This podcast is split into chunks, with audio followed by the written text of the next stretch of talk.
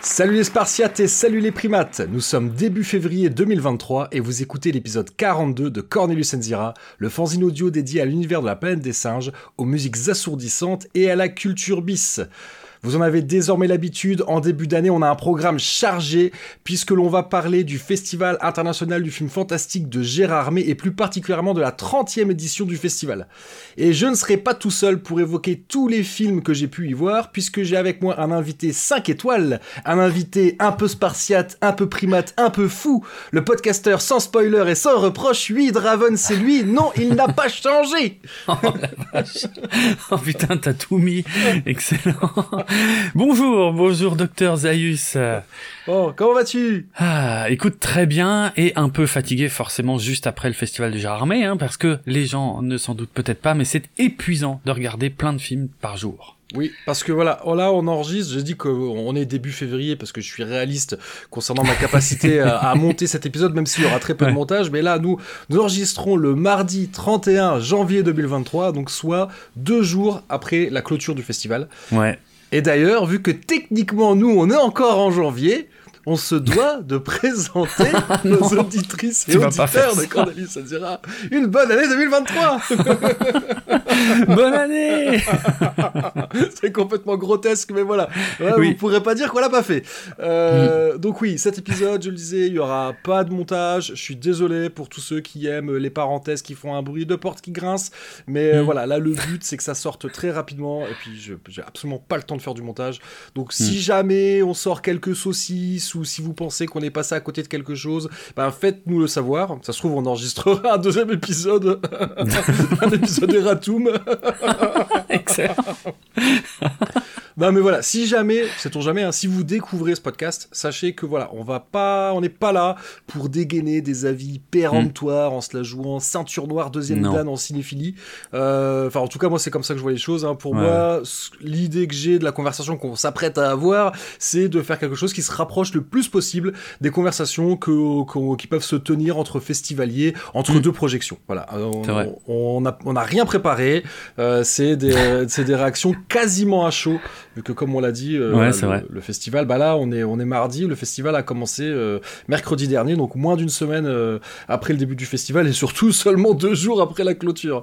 Mmh, D'ailleurs même moi j'ai l'impression parce que hier soir je suis allé voir The Innocents au cinéma, donc qui avait eu le prix de la critique et le prix du public de l'édition 2022. Donc pour moi j'ai l'impression que Gérard Armé c'est vraiment terminé hier soir. Mmh, tu m'étonnes. donc ouais j'ai encore les yeux en 16 neuvième personnellement. Donc ouais, histoire de se présenter un peu, l'un comme l'autre, on est des habitués du festival. Je oui. crois que toi, tu y as participé une douzaine de fois. Dans ces eaux-là, ouais, en tout cas, euh, ça fait euh, facile 11-12 ans que j'y vais. Je sais que j'en ai zappé un ou deux, mais j'ai pas recherché lesquels exactement. Mais voilà, oui, ça ouais. fait longtemps. On connaît bien les lieux. Oui. Euh, ouais. Ouais, ça, moi, clair. moi, pareil, c'était la quinzième fois que j'allais euh, à Jarramé ah ouais. pour le festival. Si on ajoute l'année du Covid qui était en dématérialisé, c'était donc la 16e édition que je fais. Mm. Et c'est la huitième fois que je le couvre pour Cornelius Enzira, puisque c'est wow. les 7 ans de Cornelius Enzira. Ah oui, puisque pour moi, l'épisode de Gérard Harvey, c'est un épisode anniversaire tous les ans. Donc c'est ah oui, vrai. C'est aussi pour ça, je suis très attaché au festival et puis je suis aussi attaché aux épisodes euh, sur Gérard Harvey parce que c'est le, c'est comme ça que Cornelius Enzira a commencé. Mm. Euh, ouais, voilà, oui, on parlait du rythme des festivaliers. Voilà, faut vraiment comprendre ça. Hein, euh, tout le long du festival, pendant 4 à 5 jours, on enchaîne les films, les projections. Parfois, on en oublierait presque de manger.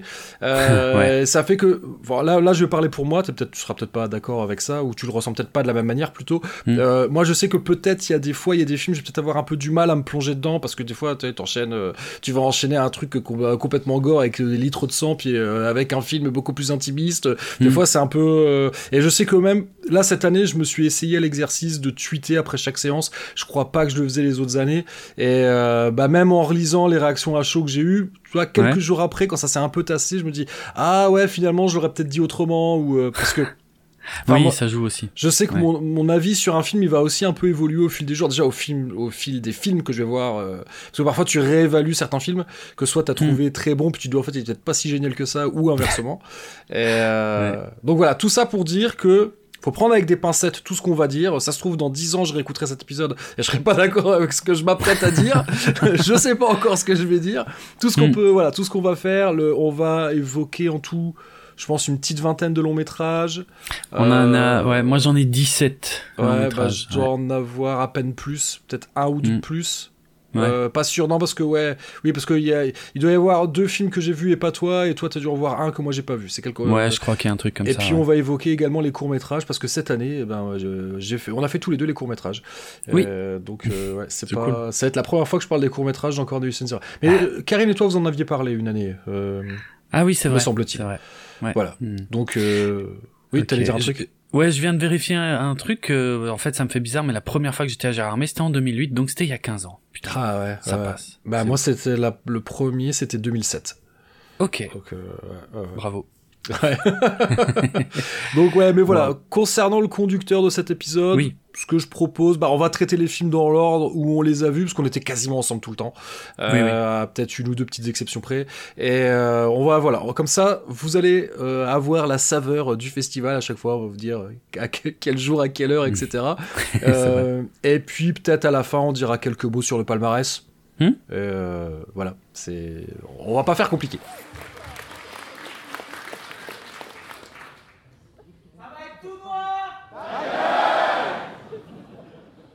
Bah, du coup, alors on a eu une grande idée dans la préparation de cet épisode, c'est que ce soit moi qui pitch les films. Oui. Et ça va être intéressant parce qu'on là on commence par un film que je n'ai pas vu. Ouais, alors peut-être que je vais le faire.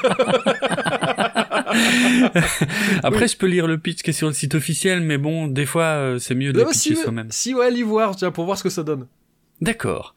Alors donc euh, on va ouvrir euh, ce programme avec le film Blood que toi tu as vu dès le mercredi soir, dès la euh, l'ouverture du festival parce que c'était. Je suis pas là à la cérémonie d'ouverture. D'accord. Ça pour expliquer aux gens qui, qui connaissent pas le festival, il y a quatre salles dans le festival. La cérémonie d'ouverture a lieu dans la plus grande salle qui s'appelle l'Espace Lac.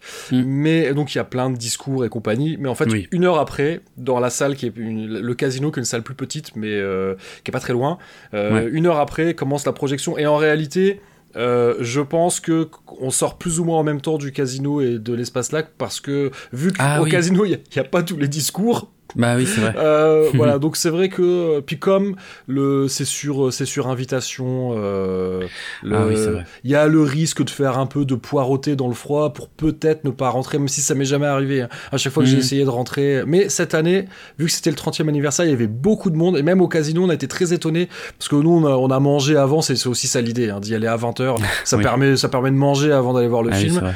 Et, on a été étonné, on, s'est pointé une demi-heure avant le début, ce qui est d'habitude très large, et là il y avait déjà beaucoup de monde.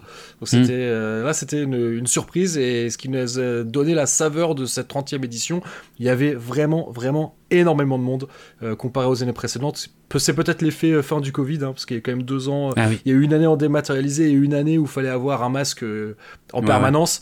Mm. Ce qui est effectivement, c'est quand même assez contraignant. Donc ça peut-être que ça a fait euh, fuir certaines personnes, j'en sais rien. Mais, mais toujours est-il que même comparé aux années avant Covid, là, j'ai jamais vu les salles aussi remplies. Euh, dès, le jeudi, euh, les salles étaient quasiment remplies, ce qui, ce qui est d'habitude pas le cas. Mhm. c'est vrai. Ça, c'est petit point, le petit point fréquentation. donc, donc, je te laisse faire le pitch de Blood que donc moi j'ai vu au casino le mercredi à 20h et que toi, malheureusement, t'as pas eu la chance de voir. Non, effectivement. Alors, Blood, réalisé par Brad Anderson. Je vais juste mentionner ça. Brad Anderson, il avait déjà réalisé The Machinist en 2004, le film avec Christian Bale. Voilà, parce qu'il y a souvent des réalisateurs débutants ou qui ont une petite filmo, mais là, euh, c'était quelqu'un d'un peu plus confirmé. Alors, Blood, ça raconte quoi? Après un divorce compliqué, Jesse emménage avec sa fille et son jeune fils Owen dans une vieille ferme. Peu de temps après, Owen est mordu violemment par un chien. À l'hôpital, il se réveille avec une étrange soif de sang sa mère fera tout pour lui en procurer et le maintenir en vie. Ah bah c'est à peu près ça. non, non, c'est à peu près ça. non, c'est alors ce qui n'est pas dit, c'est pas n'importe quel chien en fait qui le mord, ah. euh, c'est leur chien. Euh, ah, c'est le leur. Ah en plus, c'est leur chien, donc, euh, comme tu l'as dit hein, dans, le pitch, effectivement, donc Jesse qui est incarné par. Bah, attends, j'ai plus son nom sous les yeux. Ah. Michel Monaghan, je crois. Ça doit être. Oui, c'est ça. Et donc, oui, elle vient de divorcer et, euh, et son ex-mari, euh, donc qui s'est remis en couple, c'est lui qui a offert le chien aux enfants. ok. Donc voilà, c'est juste, c'est le chien des enfants qui a été offert par le père, Hmm. qui a le chien se sauve à un moment et quand il revient. Euh, il, va pas tellement bien. Enfin, le, chien, il arrive, il a les yeux rouges, il est menaçant, mais le- l'enfant, ce qu'on peut comprendre, hein, le, le garçon, il doit avoir. euh, donc il y a deux enfants, un garçon qui a une dizaine d'années et euh, Mm. sa sœur qui est ado, pré-ado, quoi, qui doit avoir ouais, 13-14 ans par là. Mhm. Euh, et donc lui, il se fait. Donc moi là, à ce moment-là, je pensais qu'on allait partir vers un film de loup-garou. Euh, Ouais. Parce que c'est, enfin c'est vraiment, c'est vraiment ça quoi. Ça y ressemble, ouais, ouais, ouais. C'est, on est vraiment et finalement, alors il y, a- il y a ça, hein, mais on est quelque part entre le film de loup-garou et le film de vampire, parce que donc Mm. ce ce garçon, euh, oui, il va avoir une soif de sang et en plus le problème, ce qu'on va comprendre dans le film, c'est que le sang qu'il lui faut, c'est du sang humain, parce Ah. que la mère va tout faire pour le sauver. Et donc, elle travaille en milieu hospitalier, ce qui fait que donc elle a accès à des poches de sang. Donc, elle va faire quelque chose qui est très mal, euh, à savoir voler du sang euh, qui est bah, euh, voilà que, que- qui, est- récupéré euh, bah, des campagnes de don du sang quoi. Euh, Donc c'est quand même c'est quelque chose. hein, on- sait que c'est quelque chose de très précieux pour quelqu'un Oui. qui, qui est accidenté. euh, euh, Ouais. Avoir des poches de sang, c'est c'est très très très important. Et euh, donc ouais, le... d'ailleurs on voit bien parce que quand quand le gamin il est accidenté, peut-être qu'ils connaissent pas son résus, donc euh, forcément euh, il lui donne du typo négatif, Et, hein, donc euh, du résus Eh oui. négatif. Euh, ça on le voit pas mal dans le film. Ça, bon, pour, les fans, euh, pour les fans de musique électrique, voilà, ça vous parlera peut-être. Et on en parlera dans un épisode qu'on a déjà enregistré mais qui est pas encore publié. c'est vrai. Donc voilà, soyez attentifs au flux RSS de Cornelius Enzira, il va bientôt avoir du nouveau. Euh, Mais ouais, donc en fait, moi, si tu veux, euh, ce que j'ai bien aimé dans ce film, c'est que alors il y a peut-être des petites facilités scénaristiques, Ouais. mais ce que j'ai trouvé intéressant, parce que je vais pas en dire trop, voilà, je vais pas, je vais pas vous spoiler. euh, c'est je trouve que ça propose une réflexion vraiment intéressante sur les limites qu'on est prêt en tant que parent à Ah. repousser, voire à franchir allègrement Hmm. pour sauver son enfant. Parce que ce qu'elle fait, elle va faire plein de choses. Moi, je vous ai, là, je vous ai, je vous ai parlé du fait qu'elle vole des poches de sang. Elle va, elle va, elle va tout faire pour essayer de sauver son, son fils, et elle va être obligée d'aller très loin. Et, donc, voilà. Et tout ce qu'elle fait, c'est, c'est moralement, c'est moralement condamnable. Parce qu'encore une Mm. fois, je viens de le dire, voler du sang qui est destiné à quelqu'un. euh, Bah, d'un côté, elle le fait aussi pour sauver son fils, mais euh, Oui. mais bon, lui, il boit ça comme euh, que- que- comme on boirait du jus de fruits, quoi. Euh, Ah oui, ok. Enfin, non, c'est pas comme ça que le film le montre, hein, mais c'est pour vous Ouais, donner ouais, ok. l'idée, quoi. Il, il, il en a besoin pour vivre. Il ne peut plus manger. Ça fait vraiment comme les vampires. Il peut plus manger. Le seul truc qu'il accepte, que son corps accepte, c'est du sang humain. D'accord. Donc c'est chaud, quoi. Mhm. Et donc Ouais. c'est vrai que d'un côté, si tu dis une mère qui est prête à tout pour sauver son fils, c'est moralement c'est acceptable. Mais si la contrepartie c'est de mettre en danger la vie d'autres gens, euh, voire plus, Hmm. bah là c'est moral. Enfin, tu vois, en fait on est on est sur une sorte de enfin de paradoxe. Enfin de là c'est un débat euh, c'est un débat sans fin quoi. Euh, Qu'est-ce qui est le mieux? Laisser laisser son fils mourir ou donc voilà je vais pas je- le- pour moi, le, je sais pas si le film donne vraiment une réponse. Moi, j'en ai trouvé une euh, Ah, ok. que je vais pas donner parce que ça serait spoiler le film. Euh, mais voilà. Et en plus de ça, le personnage principal, c'est un personnage qui est dépressif, qui a eu des problèmes d'addiction. C'est d'ailleurs Mm. pour ça, elle, elle risque de perdre la garde de ses enfants. Donc il y a aussi ça. Euh, elle, elle ment, elle dit parce que donc le, je veux dire, l'enfant était mordu par le chien euh, alors qu'il était censé être sous sa surveillance, etc. Ouais, Donc, ah euh, oui, il y a aussi cette idée-là qu'elle, elle veut pas perdre la garde de ses enfants, et, et parce que voilà, le père joue là-dessus du fait qu'elle est dépressive, qu'elle a eu des problèmes d'addiction, et, Mm. en plus de ça, euh, elle, euh, voilà, le- le- ce qu'elle est obligée de faire pour maintenir son fils en vie donne l'impression, quelqu'un qui la verrait, qu'elle est retombée, euh, qu'elle est retombée dans la dope, quoi, parce qu'elle est, voilà, Ah ouais, ok. et donc, euh, ouais, elle mène, elle mène une vie qui est. Enfin, ouais, elle va faire des trucs qui sont vraiment délirants. Et très honnêtement, euh, des films avec du sang, je veux dire que voilà, hein, euh, en 15 ans de Gérard Armé, j'en ai vu beaucoup, des films où il y a beaucoup d'hémoglobine, mais je dois reconnaître que celui-là, au bout d'un moment, il y a un côté un peu écœurant quand même. Ah ouais Ouais, il- Tiens. j'ai entendu dire, il paraîtrait qu'il y a une séance où quelqu'un euh, aurait tourné de l'œil, ce que je peux comprendre. Ah, Bah, bah, tu sais, bah, il y a quand même beaucoup de scènes avec des prélèvements de sang, etc. C'est, euh, ouais, tu sais, voir quelqu'un qui prend une poche de sang et qui la boit comme ça, c'est, Hmm. il y a quelque chose de très dérangeant. C'est, Ok. euh, ouais, donc c'est, voilà, moi c'est un, c'est un film, bah, comme on disait, tu vois, quand on dit on réévalue. Je savais pas trop quoi en penser. Euh, Est-ce Mm. que je le trouvais moyen bof ou moyen bien? Bah, voilà, à la réflexion, je dis ouais, c'est quand même, je, je vous le déconseille pas du tout. Euh, D'accord. Voilà, moi je trouve ça, je trouve ça, j'ai trouvé que c'était intéressant. L'actrice, elle est très convaincante. Euh, mm. C'est euh, en plus les enfants, ça va aussi parce que c'est quand même compliqué. Hein, les enfants au cinéma, mm. c'est pas toujours une grande réussite. ouais, j'ai peut-être oublié un peu des choses vu que c'est le premier film que j'ai vu, mais j'étais ressorti en ayant trouvé ça pas mal et je réévalue même mon pas mal en, bien quoi. ok. Voilà, je pense que je pense que j'ai dit l'essentiel. Ouais. D'accord, sur Blood. Voilà, donc on peut enchaîner avec le jeudi où on a commencé hmm. par euh, un film qui était euh, donc à la alors non peut-être pas en rétrospective il y avait une thématique sur la gémellité ouais. Euh, même si c'est un film où techniquement il n'y a pas de jumeaux puisqu'il s'agit de Gataka ou en français Bienvenue à Gataka que je vais te laisser pitcher oui, film de Andrew Nicole, dont je découvre qu'il a été pris du jury en 1998. Je ne le savais pas. Euh, et euh, oui, alors c'est l'histoire dans un futur euh, proche, dirons-nous, ou même un rétro-futur déjà passé. Oh là, ça devient compliqué. Mais, il est, non, il est présenté, ouais, je crois au début, c'est dans un avenir pas très lointain. Je crois que c'est ah, présenté comme ça. ah oui, c'est vrai, c'est vrai. Mais effectivement, le design, tout le design du film est très rétro-futuriste. Ouais, ouais. Euh, ça fait partie de son charme. Alors, on est, on est donc euh, dans une société euh, où l'eugénisme est pratiqué, est devenu une pratique courante, c'est-à-dire que, à, à, comment dire, on peut savoir très précisément et voire même manipuler les gènes des, des enfants à naître et donc, ben, soit faire en sorte qu'ils soient parfaits, soit les mettre au monde à l'ancienne, mais avec le risque qu'ils soient imparfaits. Et surtout, il va y avoir une, une grosse classification sociale qui va s'appliquer, qui est techniquement interdite, c'est ce qu'on nous dit, hein, mais euh, mais qui, est quand même largement appliqué. C'est-à-dire que tous ceux qui ont un génome parfait peuvent accéder à tous les postes, euh, voilà, euh, bien placés, et les autres, bah, ils prennent ce qui reste, c'est-à-dire littéralement nettoyer la merde. Euh, c'est ce qu'on nous montre dans le film. Et donc, on va suivre l'histoire de Vincent, qui est interprété par Ethan Hawke, qui lui a été conçu à l'ancienne, donc qui n'a pas un génome parfait, mais qui rêve d'aller dans l'espace. Or, pour aller dans l'espace, il faut bien travailler à C'est comme ça que s'appelle le centre d'études spatiales. Et c'est évidemment réservé uniquement à ceux qui ont les meilleurs gènes. Et donc il va euh, pour cela euh, bah, filouter, on va dire ça comme ça, en se faisant passer pour Jérôme. Euh, Jérôme qui est interprété par Jude Law. Lui, il a un génome parfait, mais il en a rien à foutre de l'espace. Et il a eu euh, un accident. il a été renversé par une voiture et donc il a perdu l'usage de ses jambes. Il est handicapé. Donc voilà, Vincent se fait passer pour Jérôme.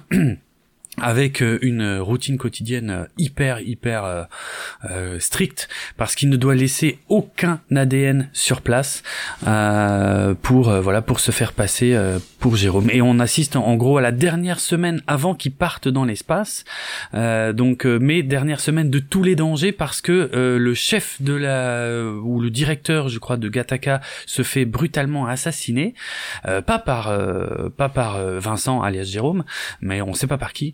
Mais du coup, ben euh, la police va arriver, va enquêter euh, et voilà, ça va commencer à le mettre en danger. D'autant plus qu'il est en train de se rapprocher d'une de ses collègues, et ce qui est aussi une situation, un collègue interprété par Uma Thurman, qui est aussi une situation qui risque de le mettre en danger à quelques jours de euh, son départ dans l'espace. Voilà. J'espère que je l'ai bien pitché. Ouais, c'est un classique. Hein. Ouais.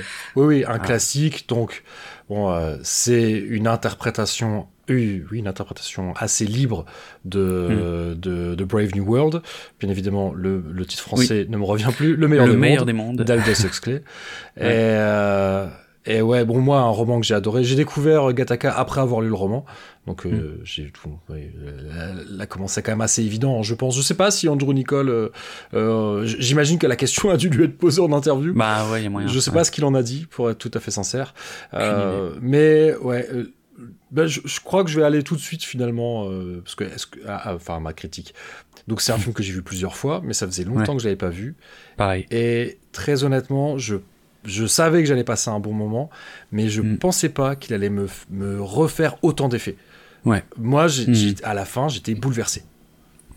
Ah ouais, pareil, c'est un film fabuleux, euh, c'est vraiment un film magnifique, et comme toi, ça faisait très longtemps que je l'avais pas vu. Je me souvenais assez bien de l'histoire, mais quelques détails me manquaient, et euh, enfin, ça a super bien vieilli, c'est magnifique, ça marche à fond, euh, les, toute l'esthétique du film est ah superbe, le jeu des interprètes est superbe, tout est superbe, c'est un très très grand film, vraiment. Il a pas pris une ride, il est, franchement, on est proche du chef-d'œuvre, hein. il y a presque rien à enlever. C'est. Mm, mm. Je suis d'accord. Voilà, alors oui, peut-être que certains, et, ça je pourrais l'entendre une critique en disant oui, mais bon, c'est pas non plus hyper original, ça a été, comme dit, oui, c'est une repompe de, Brave New World, mais mm, ça apporte tellement de choses, je trouve. Et puis ça garde le côté euh, parce que évidemment la euh, le parallèle qu'on peut faire avec les discriminations euh, qui étaient déjà qui existaient déjà à la fin des années 90 et qui malheureusement ça s'est pas amélioré à, notre époque. Hein, oui, je, suis en train de calculer, oui, 35 ans plus tard. Non, 25 ans plus tard. oui, c'est un film qui a 25 ans. Mm. et, évidemment, c'est enfin toute l'injustice on pourrait avoir une lecture du film en se disant parce que ce que fait Vincent pour devenir Jérôme, voilà, hmm. t'es pas rentré dans les détails, mais c'est des sacrifices, c'est même au-delà du sacrifice. Il a, il a travaillé comme un dingue et il a vraiment souffert dans sa chair pour devenir Jérôme, pour atteindre son rêve. Donc on pourrait avoir une lecture du euh, quand on veut, on peut, mais, mais c'est pas du tout ce que raconte le film. Ce que raconte le film, c'est que c'est absolument dégueulasse parce que lui qui, jusque-là, à Gataka, il n'était bon qu'à nettoyer le sol euh, ou à nettoyer les vitres, à partir mm. du moment où il arrive euh, avec, euh, en, avec le patrimoine génétique de Jérôme, l'entretien s'arrête là. À partir du moment où son entretien d'embauche, d'ailleurs on le voit, il est, il est, stupéfait, parce que lui qui a travaillé comme un dingue aussi bien, parce que voilà, pour être, un, pour être un astronaute, il faut être un athlète, et en plus de ça, il faut avoir lu un sacré paquet de bouquins. Euh, et donc lui qui a travaillé comme un fou pour avoir le niveau pour être astronaute, à partir du moment il a juste à arriver et à donner un échantillon du sang de, de Jérôme, et c'est bon, il est pris. Ça s'arrête là. Et, dingue. et donc, évidemment, c'est un film qui te dit la, la méritocratie est un mythe. C'est mhm. bien évidemment que bien évidemment que Vincent a du mérite, tout ce qui tout ce qui lui arrive, il a du mérite, mais sauf que lui, il a il a fait un million de fois plus de choses pour en arriver là que quelqu'un qui parce que je crois pas que le film l'explique réellement, mais on se doute bien que pour pouvoir avoir un enfant créé génétiquement avec toutes les, les caractéristiques qui vont bien, on se doute mhm. bien que ça doit pas être donné que ça ne doit être accessible qu'à seulement une toute petite frange de la population. Ouais, ça va avec, ouais. ouais, Et bon, bah là, ouais, on revient. Bon, j'ai pas fait d'études de sociologie, mais il n'y a pas besoin d'avoir lu beaucoup de bouquins de, Pierre Bourdieu, euh, voilà, pour comprendre, oui, que c'est euh, que quand tu sors d'une famille euh, très très riche, c'est quand même beaucoup plus facile.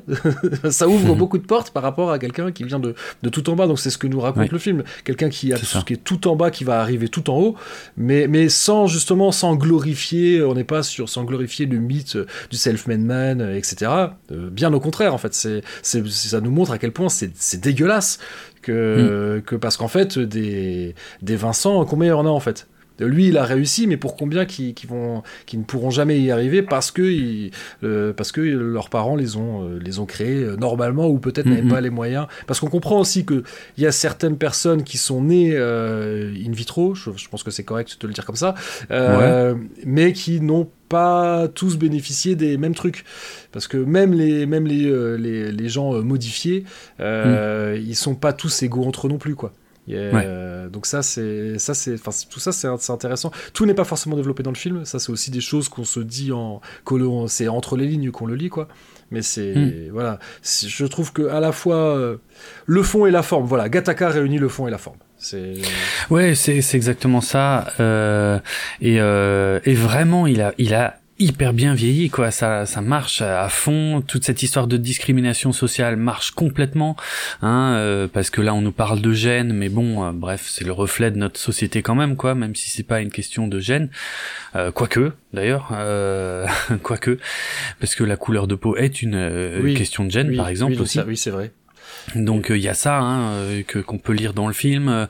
Alors j'ai pas du tout expliqué pourquoi euh, qu'est-ce que Gataka foutait dans la rétrospective. Gémélité parce que on l'a dit c'est pas une histoire de frères jumeaux mais Vincent lui avait effectivement un enfin il a un, un, petit frère qui lui, est euh, qui lui a été conçu, euh, enfin qui est parfait quoi, et, euh, et, et, leurs chemins se sont séparés assez rapidement, enfin dans leur jeunesse, même si en fait ils ont une relation à, la fois fusionnelle et à la fois ben, complexe parce que Vincent est, est, est eh ben il y a un moment dans leur enfance où ils se sont rendus compte que Vincent physiquement était quand même plus fort que son frère alors que c'est son frère qui est censé être parfait. Et c'est là qu'il a pris la décision qu'il s'est dit donc si j'arrive à battre mon propre frère et eh ben en fait je peux peut-être euh, battre cette société. Euh, donc oui il y a toute une construction. C'est vraiment génial euh, ah ouais. et en plus de ça c'est un film qui est extrêmement émouvant ah oui, euh, ah oui, oui c'est fort. Non, non, ouais, mm. bon, je, franchement, je serais tenté de dire, c'est probablement le meilleur film qu'on a vu à Gérard Armé. en compétition avec un autre qui lui non plus est pour compétition, un autre film dont on va parler dans très peu de temps. Mais, euh, mais voilà, moi, c'est, je, je, pense que c'est le, le, là de, de, tous les films à Armé, là par contre, c'est sûr, c'est, c'est, Gataka qui m'a le plus touché. Ouais, clairement, moi aussi, c'est, le meilleur film. Ouais, bref, c'est vraiment, c'est, un, un, petit chef-d'œuvre on enfonce certainement une porte ouverte en disant ça, et, vous mm. l'avez probablement déjà vu, mais, mais si vous l'avez vu il y a longtemps, honnêtement, ça vaut le coup de le revoir, et si vous l'avez pas vu, voilà, on, vous l'a pas spoilé, euh, foncez quoi. Euh, mm. Vraiment, vraiment, foncez, allez, le voir. C'est, c'est, ouais, c'est. Mm. Bon, je vais pas répéter ce que je viens de dire. Hein. Au, delà de tout ça, c'est un excellent thriller aussi. Oui, c'est ça. c'est vrai qu'on n'en parle même pas. C'est que il y, a quand même un meurtre et c'est une enquête. C'est un film oui, sur ça. une enquête. C'est pas. c'est, ouais, ça, ça, c'est à la croisée de plein de chemins. Et, euh, c'est vraiment une, très grande réussite. Ouais. Bon, quelque chose me dit qu'on va être un peu plus court sur le film suivant, euh, donc euh, qu'on a vu à 14h30 le jeudi, donc hors compétition, Domingo et la brume, film qui nous vient du Costa Rica. D'ailleurs, le titre, le titre original, c'est Domingo y la niebla. Ah bah voilà, c'est tout y est. Alors, eh ben. C'est assez simple comme point de départ. On a euh, un vieux monsieur qui s'appelle Domingo qui vit euh, dans la brume, dans une, dans, oui, du aussi, dans une région montagneuse dans euh, laquelle il y a un projet de route qui doit se faire. Il y a des promoteurs qui viennent racheter les propriétés de tout le monde et globalement ça a pas l'air de emballer d'emballer les habitants locaux. Mais voilà, on sent bien qu'à un moment ils vont pas avoir le choix et on a ce vieux monsieur qui lui vit dans ouais dans sa cabane presque sur les hauteurs et le soir, il y a la brume qui vient et il discute avec la brume. Donc il pense que la brume c'est ça. C'est sa femme décédée. Voilà. Qui vient discuter avec lui, ouais. Voilà. bon, on va pas faire, on va pas tourner autour du pot. On s'est un petit peu ennuyé. C'est magnifique. Voir beaucoup. Mais c'est très très beau. ah oui, on parlait là quand je disais Gataka réunit le fond et la forme. Formellement, je veux dire, c'est très bien filmé. Euh, il y a vraiment les passages, ça donne envie d'aller euh, d'aller faire euh, des randonnées au Costa Rica, hein, très honnêtement. Oui, c'est vrai. Bon, on n'a pas envie de croiser les, les promoteurs qui veulent construire l'autoroute. Non, hein, voilà. mais mais c'est vrai que peut-être le défaut du film, c'est que on peut deviner pourquoi les habitants du coin n'ont pas tellement envie que d'être expropriés et que la route traverse. Mais, sauf que leur motivation, enfin, ou alors je suis peut-être passé à côté, mais leurs motivations ne sont jamais clairement exposées. Jamais. Et, en plus, on a l'impression que ces promoteurs qui clairement sont prêts à tout, euh, la route, quoi qu'il arrive, elle passera, c'est évident. Et, mhm. la plupart même en sont convaincus. Mais euh, on se demande pourquoi ces gens dont l'occupation principale semble être boire de l'agneau, euh, clairement. Parce que ça, ça picole rude. Hein. Et, euh, et euh, ouais, on se dit pourquoi finalement ils n'acceptent pas cet argent euh, qui peut-être pourrait régler bien. Il y a pour beaucoup cet argent réglerait bien de leurs problèmes. donc voilà, il n'y a pas, il a pas une explication claire parce qu'il y a plein d'explications à donner qui vaudrait, qui, qui pourraient expliquer pourquoi ils veulent se battre contre cette route. Mmh. Euh, mmh. Voilà, c'est certainement une mauvaise idée de faire passer cette route, mais ça aurait été bien de nous l'expliquer un peu, je pense, euh, histoire qu'on s'identifie un peu, un peu mieux au personnage. Euh, mmh. Ouais, voilà. Si, vous n'aimez pas les films contemplatifs. C'est Domingo et Ilan Niebla, donc Domingo et la brume, ça peut être un peu, peut être un peu long. Ouais, ouais, bah ça l'a été hein, pour nous honnêtement. Euh, voilà quoi, on est sorti du truc, on n'était pas euh, très enthousiaste. Oui, il y a des belles images. Ah, euh, tu te souviens, on avait aussi dit qu'il y avait un très beau travail de sound design. Ah oui, c'est vrai, exact. Hein, Parce qu'il y a beaucoup, de choses qui sont hors cadre, hors champ. Ouais, et, et, qui pourtant on comprend très bien ce qui se passe. Euh, D'ailleurs, ça c'est voilà, c'est un film. Donc c'est une coproduction entre le Costa Rica et le Qatar, euh, mais je, je mm. pense pas que c'est un film qui a bénéficié d'un énorme budget. Et donc ça, par contre, c'est vrai que c'est une excellente idée. Il y a beaucoup de choses, euh, même des choses qui, qui, qui, le font rentrer dans la catégorie horrifique, je pense, mais qu'en fait on ne mm. voit pas. Ouais. Et ça, c'est ça, c'est très bien trouvé. Mm-hmm. Ouais, non, non. Donc oui, film qui, qui avait été présenté à Cannes. Ouais, euh, exact. Voilà. Exact. Bon, vous pourrez vous faire votre propre avis sur Domingo et la brume car il sortira le 15 février en salle, ou il est sorti le 15 février en fonction de la date de publication de cet épisode. Euh, mais voilà, bon à mon avis ça sortira pas dans 36 salles, euh, c'est pour amateurs de films contemplatifs euh, quasi exclusivement, moi je dirais. Mais bah, en fait là je me dis peut-être que on a presque la dent dure parce que moi, moi j'ai mm. pas je peux pas dire que j'ai détesté non, le non, film. j'ai pas détesté non plus hein mais il se passe pas grand chose. Voilà. Quoi. Et pendant moi au début, je suis avec lui. Surtout que c'est vrai que c'est beaucoup filmé de dos. On a, on a, on a beaucoup l'impression de marcher derrière lui. Euh, donc ouais, dans cette région un peu montagneuse, mais peut-être que le Costa Rica, c'est pas un très grand pays. Hein, peut-être qu'il y a beaucoup de montagnes là-bas. Euh, ça a l'air très joli.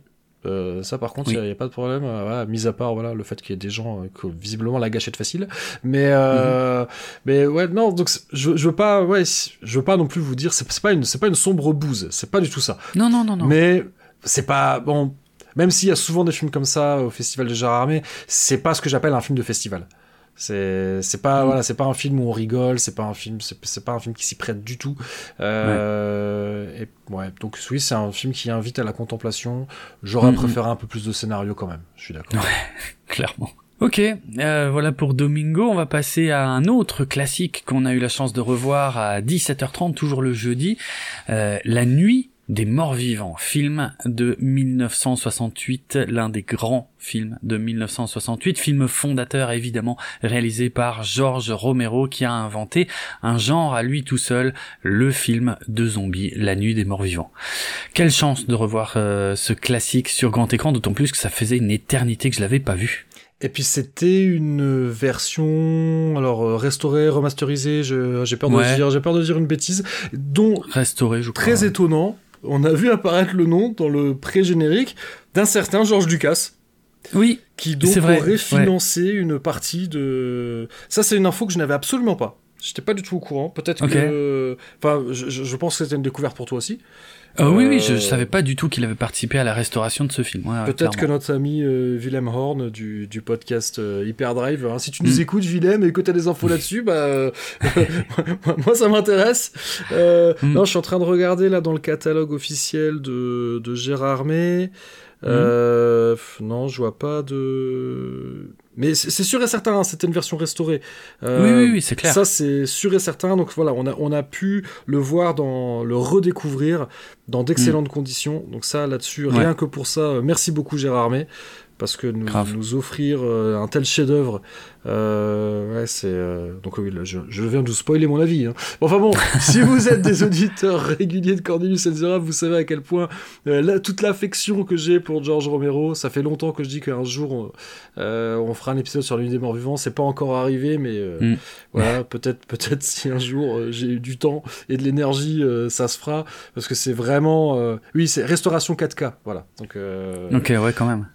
Ah ouais, donc je sais pas, j'imagine, s'il y a une restauration 4K, j'imagine qu'il va, il va être ressorti euh, dans une combinaison de salle. Enfin, je, voilà. Si vous êtes gérant de cinéma et que vous nous écoutez, il y a peut-être moyen de, il y a peut-être moyen de, de passer, euh, de passer euh, la nuit des morts vivants. Mais, mais ouais, peut-être. Alors, est-ce que peut-être tu veux faire le pitch quand même? Oui, parce que effectivement, je l'ai pas pitché et euh, je viens de vérifier. Apparemment, il y aura une reprise effectivement dans les salles françaises le 22 février 2023. Ah ouais. Donc euh, ouais, ouais, il y aura moyen de le voir euh, en salle en France à partir du 22 février ou juste le 22 février, ça je ne sais pas, j'ai pas le détail. Le pitch en deux mots, eh bien, ce sont les frères et sœurs Barbara et Johnny qui qui se rendent à un, comment un, dans un petit cimetière en peine Pennsylvanie pour visiter la tombe de leur père. Euh, et euh, eh bien globalement, euh, voilà, ça va, ça démarre très vite. Hein, D'ailleurs, j'avais oublié, mais ça démarre très très très très vite. Globalement, euh, eh ben voilà, Johnny va se faire agresser par un homme qui déambule dans le cimetière, qui a plus l'air d'être vraiment lui-même.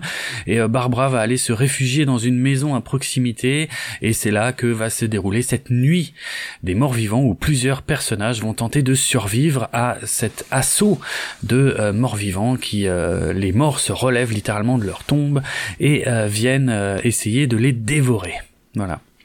et j'avais oublié qu'il y avait une composante un petit peu euh, science-fiction pour expliquer tout ça. J'avais totalement oublié ça. C'est assez ouf. Oui, oui, Vraiment. Qui, est un truc qui a été improvisé. Ah, d'accord. parce que donc il donne une explication. Bon ça, je pense que c'est pas un spoiler que de la donner. Non, ça change euh, rien. Au voilà, ça change vraiment rien au film. Il y a une explication qui est donnée, à savoir qu'il y a une sonde qui avait été envoyée vers Vénus et qui est mm. revenue sur la Terre. À, donc, euh, elle est radioactive et ce serait ça qui provoque euh, le fait que, que, les que les gens morts récemment reviennent à la vie et qu'ils ont envie de manger de la chair humaine.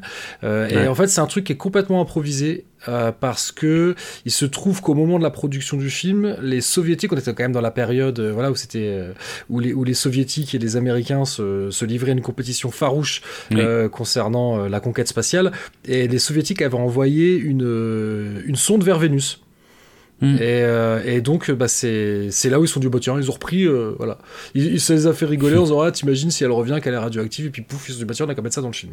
C'est vraiment, euh, c'est comme ça que ça s'est passé. Ah ouais, ok.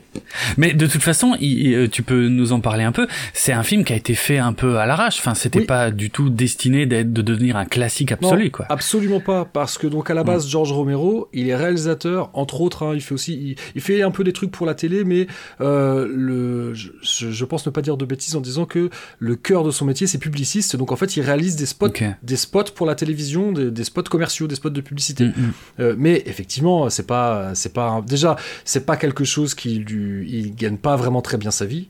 Euh, avec leur société de production, parce qu'ils sont plusieurs, hein, euh, ils gagnent pas énormément d'argent. Et eux, ce qu'ils veulent faire, c'est leur, leur, leur, rêve, c'est un jour réaliser un long métrage. Mais mm. pas un long métrage d'horreur.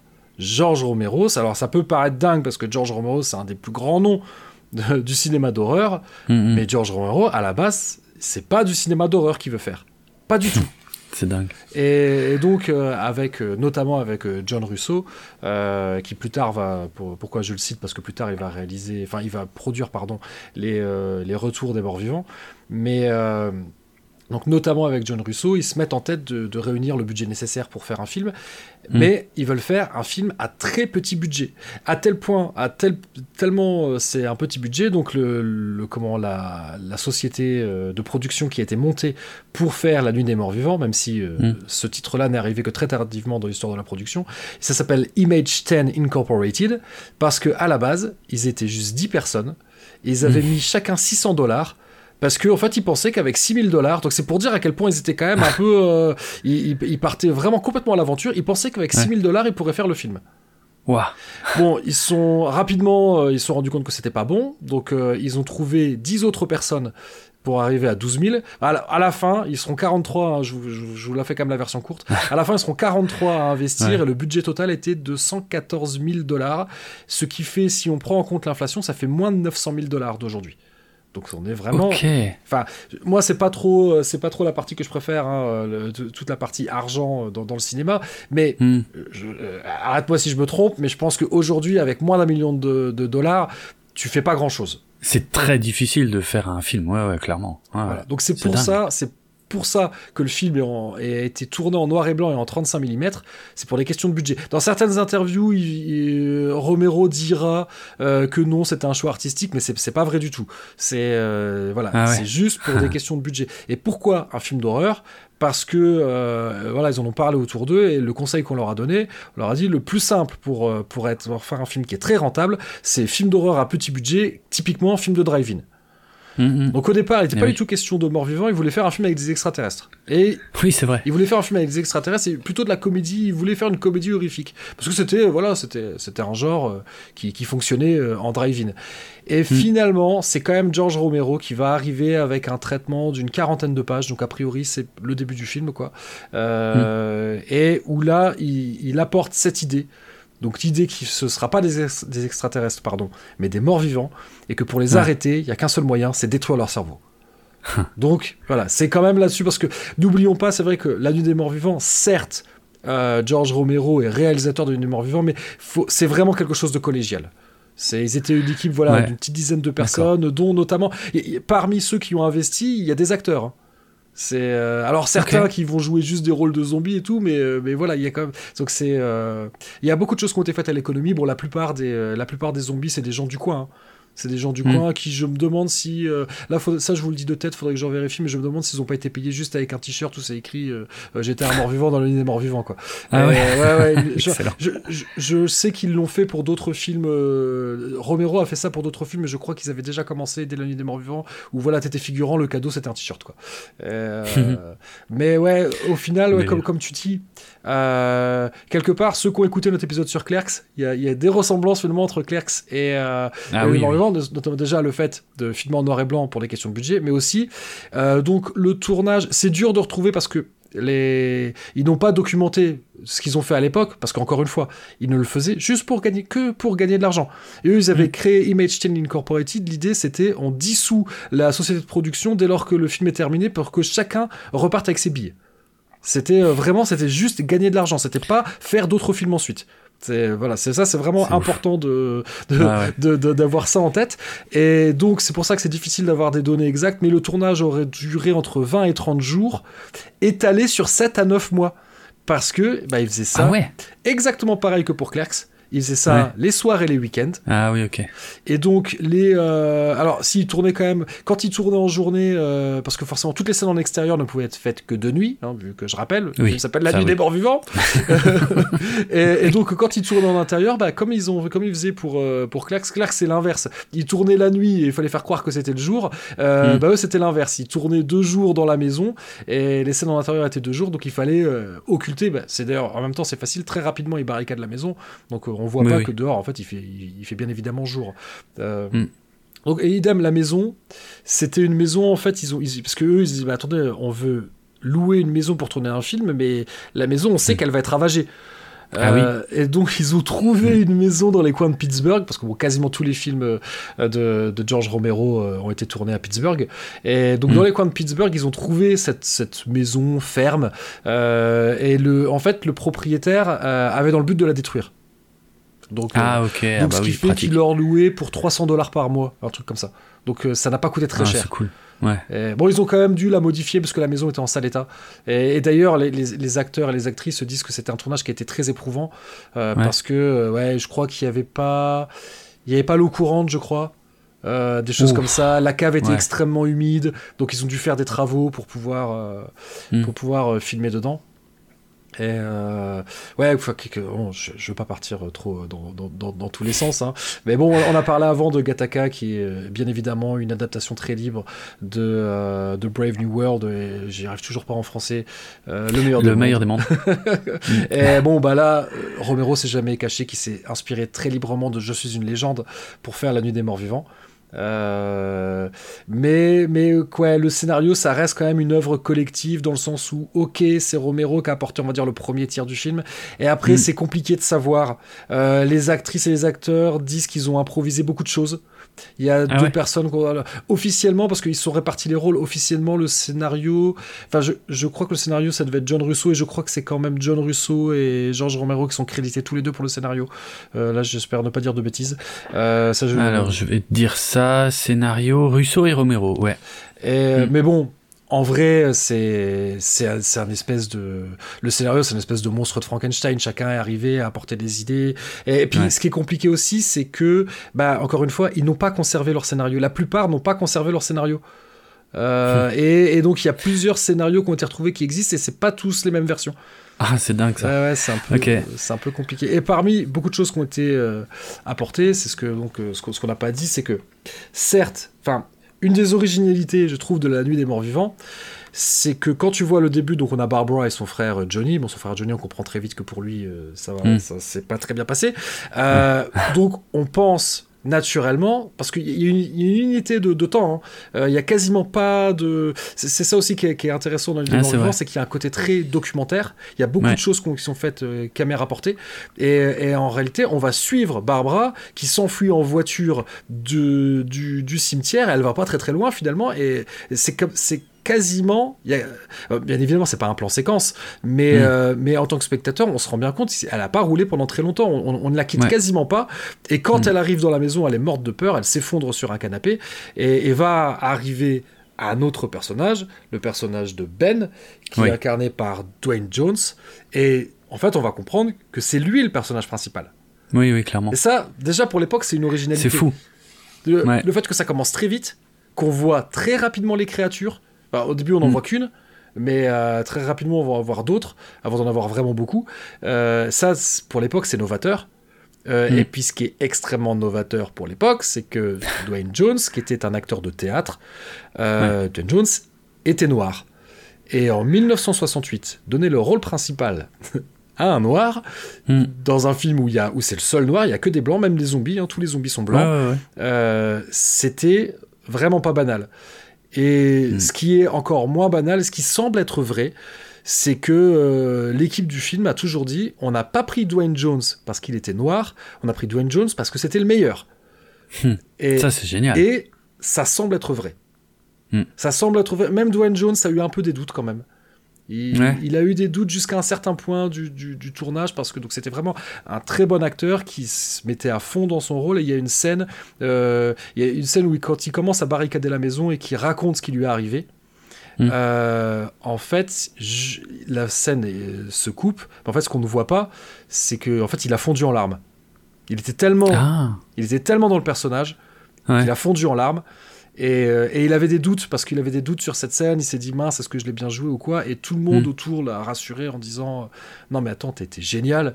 Et, là, il dit que c'est à ce moment-là qu'il a vraiment senti que, que oui, il avait plus de doutes sur le fait qu'il avait été choisi parce que c'était un excellent acteur et que c'était mm. juste ça qu'attendait euh, l'équipe. Et d'ailleurs, à tel point qu'à la base, le, le personnage de Ben avait été écrit, ça devait être un routier blanc. D'accord. Et il avait été écrit, les scénarios qu'on a retrouvés, il parle pas bien du tout. Il parle, euh, voilà, il, il, a, pas un bon anglais, il écorche les mots, enfin, il parle presque en slang, quoi. Et, euh, hmm. Mais ça, ça ne collait pas avec un personnage noir parce que, bah, pour une question d'accent, je suis désolé hmm. de le dire comme ça, hein, mais euh, Dwayne Jones leur a clairement dit, bah, un noir ne parle pas comme ça. Hmm. Et Dwayne Jones, qui était quelqu'un de très cultivé, il a été, il a été, il a été enseignant et c'était quelqu'un de très cultivé, et lui, il apportait déjà cette idée que son personnage allait bien parler. Ce qui, pour l'époque, était, euh, pareil, représenter un noir qui prend le lead. Euh, parce que c'est clairement lui le personnage principal. C'est si euh, s'il y a pas mal de gens qui restent en vie dans le film, c'est grâce à lui. Mmh. Et, comment ça, déjà, pour l'époque, c'était c'était vraiment novateur. Et en plus, représenter un noir qui parle bien. Mmh. Bon, lui, il leur a fait changer quand même certaines choses du scénario en disant ça, ça passera pas auprès de la communauté noire. Euh, notamment, ce qui peut paraître étonnant, c'est qu'il y avait deux fins qui étaient envisagées. Et je vais pas spoiler parce que ah. la fin, si vous n'avez pas vu Les Morts Vivants, je vais pas vous le spoiler. Mais la fin du film, eh ben, lui, il était pour cette fin-là. Ça peut paraître étonnant, mais il a dit cette fin, cette fin-là hmm. passera mieux auprès de la communauté, euh, de la communauté noire. Ok. Euh, donc ouais, c'est lui. A, voilà, il a. Je dis pas que c'est lui qui a proposé cette forme parce que je crois pas que ce soit mhm. le cas. Mais en tout cas, il, il, il a fait en sorte que. Enfin, je pense que quand, il a donné son avis, il a pas hésité à donner son avis. Euh, c'est lui. Il a réécrit ses dialogues. Il a fait modifier mhm. des trucs. Et vraiment, il y a, il y a, une, il y a une scène en particulier où il a vraiment tenu tête en disant que non, il fallait pas parce que.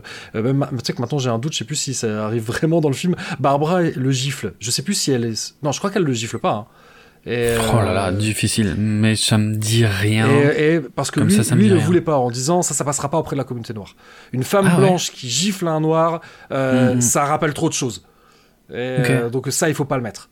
Mais et, donc Romero quand même va dire après coup, il a eu des regrets parce que ils ont laissé Dwayne Jones changer son personnage, mhm. mais fondamentalement, le rôle est resté le même. Parce que eux, ils, bah, on voit pas pourquoi, c'est pas parce qu'il est noir qu'on va réécrire le rôle. Ils l'ont laissé apporter des choses, Mais, mais en fait, il dit finalement, rétrospectivement, on est peut-être passé à côté de quelque chose. Ah ouais? Parce que, ok, le simple fait de mettre un personnage afro-américain, euh, euh, enfin d'avoir un personnage principal qui est afro-américain, c'était déjà pour l'époque euh, mm. quelque chose de très novateur, mais rétrospectivement, ils se sont demandé s'ils n'étaient pas passés à côté d'un truc. Surtout, ce qui est dingue, c'est que le film était déjà tourné, mais je crois qu'il n'était pas encore distribué. Et ben, entre-temps, il y a eu l'assassinat de Martin Luther King. Ah ouais, ok. Et là, ils se sont mm. dit, ouh, notre film, il va avoir une résonance. Oui.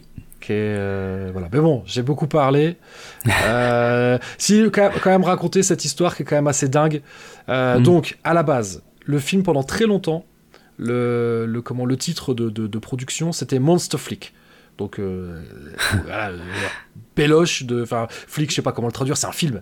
Et voilà, c'est un film de, de monstres. Film de monstres. Qui a été ensuite mm. rebaptisé The Flesh Eaters, puis The Night of the Flesh Eaters. Puis le, ce qui aurait dû être le dernier titre, The Night of Anubis. Donc Anubis étant le dieu de la mort égyptien. Parce que mm. voilà, il y a eu, c'est vraiment le délire avec Vénus, ça a été rajouté. C'est, un truc qui est arrivé, euh, voilà. Et donc pendant longtemps, ça devait s'appeler The Night of euh, Night of Anubis, pardon, il n'y avait pas de, de mm. devant, à tel point que les premières copies du film, dessus, c'était écrit Night of Anubis avec un copyright. Ah bon? Et en ah fait, euh, je crois que c'est le distributeur, le distributeur qui, soit dit en passant, les a bien arnaqués parce qu'ils n'ont jamais vu, hmm. ils n'ont pas vu beaucoup d'argent. Euh, la nuit des morts est un film qui a rapporté des millions. Hmm. Et euh, les gens de Image 10, les gens qui avaient les investisseurs, ils ont, ils ont récupéré leur mise un peu plus, mais c'est tout. Et donc c'était un peu, il y, a eu, il y a eu une grosse bagarre. ça s'est réglé dans les tribunaux, hein, hmm. parce que oui, ils sont, clairement fait enfler par le par le ah distributeur. Mais je crois que c'est le distributeur qui leur a dit Night of Anubis, ça n'a pas parlé au, euh, au, public américain. Anubis, un dieu mm. égyptien, ça parle pas. Et, donc, euh, ça a été changé en Night of the Living Dead. Sauf que c'est un remplacement de dernier moment qui a été fait et le copyright a été oublié. Ça, c'est hallucinant. Voilà, donc ça, c'est. Et donc, le film est tombé dans le domaine public. Et ça, c'est un truc de dingue. C'est pour ça qu'il y a eu un remake dans les années 90. Mais là, voilà, on part sur complètement autre chose. Ça mériterait un épisode complet, n'est-ce pas? Ouais, ouais, ouais. Parce que là, tu vois, là, j'avais dit que j'en parlerais pas longtemps et tu vois ce que ça donne. Mais c'est un film, c'est un film qui est important. Alors, je pense que c'est un film qui est important d'être découvert et je dis pas ça pour être pédant, loin s'en faut, parce que j'ai vraiment pas la prétention d'avoir une, une, connaissance encyclopédique du cinéma de genre, mais je pense que c'est un film qu'il est bon de voir quand on a un tout petit peu de culture euh, du cinéma horrifique parce que La Nuit des Morts Vivants est un film qui va en appeler tellement d'autres. Je pense mm. que pas de colline, euh, la colline à des yeux sans la nuit des morts vivants. Je suis pas sûr que ça existe. Tu sens la, enfin en tout cas pas comme ça. Massacre à la tronçonneuse, bien évidemment. ça c'est clair. Massacre à la tronçonneuse, c'est évident le, les liens qu'il y a entre la nuit des morts vivants et Massacre à la mm. tronçonneuse. Enfin ça, quand on le revoit, ça semble évident. Euh, donc voilà, peut-être que oui, c'est un peu lent. Oui, c'est beaucoup, c'est beaucoup, soit des gens qui n'étaient pas vraiment acteurs ou des acteurs de théâtre, donc c'est un jeu assez théâtral. Euh, ça peut repousser certaines personnes, mais voilà, c'est un film où, où, ils ont mélangé, ils ont pris des inspirations donc du documentaire, du western aussi, mm. parce que c'est clairement c'est fort à la mot. Hein. Euh, bah d'ailleurs, Assault on Pressing 13. Est-ce que c'est pas un remake déguisé mm. de la nuit des morts vivants? Peut-être une connerie. Hein. Euh, ouais, non, c'est intéressant parce que je vais bientôt l'étudier pour un podcast auquel je participe, hein, euh, The Masters of Horror Show. Mais euh, ouais, il y a des points communs. Après, euh, Asso, c'est aussi un remake de, de Rio Bravo. Oui, c'est vrai. Hein, oui, oui, oui, t'as raison. Mais, as raison.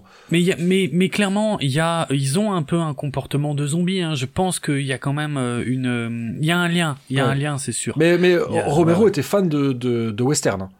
Et d'ailleurs, bah, il, va faire un western. Il, voulait, il voulait faire un western hein, euh, après euh, La Nuit des Morts Vivants. Et son western, il le réalisera en 2009. Euh, enfin, en tout cas, il est sorti en 2009. ça, je le dis de tête. Excusez-moi si j'ai dit une erreur. Donc, Survival of the Dead, qui avait d'ailleurs été projeté à Gérard Armé. Survival of the Dead, qui est, un, qui est clairement un western, même s'il se passe à l'époque contemporaine, mais c'est clairement un western. Et parce que toute sa vie, Romero a rêvé de faire un western et il a compris que le seul moyen pour lui de faire un western, il fallait mettre des zombies dedans. Donc, oui, malheureusement pour lui. Ça, c'est le drame de sa vie. Hein. Tout ce qu'il a voulu faire, parce que par la suite, donc le film qui suit, euh, donc le film qui suit, maintenant j'ai un trou de mémoire, il y a une des actrices, c'est euh, Judith Riley. Euh, Judith Ridley, pardon, j'ai mal dit, qui hmm. va que, que l'on voit dans La Nuit des Morts Vivants, qui va incarner un des deux rôles principaux de There's Always Vanilla qui est un très beau film, que, que Romero assume pas trop, mais qui est un très beau film, mais qui est pas du tout un film d'horreur. Même si c'est mm. un, sujet dur, malgré tout. je... moi, c'est un film que, que, que j'aime beaucoup, Terzolles Vanilla.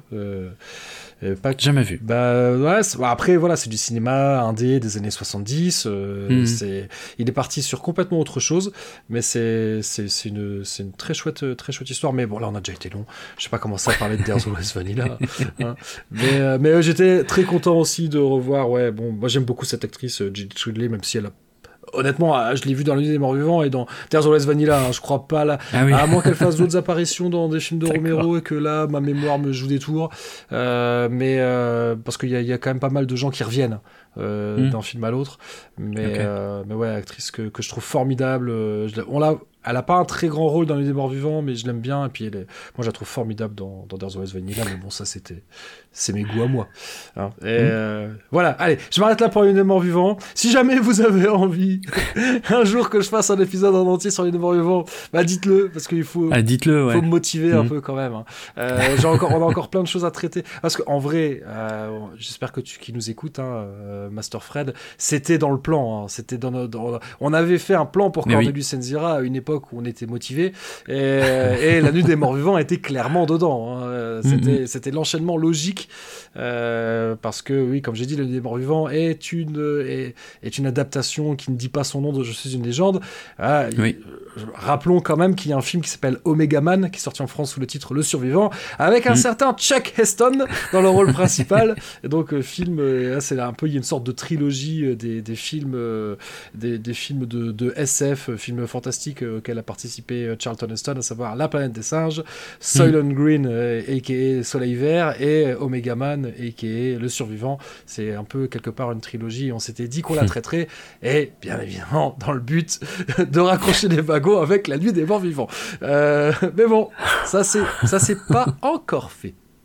C'est pas dit qu'on le fasse pas. Parce qu'il y avait aussi un moyen de raccrocher les wagons avec, euh, avec un film de Spartiate. Et, là, je vous laisserai ah. vous-même. Euh, voilà. Dites-moi si vous avez compris. Moi, je pense que toi, t'as compris. Euh... je suis pas certain, ah, pour être franc. Ah, ouais. Bah, réfléchis, un film avec des Spartiates. Euh, c'est pas, oui, un réalisateur que t'aimes pas du tout. Hein. non, bah oui, je vois, mais c'est le lien que je ne bah, vois pas. Le lien entre, le lien entre Snyder et Romero, quand même. Euh... Bah, Dawn of the Dead, l'armée des morts. Ah ben oui, quelle, banane, mais oh la vache. Ah ouais, mais je cherchais pas ça. Mais le lien, était tout tracé. Omega Man, ensuite La Nuit des Morts ah, Vivants, amené, ensuite Zombie, ensuite l'armée des morts, et puis après 300. Voilà, Spartiate. Aïe, aïe, aïe, aïe. Oui, c'est vrai. Voilà, et si vous voulez savoir pourquoi il y a des gens qui crient Spartiate euh, au festival de Jaramé, bah, bah, je peux vous dire pourquoi. Hein. Moi, il y a des gens qui se demandent. Moi, la raison, je la connais. Hein. Excellent. Oh merde. Ok, ok. Ça peut inciter les gens à nous brancher sur les réseaux sociaux. Mm, mm. C'est bien. Bon allez, je te laisse enchaîner avec le film qu'on a vu ensuite à l'espace lac à 20h, un film qui s'appelle La Tour, qui est un film français réalisé par euh, Guillaume Niclou. Guillaume Niclou, je te laisse. Guillaume Niclou, film français, c'est son. Euh... Oh, il a déjà fait une paire de films en fait, donc euh, je ne vais pas les compter. Mais euh, donc film en compétition, La Tour, qui nous raconte l'histoire d'une tour HLM qui se retrouve soudainement coupée du monde. Alors ça, on n'aura pas trop trop d'explications, hein, mais globalement, en dehors de la tour, il y a un espèce de néant absolu. voilà, on, on ne voit plus rien. Il y a un noir total, comme si un voile totalement noir était euh, tombé sur euh, tout l'extérieur. Euh, ce qui sort clairement meurt et ne n'a aucune chance de revenir. Donc voilà. Et tout ça, c'était c'est surtout une excuse pour nous raconter donc comme une histoire de confinement au sein de cette tour, mais un confinement très longue durée qui va qui va quasiment tourner au film post-apo, hein, puisque voilà c'est unité de lieu, la tour uniquement une tour. Et on va voir comment les euh, dizaines et dizaines et dizaines d'appartements euh, et, leurs occupants eh ben vont s'organiser pour survivre. Euh, parce que c'est voilà. une tour qui fait je sais plus si on nous dit le nombre d'étages mais en tout cas c'est plus que 10 parce qu'il y a au moins enfin c'est au moins 10 parce qu'on parle du 10 c'est au moins 10 voilà. Euh, mm, mm, mm. alors peut-être je sais pas c'est parce que l'affiche, quand on voit l'affiche, bah, c'est clairement une tour HLM, donc euh, oui, oui. quand on voit l'affiche, il y a clairement plus que 10, euh, que 10 euh, étages, mais bon. Bah, je suis pas sûr que l'affiche corresponde exactement au scénario, mais ça, c'est sûr qu'il est mention du dixième étage, donc il y en a au moins 10. Oui. Il y en a au moins 10, c'est ça. Voilà, donc euh, il va y avoir des alliances, euh, des clans, euh, mais ça, c'est un film qui part très très très loin. c'est un film qui est plutôt du côté du survivalisme, hein, je pense qu'on peut dire. survivalisme, post-apo. ça reprend clairement les codes du post-apo. Hein. Ah ouais ouais à fond. Euh, et, euh, et voilà c'est on, enfin on va euh, enfin c'est un microcosme hein, euh, au sein de la tour mais euh, ça va parler de guerre de clans ouais enfin ça ça part vraiment très très très très très loin. Voilà. Difficile de le pitcher mieux que ça. Ça sort au cinéma le 8 février ah ouais, euh, c'est très, ouais, bah c'est là, là, quoi. Au moment, au moment où vous écouterez cet épisode, soit, j'espère, non, je pense que je l'aurai publié. De toute façon, j'ai dit, il n'y a pas de montage. Ça, y a, ça se trouve, il sort le 1er février ou le 2 février, même ah, à peine plus tard. Donc oui, là, au moment où vous nous écouterez, si vous écoutez au moment de la publication, évidemment, hmm. euh, bah, il sort dans quelques jours. Ouais, c'est ça. Alors, euh, les avis sont assez tranchés sur cette tour. Moi, j'ai vraiment bien aimé, euh, mais j'avoue qu'il faut accepter euh, certaines choses euh, auxquelles j'ai pas trop pensé pendant le film. C'est pour ça que j'ai bien aimé. Moi, j'ai aimé le comment dire le, le côté euh, radical du film. Quoi, ça va très très très très très loin. on est ouais, c'est enfin c'est une œuvre de post-apo française. Alors moi, j'ai pensé de très loin à du Ravage de Barjavel. Hein, parce qu'il y a effectivement il y a un élément mm. fantastique qui arrive pour lequel on n'aura aucune explication, ce qui est le cas dans Ravage. Euh, c'est vrai. Parce qu'on nous explique ce qui se passe, mais on nous explique pas pourquoi. Ravage, je l'ai eu il y a très longtemps, mais euh, dans mon souvenir, c'est comme mm. ça. Mais en tout cas, dans, le, dans le film, là, on nous explique même pas ce qui se passe. Enfin, on comprend, on finit par comprendre euh, ce qui. Oui, on comprend qu'on peut pas y aller, quoi. C'est pas une bonne idée. Mm. Y aller, c'est pas une bonne idée. tout ce qui ira n'en reviendra pas. Ça, c'est. Ouais, oui, ça c'est clair.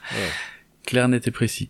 Mais y a, moi, ça m'a rappelé la violence de Ravage. Si tu veux, Ravage, il y a des passages qui sont d'une violence inouïe et euh, et euh, qui, où, voilà, ça réveille. Euh, c'est le genre de situation qui réveille les plus bas instincts euh, de l'homme, de l'humain. Et euh, et on retrouve vraiment ça dans la tour. Et puis, ça m'a fait penser un peu aussi à Maléville, ah autre œuvre de post-apo française, mais qui nous parle de guerre. Alors, le contexte est très différent parce que c'est rural dans Maléville, mais mais voilà, c'est pareil. C'est des gens qui sont obligés de s'allier pour survivre euh, dans un contexte quasi de guerre. Malville, super euh, film. Et le roman est bien, mais tu sais quoi, je crois que j'ai préféré le hmm. film. Euh, ah ouais, Je crois que le film est peut-être un peu. Enfin, j'en sais pas. Peut-être les images, mais le film me paraît plus dur que le roman. Alors, j'ai pas lu le roman, donc je saurais pas dire, mais c'est vrai que le film est pas mal. Ouais, le film est assez dur, hein. Oui, oui, oui, il est hard. Ouais, ouais. Ouais, ouais c'est clair. Donc voilà, bon, moi, un avis plutôt positif sur la tour, mais Ouais, moi j'ai beaucoup ah, plus de réserves que toi, ouais, beaucoup plus. En plus, tu vois, je trouve que la... moi, moi j'y avais pas pensé à, à Barjavel, mais mm. quelque part, euh, je pense que c'est bien de le dire comme ça, parce que moi Barjavel c'est un auteur que j'ai lu, j'ai lu beaucoup de ses romans, parce que je crois qu'il a pas écrit que des romans de SF. Hein. non, non, euh, largement pas. Mais moi j'ai mm. lu, euh, j'ai lu ses romans de SF, euh, pas tous, mais beaucoup quand même. Et à une époque où j'étais ado, sans savoir du tout que euh, bon, Barjavel a un passé un peu trouble quand même, parce que donc c'est un auteur des années 30 et 40. Après, je sais pas, est-ce qu'il a ouais, peut-être publié des romans encore plus si, tardifs. il a continué. Ouais, ouais. ouais Mais bon, euh, là, il y a la période entre 40 et 45, il a pas, il, était pas du bon côté. Voilà. C'est ça. On va le dire comme ça. Et mm. justement, la tour, je sais pas, est-ce que moi, les réserves que j'ai sur la tour, c'est est-ce que c'est une absence de vision politique ou même mm où c'est juste on n'est pas d'accord parce que je n'aime pas ce que le film raconte. Voilà, c'est on va et, là là on parle vraiment euh, on parle d'opinion politique. Je n'aime pas ce que le mhm. film raconte. Je n'aime pas ce que là ça va être compliqué. Presque il faudrait qu'on fasse une partie spoiler euh, pour euh, pour en parler. On verra si on a envie de si on a encore envie s'il nous reste du temps. mais parce que voilà, moi j'aime pas ce que le film raconte. Si j'avais raconté cette histoire, j'aurais pu raconter quelque chose d'assez proche, mais il y aurait parce que ah, si parce que ça arrive très tôt dans le film, je pense qu'on peut quand même dire. Euh, mhm. Après, si t'es pas ok, j'ai dit que je ferais pas de montage, mais je vais retenir qu'on est vers une heure. non, vas-y. La tour, c'est la France Black Blamber, mais à l'envers. Ah oui. Pas, pas ah le bah, rêve qu'on a voulu nous vendre, mais un cauchemar. Ah oui, c'est un pur cauchemar, mais c'est pour ça que je l'ai trouvé bien, moi. C'est peut-être pas complètement réaliste. Mais moi, c'est une vision qui me plaît pas. c'est une vision qui me plaît pas parce que et, là je dis là même sans parler d'opinion politique quand tu t'intéresses à l'histoire les alliances c'est toujours des alliances de circonstances Enfin, ah, peut-être, je, je devrais peut-être pas dire toujours. Il y a certainement des contre-exemples, mais, euh, j'ai le sentiment, l'impression que j'ai, la lecture que je fais de l'histoire, c'est que les alliances, parce que là, il va être ça va être de la géopolitique à, travers des étages et, des, de, de, comment euh, d'un immeuble, mais c'est quand même ça qui va se passer, mmh. sauf qu'ils vont se rassembler entre les blancs, ceux originaires d'Afrique du Nord et ceux originaires euh, d'Afrique subsaharienne euh, ou peut-être des dom-toms, j'en sais rien. Mais bon, clairement, c'est la hmm. couleur de peau quoi, qui, qui joue. Et je n'aime pas ça parce que je me mm. dis bah non ce qui serait logique c'est euh, ceux des étages du bas euh, salis et ceux des étages du milieu salis et ceux du haut euh, peut-être des trahisons des machins des bidules. Mm. on aurait pu faire le même film en évacuant parce que bah, je dis pas que c'est un film qui est raciste. C'est pas ça que je veux dire parce que je veux pas prêter à Guillaume Niclou enfin, je sais pas si c'est lui qui a fait le scénario. Je veux pas lui prêter ça mais enfin je trouve et puis il y a aussi autre chose sans parler de ça qui moi me fait dire mais c'est un film de droite c'est il n'y a pas d'entraide à aucun moment, il y a quelqu'un qui a l'idée, en tout cas, le film ne nous montre jamais quelqu'un qui pourrait dire Eh, si on arrêtait d'être con euh, non. Personne n'essaie. Je dis pas, je, je, j'ai pas une vision angéliste des choses. Je sais que oui, souvent les gens se foutent sur la gueule. Mais il y a aussi, mm, mm. dans l'histoire, même si c'est pas toujours l'histoire qu'on veut nous montrer, il y a aussi beaucoup de moments où les gens ils se sont entraînés. Et où les gens ils ont décidé de pas être cons. Et donc, je, à aucun moment on nous montre des gens qui disent si on arrêtait d'être cons. Et ça, ça, et ça, ça me... Ah, je suis désolé, mais ça, ah, ça m'a énervé. ça m'a. Alors peut-être j'ai pas, euh, voilà, peut-être je l'ai mal compris, peut-être j'ai pas vu, peut-être que je prête des choses. Et voilà, je, je veux pas prêter de mauvaises intentions à Guillaume Niclou. Moi, le sentiment, je me dis, c'est un film qui, ils ont pas trop réfléchi, à mon avis. Euh, J'ose espérer qu'ils ont pas réfléchi. Parce que s'ils ont réfléchi, tu te dis, mais non, ce que vous. Alors, peut-être c'est des gens, c'est juste des gens qui sont très pessimistes, mais je veux dire, les gars, là, ce que vous montrez, là, je pense que euh, euh, quelqu'un euh, qui vote extrême droite, il va regarder ce film, il, va, trouver, ah bah ouais, vous voyez bien, hein. Et, et ben, je. Hmm. Ah, peut-être je suis passé à côté, peut-être je me trompe, et j'espère me tromper, mais, mais je, je pense que. Moi, je n'aime pas le message que, que donne la tour. Et voilà, je. Bon, c'est. Voilà, je veux pas. On va pas aller plus loin, et, et puis je suis vite passé à autre chose, et, mais je, je, je suis pas en désaccord avec tout ce que tu as dit auparavant. Euh, il y a plein de choses qui sont bien. Moi, il y a beaucoup de trucs qui, faut... ça fait trop appel à la suspension euh, consentie de l'incrédulité. Il y a trop de choses à avaler. Je pense que le scénario, il y a un manque de caractérisation. Le scénario, il y a trop de failles. Et si tu rajoutes à ça le fait que j'ai d'énormes doutes concernant ce que le film cherche à raconter, euh, mm. c'est trop pour moi. Donc voilà, je, je, je dis pas qu'il faut pas le voir. Euh, je, sais pas du tout ce que je dis, puis je pense que je pense qu'il y a des films bien pires que ça. Mais et je laisse les auditrices et les auditeurs. Bah, si vous étiez au festival de Gérard Armé, que vous l'avez vu et que vous pensez pas du tout comme moi, euh, je serais curieux d'avoir mm. votre avis. Et honnêtement, parce que là, ce que je dis là, peut-être que je donne l'impression d'être très sûr de moi, etc. Mais en vrai, c'est surtout j'ai eu beaucoup de doutes, quoi. Peut-être, peut-être j'ai juste mal compris, peut-être j'étais pas de bonne humeur, peut-être que j'ai pas vu euh, les signaux qui peuvent contrebalancer tout ce que j'ai dit. ça, je l'exclus absolument pas. Mais, mm. mais voilà. Non, bah après moi je suis, je suis pas en désaccord avec euh, ce que tu mentionnes. Hein, c'est juste que j'y ai pas pensé. Et donc je me dis merde, est-ce que je suis naïf de pas y avoir pensé T'es droite, c'est tout. Euh, oh la vache. oh merde. Quelle horreur. Euh, excellent. Non, après on va pas se mentir, le consensus à Gérard Armé était pas hyper positif sur le film. Hein, je fais partie des rares à l'avoir apprécié parce que moi c'est mon, c'est vraiment le côté jusqu'au boutiste qui que, que, j'ai apprécié. moi, aussi, là-dessus, non, faut avouer, même les, acteurs et actrices, je pense qu'ils se sont donnés mm. à fond. Bah, D'ailleurs, on a vu, hein, les, on a vu deux des, un acteur et une actrice, donc un acteur qui s'appelle Attic, qui serait plus connu pour euh, parce qu'il fait du rap. Et je me demande s'il est pas ah dans une série sur le rap. Euh, je me demande s'il est pas dans une série qui est produite par Canal. Attends, je suis en train de vérifier. Ah, euh, aucune idée. ah ouais, il a une sacrée discographie, dis donc. Ah ouais? Oui, voilà, il est dans Validé de Franck Gastambide. D'accord. Euh, donc une série qui a été produite par Canal que, que j'étais curieux de voir ce que ça donnait puis j'ai pas regardé. Et euh, mais je, pareil je suis pas sûr que Validé fasse totalement l'unanimité notamment parmi les gens ah qui connaissent bien cette culture là ah. Euh, je, dis peut-être une connerie parce que là, là, là, euh, voilà. Et pareil, peut-être aussi j'ai des conneries parce que moi j'ai jamais vécu en cité, etc. Et peut-être que des gens qui ont vécu mm. en cité vont dire ah tu sais c'est c'est aussi ce que je pense qui arriverait. Bon voilà aussi ce qu'on s'est dit. Hein, c'est certainement quelqu'un qui a très mal vécu son confinement. Et là par contre là je peux comprendre que être confiné en HLM ça devait vraiment être l'enfer. Ouais, ça, ouais, ça ouais, là, oui. Là, c'est sûr que c'est vivre dans des petites villes ou dans des ou à la Cambrousse, c'était quand même un sacré avantage. Vivre, ouais, vivre dans une cité HLM, là, là, par contre, si c'était votre cas, bah, je, je peux comprendre que peut-être il y a un moment où vous avez envie de tuer vos voisins. Mm-hmm. Mais à mon avis, pas parce qu'ils étaient noirs, arabes ou blancs, mais bon, c'est ma vision des choses. Peut-être, peut-être je me trompe du tout au tout. Hein. J'ai pas la prétention d'avoir raison. C'est juste, c'est ce que je pense. Voilà. Mm. Mais bon, j'entends déjà que tu piaffes d'impatience. Oui, oh la vache, oh cette transition, elle est belle. Euh, oui, on a terminé notre journée de jeudi avec un film en compétition d'origine allemande. Le film s'appelle Piaf.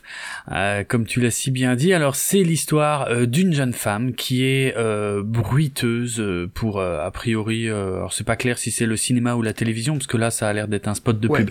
Mais bon, bref, elle est bruiteuse, elle doit faire des bruitages de de chevaux pour un spot publicitaire qui utilise un, un, cheval et elle a l'air de galérer un petit peu. a priori d'ailleurs, il semble pas que ce soit quelque chose qu'elle fasse depuis longtemps parce qu'elle a repris. Ouais, en, fait, on comprend. Alors au début, on comprend pas tout de suite que c'est son frère, mais on comprend qu'elle fait ça avec quelqu'un d'autre qui a été interné dans un hôpital psychiatrique. Qui, mhm. on, comprend assez tardivement, je crois, dans le film qu'il s'agit de son frère. Parce que pendant, longtemps, moi, je pensais qu'ils étaient en couple. Euh, ouais, en fait, non, on va finir par comprendre que c'est son frère. Et oui, comme il est, comme il est interné, euh, bah, elle doit le faire. Et oui, on sent que euh, visiblement dans, dans, leur truc, c'est pas c'est pas le rôle qu'elle a d'habitude dans leur euh, dans leur petite entreprise. non. Mm. Mm. Et euh, bon voilà, c'est une jeune femme introvertie hein, qui parle très peu. Le film, d'une manière générale, parle très peu. Et, euh, et ce qui va se passer, euh, c'est qu'elle va commencer à avoir une queue de cheval qui lui pousse, euh, donc une vraie queue de cheval, vraiment au niveau au-dessus, au-dessus des fesses. ça. Voilà. Là où se trouve une, queue pour un cheval, mais là c'est sauf que c'est un humain. C'est ça, c'est sur euh, sur cette jeune femme et euh, qui euh, qui qui va aussi visiblement faire la rencontre hein, d'un botaniste avec lequel elle va entamer une relation particulière, on va dire ça comme ça. Et en plus, non, mais il y a que comme ça parce que c'est pas clair. Lui, non, il y a rien de clair dans ce Lui, c'est un botaniste qui est spécialiste des fougères et de la reproduction des fougères. Ouais, ouais. ouais. Non, ouais, c'est bon. Je pense que à mon avis, j'ai plus aimé que toi. Ah ça, il y a de grandes chances. Ouais, ouais. Moi, ça m'a vraiment laissé de côté. Euh, il y a très peu de dialogue, il y a très peu de scènes qui ont du sens aussi. Euh, donc c'est c'est assez difficile à suivre. Et en fin de journée, moi, euh, c'est dur. Il était 22 h On l'a vu à 22 h mhm. au casino. Ouais. Bah, il y a quand même pas mal de choses. Déjà, on s'était posé la question. J'ai pas cherché à vérifier vu que cet épisode n'est pas préparé. je pense que c'était filmé en pellicule. Parce qu'il y a, ah, des, espèces de petits artefacts, enfin, je sais pas si le terme est correct, mais comme, euh, comme, hmm. comme les fins de pellicule, ça devient rouge, des choses comme ça. Donc il y a beaucoup de choses comme ça. Et je, trouve qu'il y a une très belle photo. Hmm. C'est, euh, oui. oui. L'actrice, elle, a un rôle qui est pas évident, mais moi je la trouve convaincante. Elle a un physique, euh, oui, Elle a un physique assez particulier. L'actrice, elle s'appelle, alors je vais le dire à l'allemande, mais alors si c'est l'allemande, ça serait Simone Bucchio, mais là en le voyant, je me dis, elle a peut-être d'origine italienne en fait. Est-ce que ce serait pas plutôt Simone Buccio euh, je sais pas. Possible. Euh, visiblement, elle a pas, elle a pas. Je suis en train de regarder sur IMDb. Oh, là, on vous ment pas. Hein. C'est pas préparé. elle a pas une, mais je sais pas. Elle, elle, elle, a, elle a, elle a un physique. Ah, elle est mexicaine. Ah, ok. Ah, ouais, parce que tu vois, elle, a les... je, me demandais est-ce qu'elle a pas des origines asiatiques, mais oui, ça, ça peut jouer aussi. Bah, du coup, oui, si elle a, elle a peut-être des origines euh, euh, ouais, amérindiennes, euh, parce que Hmm. Quand, euh, en Amérique centrale, euh, les populations d'origine, euh, enfin, on va dire autochtone, le terme est peut-être hmm. pas très bon, peut-être pas très heureux, mais vous avez compris l'idée. forcément, vu qu'ils venaient, ils venaient de Sibérie, hein, donc eux aussi, ils avaient des yeux, t'as quand même, plus, surtout ouais, les, les, les, Indiens de tout le continent américain, hein, que s'agisse d'Amérique du hmm. Nord, centrale ou, ou même Amérique du Sud, ils ont des yeux parfois un peu en amande comme ça. Ouais, c'est vrai. Elle, a, elle, a, elle, a, elle a une beauté très particulière. Oui, oui. oui, oui. Mais moi, je l'ai trouvé assez. Ah, c'est un rôle qui est quand même pas évident. Moi, j'ai trouvé convaincante. Euh, oui, oui, elle porte tout le film. Hein, de toute façon, c'est clairement elle qui est euh, au centre tout le temps, euh, que ce soit dans son métier qu'elle a l'air d'avoir vraiment du mal à, à faire, dans les transformations physiques qu'elle subit, mais tout en restant relativement impassible. C'est ça le truc, c'est qu'elle a l'air de ramer, et d'un autre côté, il y a, y a peu d'expression sur son visage, mais euh, et en même temps on sent que, euh, ben je sais pas, que des fois elle a l'air affectée, des fois, bon des fois c'est moins clair. Dans sa relation avec le botaniste, par contre, c'est un peu plus dérangeant parce qu'on comprend pas toujours si ça lui plaît ou pas, ce qui se passe. Euh, c'est un film très étrange. Hein. Et, et tu parlais de la photo, moi j'ai pas su dire clairement si ça se passait dans les années 70 ou maintenant, par exemple. C'est très bizarre et c'est ça joue sur l'ambiance générale du truc qui est euh, bah, qui est étrange. Tout est étrange en fait. ouais, euh, mais enfin si on a quand même le sentiment qu'elle prend ça à cœur, parce qu'elle se donne à fond, tu vois, elle va voir. Oui, elle a l'air. Parce que en gros, son problème, il faut qu'elle bruite un cheval, et, clairement, le premier jet qu'elle fait, c'est, ça ressemble à rien, et donc elle va passer beaucoup de temps à aller observer les chevaux pour mhm. comprendre, essayer de comprendre le rythme, euh, comment ils se déplacent, euh, ouais. Et, donc oui, plus plus elle s'investit dans son travail, et plus il y a cette queue de cheval qui pousse et qui semble, c'est vrai que c'est elle a l'air un peu froide comme ça et soudain il y a une sorte de mm. transformation donc à la fois physique et psychologique et c'est un film clairement il est question de sensualité et d'érotisme mais quelque chose ah oui. de très dérangeant de très ah déroutant on va dire. Euh, il y, a une ou deux scènes qui sont on va dire dérangeantes mais on est plus de l'ordre du déroutant parce qu'effectivement comme tu l'as dit des fois on comprend pas trop bien ce qui se passe on comprend pas tous les tenants et les aboutissants des fois. moi j'aurais dit souvent hein. mais après on va aussi à Gérard Armé pour ça oui, oui, en tout cas, moi, je vais aussi à Gérard Armé mm. pour voir. Oui, c'est sûr que ce film, est-ce que je l'aurais, est-ce que je serais resté jusqu'au bout si je l'avais regardé tout seul chez moi euh, sur ma télé? Mm. Pas certain. Ouais. Hein. Mais euh, moi là, j'étais quand même tout le long. Oui, moi aussi, hein, j'étais perdu. Il y a des moments où je comprenais pas ce que je voyais. Euh, enfin, si, je comprenais ce que je voyais, mais je comprenais pas ce qu'on cherchait à, Je suis pas sûr d'avoir compris ce que le film cherchait à raconter. Si, bah, si tant est qu'il y ait quelque mm. chose à comprendre. ouais, bah, c'est une expérience, quoi. Je sais pas. Et que franchement, j'ai déjà vu. À Gérard Armé, j'ai déjà vu mille fois pire. Oui, ah oui, oui, oui, oui, largement. Ça, on est d'accord. Et voilà. et formellement, l'image, le son et tout, super. L'actrice, super. Euh, donc, il y, a quand même beaucoup de choses positives à en dire. Euh... Non, c'est vrai. Moi, moi, j'ai pas accroché, mais je le, je le classerais vraiment pas dans les pires euh, expériences que j'ai vécues à Gérard Mais euh, c'est euh, voilà, dans la forme, tout est hyper soigné. Il y a, y a vraiment pas photo.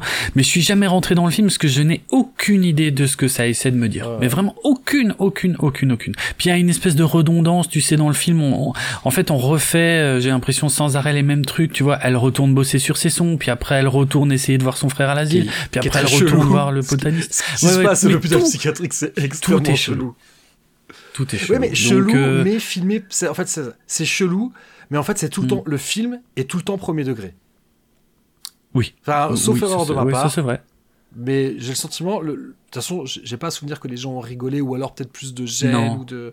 mais euh... enfin, j'ai pas souvenir d'une séance euh, un peu euh, perturbée par les gens. Ouais, si, il y a peut-être des gens qui ont rigolé à la fin. Je pense que des gens diront ouais, qu'est-ce qu'on a vu. Oui. Mais c'est vrai. Mais j'ai je sais pas souvenir qu'il y ait des gens qui soient partis avant la fin.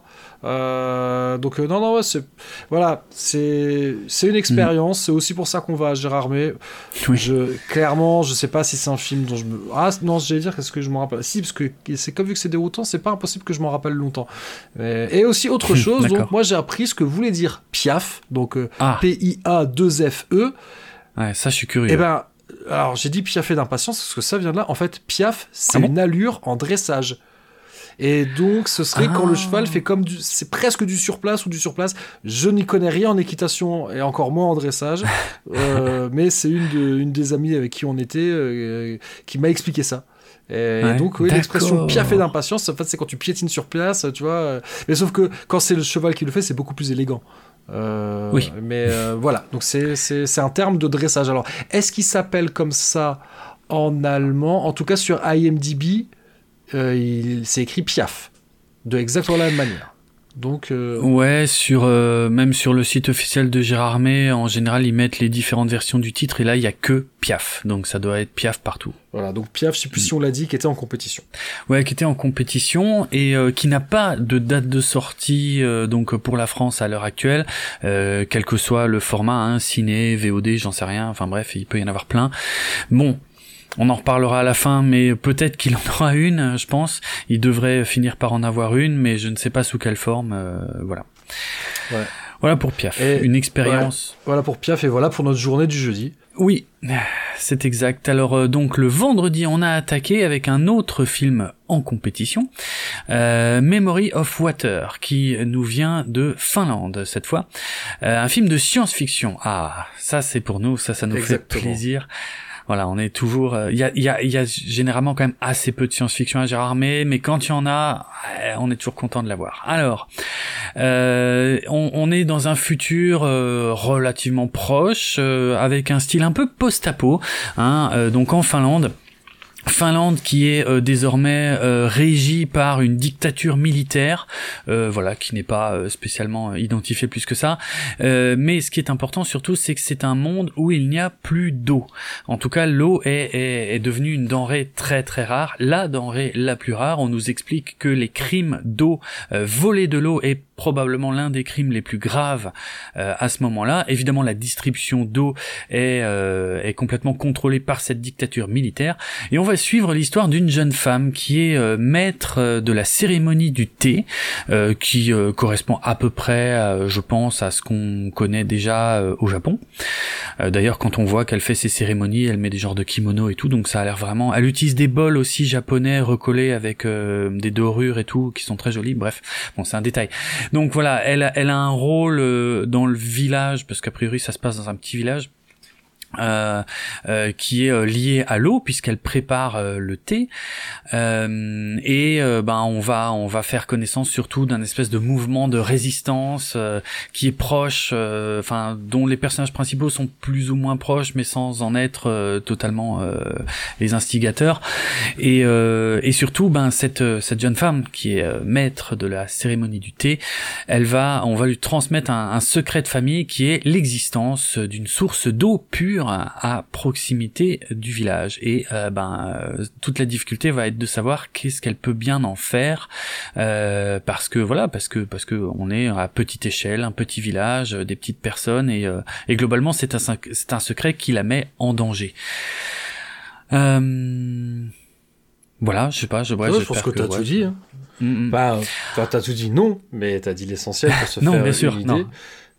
mais le pitch ouais voilà c'est ça euh, Alors, c'est, on est adapté d'un roman, euh, apparemment. Ah oui, ah oui c'est vrai. c'est rare ça. qui serait, euh, je pense, un roman, j'imagine. Je sais pas si c'est un roman finlandais, mais parce que oui, mm. on a dit c'est un film finlandais parce que c'est tourné en finlandais, mais c'est quand même c'est une coproduction entre la Finlande, l'Allemagne, l'Estonie et la Norvège. Euh, voilà, pour être, ça c'est pour être précis. Absolument. Mais euh, ouais, ouais, moi, moi j'ai bien aimé. J'ai bien aimé concernant le world building parce que je pense pas que c'est un film avec énormément de budget, mais ils ont réussi hmm. les costumes, les, les véhicules. Euh, ils réussissent vraiment à nous vendre ce monde. Hmm. je sais pas, je sais pas où est-ce qu'il a été tourné parce que c'est ça aussi qui est assez amusant. C'est hmm. le surnom de la Finlande, c'est le pays des mille lacs. Alors ça, je le savais pas et ça donne une résonance assez différente au film. Donc je mm. pense que en tant que Finlandais, voir un film où tous les paysages sont absolument secs, je, je sais pas où ça a été tourné, euh, mais si ça a été tourné en Finlande, ils ont dû bien se galérer pour trouver des lieux de tournage. Parce que c'est sec de chez sec. euh, même en plus, Finlande, ça ne vend pas du tout une Finlande froide. Parce que bon, clairement, hein, mm. oui, il est question de réchauffement climatique. Euh, ça ne vend pas du tout une Finlande froide, et donc je ne sais pas où ça a été tourné. Euh, mm. Mais ça, je serais curieux de le savoir. Mais, donc oui, il y, a tout ça qui fait qu'il y a une ambiance assez particulière dans ce film. Euh, mais ouais, c'est difficile d'en parler sans trop en révéler. Oui. Oui, oui c'est peut-être pas le scénario le plus original du monde, mais, mais moi, franchement, j'ai vraiment bien aimé. Euh, bah ouais, j'ai pas, pas grand chose. Finalement, j'ai pas grand chose à en dire plus que ce que je viens de dire, quoi. Non, j'ai pas, j'ai pas des milliers de choses à dire non plus. Euh, après, il faut préciser quand même que c'est pas un, c'est pas un film d'action, euh, contrairement à ce qu'on pourrait croire euh, vu le, vu le pitch. Euh, il y a, il y a, alors tu l'as dit, il y a quand même euh, des effets spéciaux discrets mais très réussis qui nous vendent bien le truc, hein, des véhicules électriques, des petites interfaces numériques, voilà, qui nous vendent bien le côté science-fiction. C'est, c'est fait, ouais, c'est vraiment très bien fait. Mais c'est un film qui est plutôt posé en fait. Et c'est a priori peut-être son seul défaut si on si on choisit de le voir comme un défaut en tout cas. Euh, mais c'est un film très très posé un peu lent pour ce qu'il raconte. Euh, peut-être d'ailleurs qu'il gagnerait à être un tout petit peu plus euh, un, un, poil plus ramassé pour gagner en rythme. Parce que moi il fait 1h40 c'est pas non plus non c'est pas c'est pas la mort. Mais mais il pourrait faire 1h20 et raconter la même chose euh, Peut-être, ouais. Je, je, l'ai pas ressenti comme ça, mais c'est vrai qu'aussi euh, le cinéma finlandais, euh, cinéma finlandais, cinéma posé, c'est presque, c'est presque un pléonasme. Tu vois ce que je veux dire Ah oui, d'accord. Bah ouais, ça, j'en étais moins conscient, donc voilà. Mais, mais j'ai quand même, j'ai vraiment bien aimé. c'est mon petit coup de cœur. Alors j'ai des gros coups de cœur et des petits coups de cœur. Et celui-là, c'est mon petit coup de cœur ouais, de Gérard. C'est un, un de hmm. ceux que je mets haut. Enfin, où clairement, il y a toujours la question de quel film on vous recommande. si Memory of Water, s'il sort au cinéma par chez nous et qui passe pas loin de chez vous, allez-y quoi. C'est. Il a. Euh, dis-moi. Il a pas de date ah, pour l'instant. Euh, ouais, il a pas de date de distribution, mais j'espère qu'il en aura une. Bon après, c'est clairement pas le genre de film qui aura une grosse distribution. Peut-être que ça peut sortir directement sur une plateforme. Ce serait un peu dommage parce que la photo était très belle. Non non ouais. Puis voilà, euh, c'est c'est cool aussi hmm. de voir des œuvres de SF qui sortent un peu du tout venant, même si encore une fois, hein, c'est pas le film le plus original du, du monde. Hein. on va hmm. pas vous le survendre non plus. Mais si vous aimez la SF, si vous aimez le post-apo, euh, Ça serait vraiment et les, les, dystopies parce que c'est plus oui c'est plus un film de dystopie que euh, si oui enfin tout ça ça marche quoi. Euh, si c'est un genre qui vous plaît et que vous en avez marre de voir tout le temps les mêmes trucs, bah, allez voir Memory of Water parce que ça sort un peu des sentiers battus tout en restant dans quelque chose d'assez quand même d'assez classique. Hein.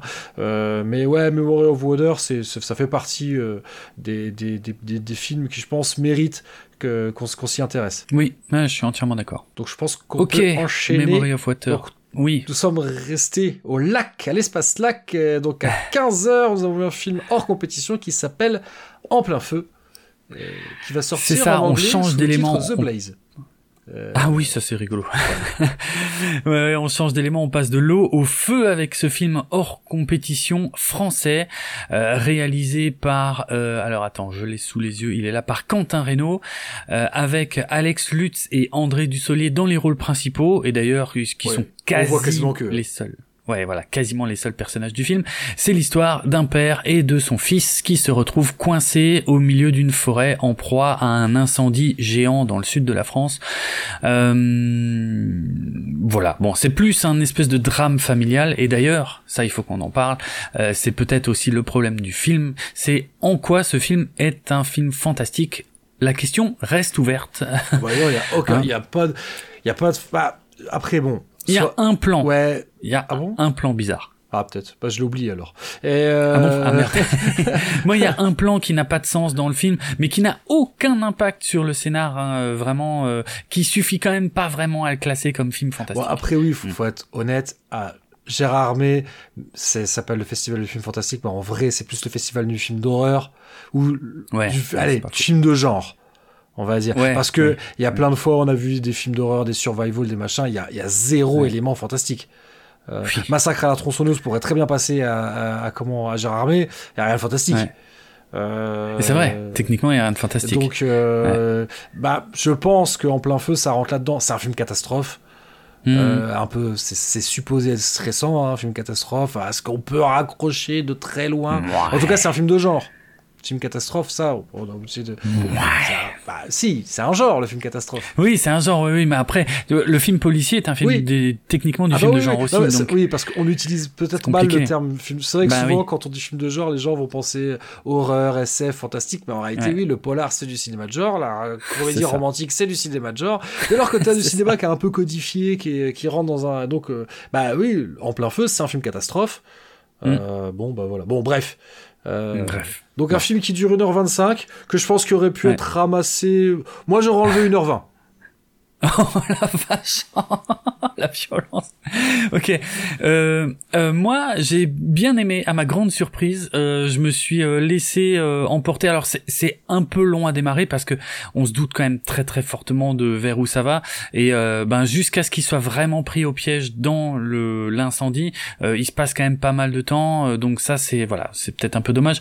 Mais sinon, honnêtement, j'étais voilà, j'ai vraiment apprécié. J'ai trouvé ça pas mal du tout. Avec juste cette réserve, est-ce du cinéma fantastique? Que je pense que non. Mais euh, mais je trouvais ça pas mal. Mais après, je comprends. Vu le, bah c'est c'est un une espèce de huis clos en plus, hein, presque. Non mais moi je trouve que l'élément feu. Ouais. Mais enfin, à aucun moment on stresse dans ce film. Moi, je pensais que c'est un film qu'on ouais, ils nous vendent déjà ils nous vendent pas du tout le côté chaleur. Euh, non, pas trop. Ils prennent vraiment leur temps. Et hmm. euh, voilà. Et, non, non, moi, moi j'étais très déçu, je m'attendais à un truc vraiment hyper nerveux, et bah, en fait c'est un épisode de Derrick, quoi. oh la vache Non mais en plus, ouais, c'est dur, parce que Alex Lutz il joue bien, euh, André Dussolier, évidemment, c'est bon, il est un peu vieux maintenant, mais c'est un très bon acteur. Euh, Bon, là, je, pense pas que c'est sa meilleure performance en plein feu. Hein. Euh, non, non, non. Mais Alex Lutz, oui, c'est un, un, super acteur. Ah, J'ai aucun problème là-dessus. Euh, mais, euh, et oui, les scènes de flammes et tout. Je dis pas que le film est raté c'est c'est le hmm. scénario moi qui je dis les gars enfin je pense que pour moi il passe à côté du sujet dans le sens où pour moi ça, ça doit être un film c'est soit tu décides de faire un film euh, un drame familial et fais-nous un drame familial mais parce que ça ce côté-là à la rigueur marche mais euh, moi j'ai jamais stressé dans le film. Dire, non. c'est pas le but. je sais même pas s'il court à un seul moment c'est vraiment le. Bah, enfin, en peut-être que c'est moi le feu me mhm. fait plus peur qu'à eux, mais euh, mais moi je vois un truc pareil, mais je suis. Enfin, je trouve ils nous vendent pas la terreur, le. Non, pas du tout. Ouais, et même la chaleur, tu vois, il y a des moments où ils devraient suer à grosses gouttes, et ça. Ouais, ouais. je trouve qu'ils nous l'ont pas bien vendu du tout. Et euh, donc euh, voilà. Peut-être c'est moi qui suis hermétique, hein, j'en sais rien, je pas. Mais je, je pas. Bref, ça, ça pour, pour le coup, c'est un film que dans six mois je l'aurais oublié. Ça c'est. Euh, ouais ouais clairement moi aussi hein, pour le coup. Après c'est vrai qu'il est euh, il est bizarre dans le sens où effectivement il, ça se vend même jusque sur l'affiche hein, ça se vend clairement comme un film catastrophe alors qu'en fait c'est juste un drame familial vraiment. Hein. Et c'est pour ça que la composante euh, catastrophe est est au second plan vraiment et peut-être un peu trop et ça m'a pas dérangé pendant le visionnage où j'étais plutôt bien dedans mais je, je suis d'accord avec à, peu près toutes les critiques que tu dis. Hein. Il y a quand même un souci euh, euh, de crédibilité dans certaines situations, euh, mais voilà, moi j'y ai pas pensé en le voyant, donc ça m'a pas gêné. T'étais plus bienveillant que moi cette année, c'est tout. c'est très bizarre. c'est très bizarre parce qu'en plus d'habitude je suis d'une violence inouïe avec les films qui se permettent de ne pas être du fantastique. Et là, je sais moi, pas. c'est pas, ça que je lui reproche moi. Moi je lui reproche de passer à côté. ouais, moi je, me, j'y allais, j'y allais pas avec beaucoup d'attente, mais l'attente que j'avais c'est ouais cool, ça va être une ambiance bien stressante et tout. Euh, mm, mm. Euh, bah, je me suis fait chier, quoi. donc euh, ça, ça, je l'avais pas vu venir. Ouais, c'est dommage. Bon, vous pourrez vous faire un avis en salle, ça c'est sûr, il sort au cinéma, il sort le 8 mars 2023 en salle en France, il y aura de la promo, euh, c'est sûr, donc voilà, ce sera assez facile à voir. Peut-être le film qui sera le plus facile à voir, mais, c'est pas le meilleur. Qui avait... mais non, c'est pas le meilleur et qui avait clairement peut-être aussi le moins sa place au festival. Hein, on va pas se mentir. Alex Lutz faisant partie euh, du jury long métrage, euh, voilà, il y a. Ah, allez, je vais pas lancer des accusations gratuites. En plus, ça se trouve c'est pas ça du tout, donc. Euh, peut-être que c'est pas ça, voilà, voilà, mais peut-être que c'est une coïncidence, mais bon, en tout cas, ouais. Oui, parce que c'est peut-être arrivé dans l'autre sens. C'est peut-être euh, parce que euh, parce que je comprends aussi que Gérard May a envie de mettre en avant des films français. Enfin, c'est quand même logique, quoi. Oui, c'est bien. donc peut-être c'est peut-être dans l'autre sens que c'est arrivé. Tiens, on peut mm, faire aller en plein feu. Bon, allez, c'est un film catastrophe. Allez, on le fait rentrer au chausse-pied dans notre dans notre prog. On le met pas en compétition, on le met hors compétition. Tiens, il y a Alex Lutz, il est sympa. Allez hop, on le fout dans le jury. Ça, ça, ça, peut-être passer comme ça aussi. Hein. Euh, peut-être. Bon, bon c'est pas, c'est pas l'aspect le plus intéressant euh, de, cette 30e édition. Donc, on va enchaîner avec un film qui, lui, pour le coup, euh, a, va, va, va, je pense, rester avec moi un bon moment parce que c'est un film pas banal. Donc, on a vu à l'espace lac à 17h30 film en compétition qui mm. s'appelle La Pietà. Ouais, la Pieta, coproduction entre l'Espagne et l'Argentine. Euh, donc film de Eduardo Casanova, très jeune réalisateur a priori. Hein, euh, oh, pas tant que ça en fait, né en 91 à Madrid. Bon, plus jeune que nous quoi, c'est sûr. Bref. Euh, donc c'est l'histoire de la relation fusionnelle entre euh, Lily, la maman, et son fils Matteo. Euh, ils sont vraiment vraiment très liés, très proches. Ils sont tout le temps, tout le temps, tout le temps ensemble, complètement inséparables à tel point que euh, ben il y a des moments où enfin c'est forcément un peu oppressant pour le fils même s'il n'a pas euh, toujours la liberté de l'exprimer euh, mais c'est un film surtout qui est très particulier dans sa forme hein. on est sur sur comment dire un côté visuel très extravagant avec des décors extravagants des costumes extravagants beaucoup de roses beaucoup d'humour et de situations absurdes hein. ça la salle s'est bien marrée à plusieurs reprises et c'est compréhensible, hein, moi aussi. Euh, voilà, difficile d'aller plus loin dans le pitch. Euh, enfin, je sais pas trop. Euh, si je dois aller plus loin, parce que ça, ça, ça, parle quand même surtout de ça, quoi. Alors oui, alors ici il y a, une particularité. Oui, il y a une histoire parallèle effectivement avec la la Corée du Nord. Euh, parce que voilà, on, on, en parallèle de ça, on suit aussi euh, l'histoire euh, d'un couple, ouais, d'une famille en Corée du Nord sous le régime de, eh bien, de, de Kim Jong. donc c'est encore Kim Jong Il. Il, hein, c'est encore lui. C'était le, ouais, c'était le père. Ouais, donc voilà. Euh, mais surtout, il faut il faut insister sur le côté euh, visuel du film. Hein. C'est très euh, c'est très particulier. Tu sens qu'il y a eu un taf de malade sur les décors, sur les costumes, qui ont enfin quasiment tout a dû être créé. Je pense pour le film. Les costumes sont, traduire. Les costumes et les décors sont vraiment formidables. C'est ouf, ouais, ouais c'est, c'est, c'est un truc de dingue. Il y a un travail dingue, il y a, y a une esthétique en fait, vraiment, il y a une vraie euh, esthétique très particulière au film. Euh, et c'est, c'est, c'est probablement d'ailleurs sa plus grande qualité. Ouais, moi ce que je trouve bien, c'est que c'est un film qui est barré, clairement. Complètement. Mais il y a une structure. C'est pas, oui, tu vois, il y a une progression. Ils vont quelque part. Là, là, ça raconte une histoire. Il y a une évolution. Les personnages ont une évolution. On, cherche vraiment à t'emmener d'un point A à un point B. Euh, y a, mm, mm. c'est pas, c'est pas du, c'est tout sauf du grand n'importe quoi. Euh, et je trouve aussi non, vrai. les passages avec la Corée sont intéressants parce qu'effectivement tous les passages qui, c'est oui, c'est supposé se passer en Espagne. Hein. Euh, tous les passages en Espagne, comme comme c'est très coloré. Euh, en fait, mm, j'ai entendu quelqu'un dans le public qui disait c'est du Almodovar sous acide.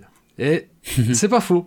Et comment euh, Mais voilà, c'est très coloré et ça invite parfois au rire. Alors au rire grinçant, mais au rire, on est sur de l'humour noir.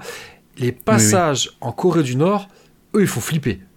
Ouais, c'est ouais, c'est pas drôle du tout. Voilà, on alterne et, je trouve que je sais pas si c'est ça qui a été voulu, mais l'effet que ça fait, c'est que ça, ça te rappelle toujours quand même que ok, on rigole, mais en fait c'est pas drôle du tout tout ce qu'on est en train de voir. Parce mm. que c'est, c'est une relation. C'est vrai qu'elle est très étrange, cette relation entre, entre cette mère et son fils, parce que ah clairement, ils s'aiment, mais ils pourrissent la vie. Et euh... oh bah, complètement. Enfin, la mère, ah elle est, elle est au-delà de l'envahissant, quoi. Elle est tout le temps, tout le temps là. Elle traite son, son fils comme un gamin, alors qu'il a, il a l'air bah, d'avoir. Je sais pas quel âge il est censé Il est adulte. Il est adulte, hein, ouais, c'est ça. Hmm. Jeune adulte, mais adulte, quoi. Ouais. Donc euh, ouais, c'est très c'est très étrange. Euh... C'est pas le film que j'ai préféré, hein. moi. Pour être tout à fait honnête, oui, j'ai passé un bon moment parce que c'est marrant, parce que c'est baroque, parce que euh, euh, parce que c'est extravagant et tout. Euh, et oui, c'est un film dont je me souviendrai, mais mais voilà, c'est un film qui marche super bien en festival, je trouve, euh, qui est agréable à regarder en festival parce que t'as toute la salle qui se marre et tout, et puis euh, voilà, et que c'est vraiment euh, très très barré. Mais euh, moi, c'est pas le genre que je préfère et je voilà, je, suis un peu surpris par le l'accueil euh, qu'a eu ce film euh, au festival. Donc euh, ouais, je c'était c'était cool, un... je passais un bon moment, mais c'est pas ça que je viens chercher à Gérard Mais c'est peut-être ça le problème. Ce qu'il faut préciser, donc c'est un film qui a été produit par Carolina Bang et le ah mari de Carolina Bang, à savoir Alex de la Iglesia. Ah donc voilà, il y a aussi Alex de la Iglesia qui avait reçu, si je ne dis pas de bêtises, le Grand Prix pour le jour de la bête. Pour le jour de la bête, ouais, bien sûr. Je sais plus en quelle année, 94. Alors je dis complètement de tête. Hein. Ça se trouve, j'ai une énorme connerie, mais euh, il me semble que c'est ça. Je sais plus, je suis en train de regarder, est-ce qu'il y a le palmarès quelque part? Bon, soit, c'est pas grave. Si on a, je vais te trouver si ça. on a une connerie. Euh. Mm. Mais euh, ouais, donc, ouais, c'est vrai que c'est. Puis en plus de ça, oui, on se mange quand même pas mal de films. Ah non, celui-là, oui, je l'ai dit, on l'a vu à 17h30, hein, c'est ça? Attends, je retrouve plus. Ouais. Oui, c'est ça. Donc, ouais, après, On après ça, on a encore vu deux autres films. Parce que c'est ça aussi ce que je disais, c'est que. Ça joue. Ouais, on a vu deux autres films et c'est que là, ce jour-là, on a vu que du rien à voir. Parce que donc, euh, film de SF dystopique, suivi par euh, film catastrophe, suivi par un film mhm. euh, un peu what the fuck. non, non, what the fuck, c'est pas bon. Mais ouais, un film qui sort, on va dire qui sort vraiment des sentiers battus. Des, sentiers battus. Ensuite, on va repartir vers quelque chose de peut-être un peu plus convenu, à savoir The mhm. Nocebo Effect, donc qui, qui a été projeté à 20h. En tout cas, nous, on a assisté à la projection de 20h à l'espace Lac. C'est un film qui était en compétition. Absolument. Euh, alors là, alors je, juste le jour de la bête, El Dia de la Bestia de Alex de la Iglesia, c'était en 1996. C'était ah, la troisième édition. Je trompé à deux ans près. Ouais. De, ouais, ouais, t'étais pas loin. Troisième édition du festival de Gérard. Mais alors, The Nocebo Effect, effectivement, euh, film euh, attends, attends, de juste faire un petit truc. Euh, oui. D'ailleurs, le jour de la bête qui va être projeté dans le cinéma pas loin de chez moi. Euh, donc voilà, je vous invite à écouter le podcast qui s'appelle La toile à frire. Euh, je mettrai les liens, voilà, comme ça vous serez peut-être aussi un peu au courant. Mais ouais, ouais, le jour de la bête qui va, qui va être projeté, je vais avoir l'occasion de le voir logiquement dans les mois qui viennent. Voilà. Mais je, te, laisse, je te laisse reprendre avec Xenosibo Effect. Désolé. D'accord. Et dernière précision sur la Pieta, euh, il n'a pas encore de date de diffusion en France, mais, notre quelque petit chose nous dit il va en avoir une. Il va en avoir une, c'est à peu près certain. Bon, donc The Nocebo Effect euh, de Lorcan Finnegan qui s'était fait remarquer, euh, c'était il y a combien de temps? Un an, deux ans, avec euh, Vivarium. Ah, c'est vrai également. Euh, donc c'était ouais en 2019, voilà. Euh, c'était donc il y a trois ans. Euh, alors film avec comment s'appellent ces gens déjà? Je trouve plus leur nom. Mark Strong et Eva Green qui sont donc en couple plutôt aisé, hein, clairement. Alors c'est une coproduction entre l'Irlande, les Philippines, le Royaume-Uni et les États-Unis. Euh, et euh, voilà, on a un couple très aisé, euh, surtout, alors le personnage principal, on va dire, c'est Eva Green. Elle est styliste, voilà, euh, de vêtements pour enfants. Mais a priori plutôt du haut de gamme. Oui, oui, oui, du très haut de gamme. Du first grade, pas du second rate. Du first rate, pas du second rate. Vous comprendrez dans 15 jours. Bien vu. Excellent.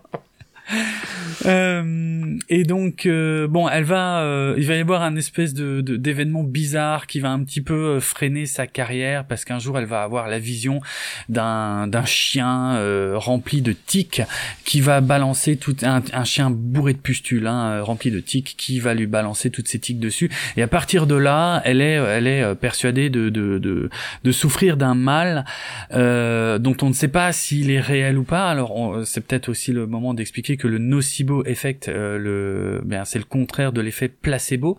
Hein. L'effet nocebo, apparemment, c'est quand on a des, euh, apparemment des conséquences négatives de sans sans avoir euh, été véritablement affecté par quelque chose. Comme l'effet placebo, Donc c'est, hein, c'est... voilà, c'est le placebo. Du sucre, mais on t'a dit qu'il y avait. Ouais. Bref, non, je vais pas rentrer sur un délire sur l'homéopathie. ok, mais voilà, le, le, le, réalisateur nous a expliqué, en tout cas, que lui, il avait eu euh, envie d'explorer cette, euh, cette, cette, euh, ce, ce, thème de l'effet nocebo. Donc c'est pour ça que le film s'appelle comme ça. Donc c'est pour ça que c'est pas clair, clair si si cette jeune femme souffre vraiment de la maladie dont elle souffre. En tout cas, un jour, parce que voilà, ça lui fait perdre la mémoire, ça lui fait avoir des crises, presque comme des crises d'épilepsie par moment. Donc voilà, c'est assez particulier. Et un jour se pointe une une jeune femme femme euh, d'origine philippine qui euh, lui dit bonjour, euh, je suis bien la, la, la, la, femme, je sais pas comment on dit, la femme de maison que vous avez engagée. Elle avait complètement oublié qu'elle l'avait engagée, donc elle, elle la laisse s'installer et donc ils ont voilà cette jeune femme qui va commencer à s'occuper de la famille, leur faire à manger, s'occuper de la petite, l'amener à l'école, tout ça, tout ça.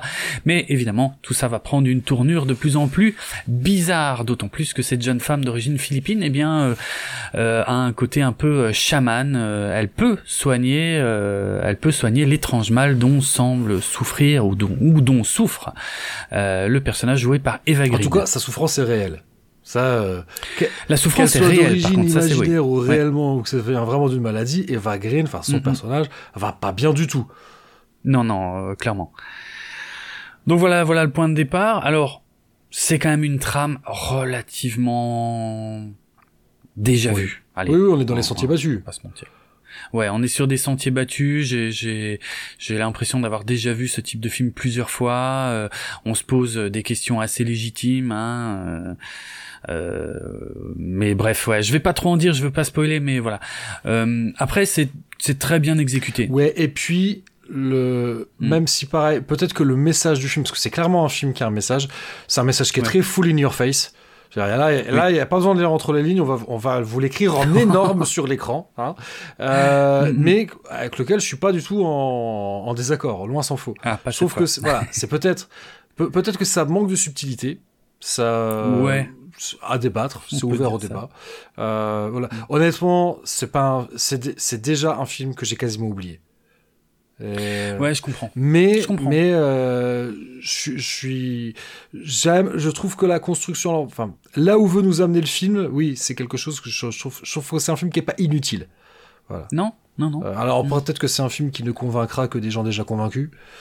Euh, ça, ça c'est très possible. mais voilà, peut-être peut-être que ouais, ça aurait été mieux un scénar un peu plus fort ou quoi. Enfin, j'en sais rien. Et mm. encore une fois, là, en fait, je vais pas trop m'avancer dans ma critique parce que j'en ai presque tout oublié, déjà. Ah ouais? Et, comment euh... ouais non ce que je retiens en fait je retiendrai il y a un moment il y a un hommage très clair à Alien euh, et un ah. passage. Ah oui c'est vrai. donc voilà ça ça m'a bien plu. Euh, j'aime bien voilà même si la fin ok tu, tu, sens venir il n'y a pas trop de enfin ça, ça met du temps à se construire parce qu'effectivement ouais un peu. on, comprend bien. Enfin moi j'ai euh, enfin non je veux je veux pas éviter de spoiler mais il n'y a, a, pas grand chose. Euh, le scénario ne nous surprend jamais vraiment. Mais non, pas trop. on se doute. Par contre, tu peux pas. Oui, au mm. bout de 5 minutes, tu devines pas comment ça va se terminer, mais tu, tu vois au fur et à mesure, tu comprends ça va être quoi l'étape suivante. Euh, mais mm. ce pas nécessairement gênant. Euh, ouais, je trouve l'actrice, l'actrice philippine, moi, je trouvé, je l'ai trouvée vraiment convaincante. Ouais, elle est très bien. Euh, très, je, très je suis désolé, attends, mm. faut que, parce que c'est, c'est pas bien ce que je fais, je dis pas son nom. Euh... Oui, alors je vais le retrouver puisque je l'ai pas sous les yeux non plus. Euh, Chai Fonacier. Ouais, ouais, je, je garantis pas la prononciation, ouais, mais. Ouais, moi non plus. mais ouais, ouais, effectivement. Donc ouais, non, elle est assez convaincante. Je suis honnêtement, mm-hmm. Eva Green, je trouve je dis pas que c'est pas bien, je trouve qu'elle fait, j'ai pas non plus le sentiment d'une prestation euh, folle. Je suis d'accord. Euh, J'ai tendance à dire qu'il n'existe pas de mauvais film avec Eva Green, euh, mais ici euh, le, le, le, charme a un peu moins agi que, que, que par le passé. Euh, après une prestation très très très très correcte, oui, hein, mais, aucun problème. moi, je, je l'ai déjà vu beaucoup plus, toi dans des rôles plus habités ou. ouais, pareil. Je l'ai déjà vu plus mm-hmm. convaincante. Je suis d'accord. Je suis d'accord aussi. Euh, voilà, même si c'est loin d'être mauvais. Donc, bon, Nocibo Effect, euh, ça va sortir au ciné le 8 mars. Vous pourrez... Ah non, ça va sortir, pardon, en VOD directement le 8 mars. Vous pourrez vous faire un avis assez facilement. On le déconseille pas. Hein. Euh, non, non, on le déconseille pas. Vous êtes amateur de, de ce genre de choses. Euh, voilà, mm. c'est loin d'être un mauvais film. Après, c'est pas celui qu'on va vous conseiller en premier. Voilà. Non, voilà, c'est ça, c'est ça. C'était, c'était pas mal, mais euh, on n'a pas été, euh, par exemple, on n'a pas été spécialement choqué que euh, que le film ne figure pas dans le palmarès. Oh, tu fais des spoilers Ah, je spoil, je spoil. Pardon. Non, c'était pas mal. Ouais, non, c'est clairement pas un nom que je m'attendais à être prononcé au moment du palmarès. Euh, ouais. Hein. Voilà. Mm, mm. Le prochain film dont on va parler, bah lui, il pouvait pas être au palmarès vu que c'était un film hors compétition. Donc on a vu à 22h, toujours à l'espace like, un film que moi j'attendais beaucoup, un film qui s'appelle Irati. Alors est-ce que ça se prononce vraiment comme ça? Je sais pas. Mais euh, bah, si, bah, bon, ils le disent assez dans le film. Hein. Mais je me rappelle plus comment ils le prononcent. bah Irati. Ouais, parce que c'est du basque. avec l'accent. Ouais, voilà, c'est du basque. Et je vais te laisser nous, nous pitcher le film. Ouais, film euh, originaire d'Espagne, effectivement, mais en langue basque, euh, réalisé par Paul Urquijo Alidio. Bon, ça se dit peut-être pas comme ça. Euh, donc, film inspiré de, ben, de, de véritables légendes basques, donc de qui date du 8e siècle. Parce qu'on est en plein, en plein dans la période carolingienne. Le film commence avec la bataille de, de Roncevaux. Donc ça, ça parlera à ceux qui aiment l'histoire. Ah, c'est quand même un truc, mm. voilà, le neveu de Charlemagne, tout ça. Vous avez... Oui, oui, bien sûr, bien sûr. Mais connu.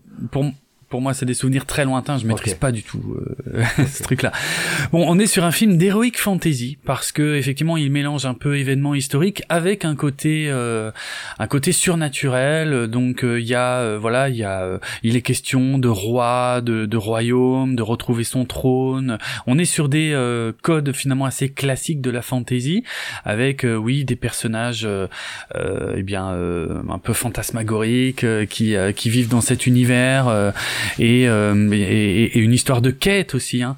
Euh, donc, euh, je, je, pour être franc, je me souviens pas plus que ça du pitch, euh, mais en gros il y a une quête pour que le celui qui devrait être roi, euh, pour qu'il ait euh, vraiment la couronne, il doit accomplir une quête et mais dont je me souviens pas. Parce qu'en fait on, donc on est sur la transition, c'est le passage du, du paganisme au christianisme et donc mm. le grand-père du personnage principal, lui s'est mm. déjà converti au christianisme, mais son fils, ah qui était le roi, lui est retourné vers le paganisme et donc pour pouvoir être roi de de, de, ce, de cette. C'est quoi C'est le roi de la vallée ou je sais plus quoi Enfin, peu, peu importe. Ouais, c'est la vallée. Pour pouvoir être roi, il faut qu'il soit un bon chrétien, donc il faut que son que, que, son prédécesseur, que son géniteur euh, ait une, une sépulture chrétienne. Oui, c'est vrai. Il a été enterré selon le rite païen. Ouais. Voilà. Donc il y a, y a ça pose problème. Il y, a beaucoup de questions de religion parce que en plus de ça, c'était une période. Bah, justement, je parlais des alliances de circonstances. Les Basques avaient pour alliés euh, les les des, des alors je, je sais pas si c'est correct de dire les Sarrasins. Euh, bon, en tout cas, oui, c'était c'était l'époque. Hmm. Hein, c'était à cette époque-là, euh, les il y avait déjà une partie de la de la péninsule ibérique qui était arabo-musulmane, si je ne dis pas de bêtises.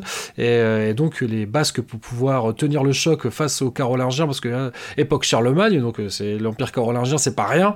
Euh, ils ont mm. besoin d'alliés euh, puissants, et ben leurs alliés puissants, c'est les Arabes. donc mm. donc il y a voilà, il y a des païens, il y a des musulmans, pas beaucoup, mais il y en a, et il y a des chrétiens. Mm. C'est parce que voilà, c'est un film. Effectivement, la thématique, c'est les mythes et légendes païennes. donc d'une époque qui est déjà, qui est en train de devenir une époque révolue à ce moment-là, à savoir le 8e siècle. Mm-hmm. Ok. Euh... Ouais, et puis ce que j'ai pas dit, c'est que Irati, c'est le nom euh, d'un des personnages du film. Hein. C'est une jeune femme. Euh, alors elle, clairement païenne. Bah, euh... D'ailleurs, est-ce qu'elle est humaine? Ah, c'est là tout le mystère, effectivement, euh, c'est vrai, et euh, qui va se joindre à cette quête hein, de, de, ce roi, donc qui euh, qui va devoir prouver sa, sa valeur pour mériter son titre. Et je crois qu'Irati aujourd'hui, c'est le nom d'une forêt. Oui, oui, oui, absolument. Ouais, c'est vrai, c'est vrai. C'est un peu lié euh, à ce qui est dans le film. Mm. Tout à fait. Euh, c'est un très beau film visuellement parlant. Euh, Franchement, je connais pas le budget, mais c'est impressionnant ce qu'ils ont réussi à faire. Les costumes. Euh... je suis pas spécialiste de la période. J'ai quelques réserves. Là, mais c'est des a priori. Ah oui ouais, ils sont beaucoup en jupette. Et là, on est quand même, on est au haut Moyen Âge déjà. Je crois que ça fait longtemps que plus personne n'est en jupette et que tout le monde est en pantalon. Hein. Euh, ah, ah, après, voilà, peut-être j'ai une énorme connerie. Il y a. C'est vrai que ça, par contre, c'est des trucs étonnants. Moi, j'avais regardé la bande-annonce. La bande-annonce, moi, je pensais que ça allait surtout être de la chapate entre entre les Basques et les Carolingiens. C'est pas du tout ça. Non, c'est vrai. Alors, le, le film commence par une scène de bataille de ouf. Ouais. Qui est excellente. Bon, qui, je pense pas être d'un grand réalisme, mais euh... ouais, non. mais qui est, qui est, qui est, ouais, qui est, qui est très chouette. Bah, de toute façon, c'est, euh, je pense que c'est, c'est Roncevaux, ou en tout cas, c'est, a priori, c'est, les mêmes. Euh, ça, ça, ça, fait partie de, de, de mm. cet épisode-là. Les Carolingiens, mm. enfin les Francs, qui remontent d'Espagne et, qui se font, qui se font tomber sur le rable par les, par les Basques. Enfin, on disait les Vascons à l'époque. Mm. Ça, c'est ça, ça a vraiment existé.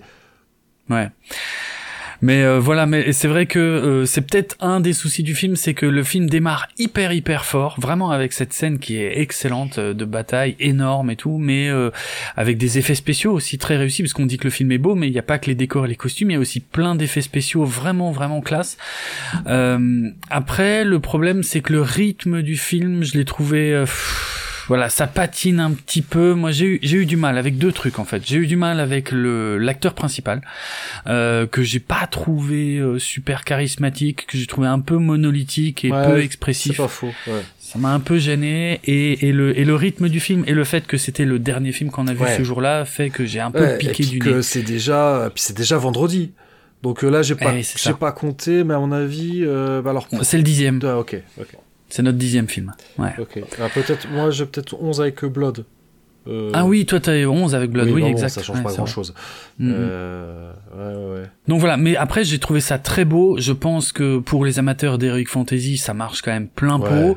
Euh, c'est sûrement pas un très très grand budget. c'est quand même pas banal quoi. Je crois, je crois que c'est pas la première fois. J'avais vu un, un film à Gérard Armé aussi qui se passait à l'époque napoléonienne cette fois.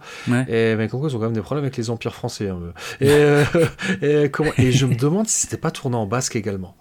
Euh, là, là j'ai pas fait de recherche, mais ça évoque il, y a une dizaine d'années, je pense. Mais bon, peu hmm. importe. Euh, voilà, déjà rien que ça, parce que oui, tu parlais de l'acteur principal, mais et, ça doit être compliqué d'organiser un casting où tu dois avoir que des acteurs qui parlent basque. Ouais, c'est vrai. Là, t'es quand même sur un réservoir de population qui est pas énorme. Hein. Donc, euh, donc il y a quand même ça. Mais non, il y a beaucoup de choses très chouettes. il y a une des créatures où je pense qu'il y a clairement une référence à la peinture de Goya qui s'appelle euh, Saturne dévorant de ses fils. Euh, enfin, donc voilà. Mm. Il y a certainement plein d'autres. Si j'ai vu celle-là, qui devait en avoir d'autres que j'ai pas vu mm. parce que j'ai pas la culture euh, nécessaire. Donc je pense que peut-être il y a beaucoup de peut-être des choses aussi qui nous ont échappé. Euh, ah, ça c'est sûr. Ouais, ouais c'est vrai. oui alors là pour le coup je, je connais rien du tout de la de la culture basque. Euh, je m'en excuse mm. hein, si on a des, des, auditrices et auditeurs basques. Donc je ne je peux pas dire à quel point ça a l'air d'être vrai enfin vrai. Ça a l'air d'être des vraies légendes euh, bah déjà, avec le fait que le nom, que le nom Irati aujourd'hui soit un toponyme, je pense que oui, c'est c'est pas pour rien. Et, d'ailleurs, on a oui, on a vu le réalisateur avant, ou c'était une vidéo, peu importe. Mais c'est que le but du film, et c'est clairement ce qui est dit dans, c'est que, que, alors, on, apparemment, au Pays Basque, on dit que tant que quelque chose a un nom, il continue ah d'exister. Ça existe. J'aime beaucoup d'ailleurs cette. Et il dit que c'est ça le but de son film. Il veut que ces légendes, elles continuent d'exister. Et, ben, ben voilà, bah même nous qui sommes très loin de cette culture-là, et ben, ben voilà, maintenant ces légendes, elles sont avec nous aussi. Et, vrai. moi, c'est un film que j'ai beaucoup aimé. Et je pense que je l'aurais mm. effectivement beaucoup plus apprécié euh, si je l'avais vu à 14 h euh, Voilà, moi, je, je l'ai déjà dit, je suis très client de films en costume. Je suis pas mm. spécialiste de la période, je peux pas dire à quel point les costumes c'est du n'importe quoi ou si c'est pas mal. Euh, mais euh, voilà, moi je suis très client de ce genre de truc. Puis je vais aussi à Gérardmer pour être complètement dépaysé. Bon, là, même, mm, si le Pays Basque, c'est pas si loin euh, de chez nous. Bah, D'ailleurs, c'est plus ou moins au même endroit parce que euh, en plein feu, c'est dans les Landes.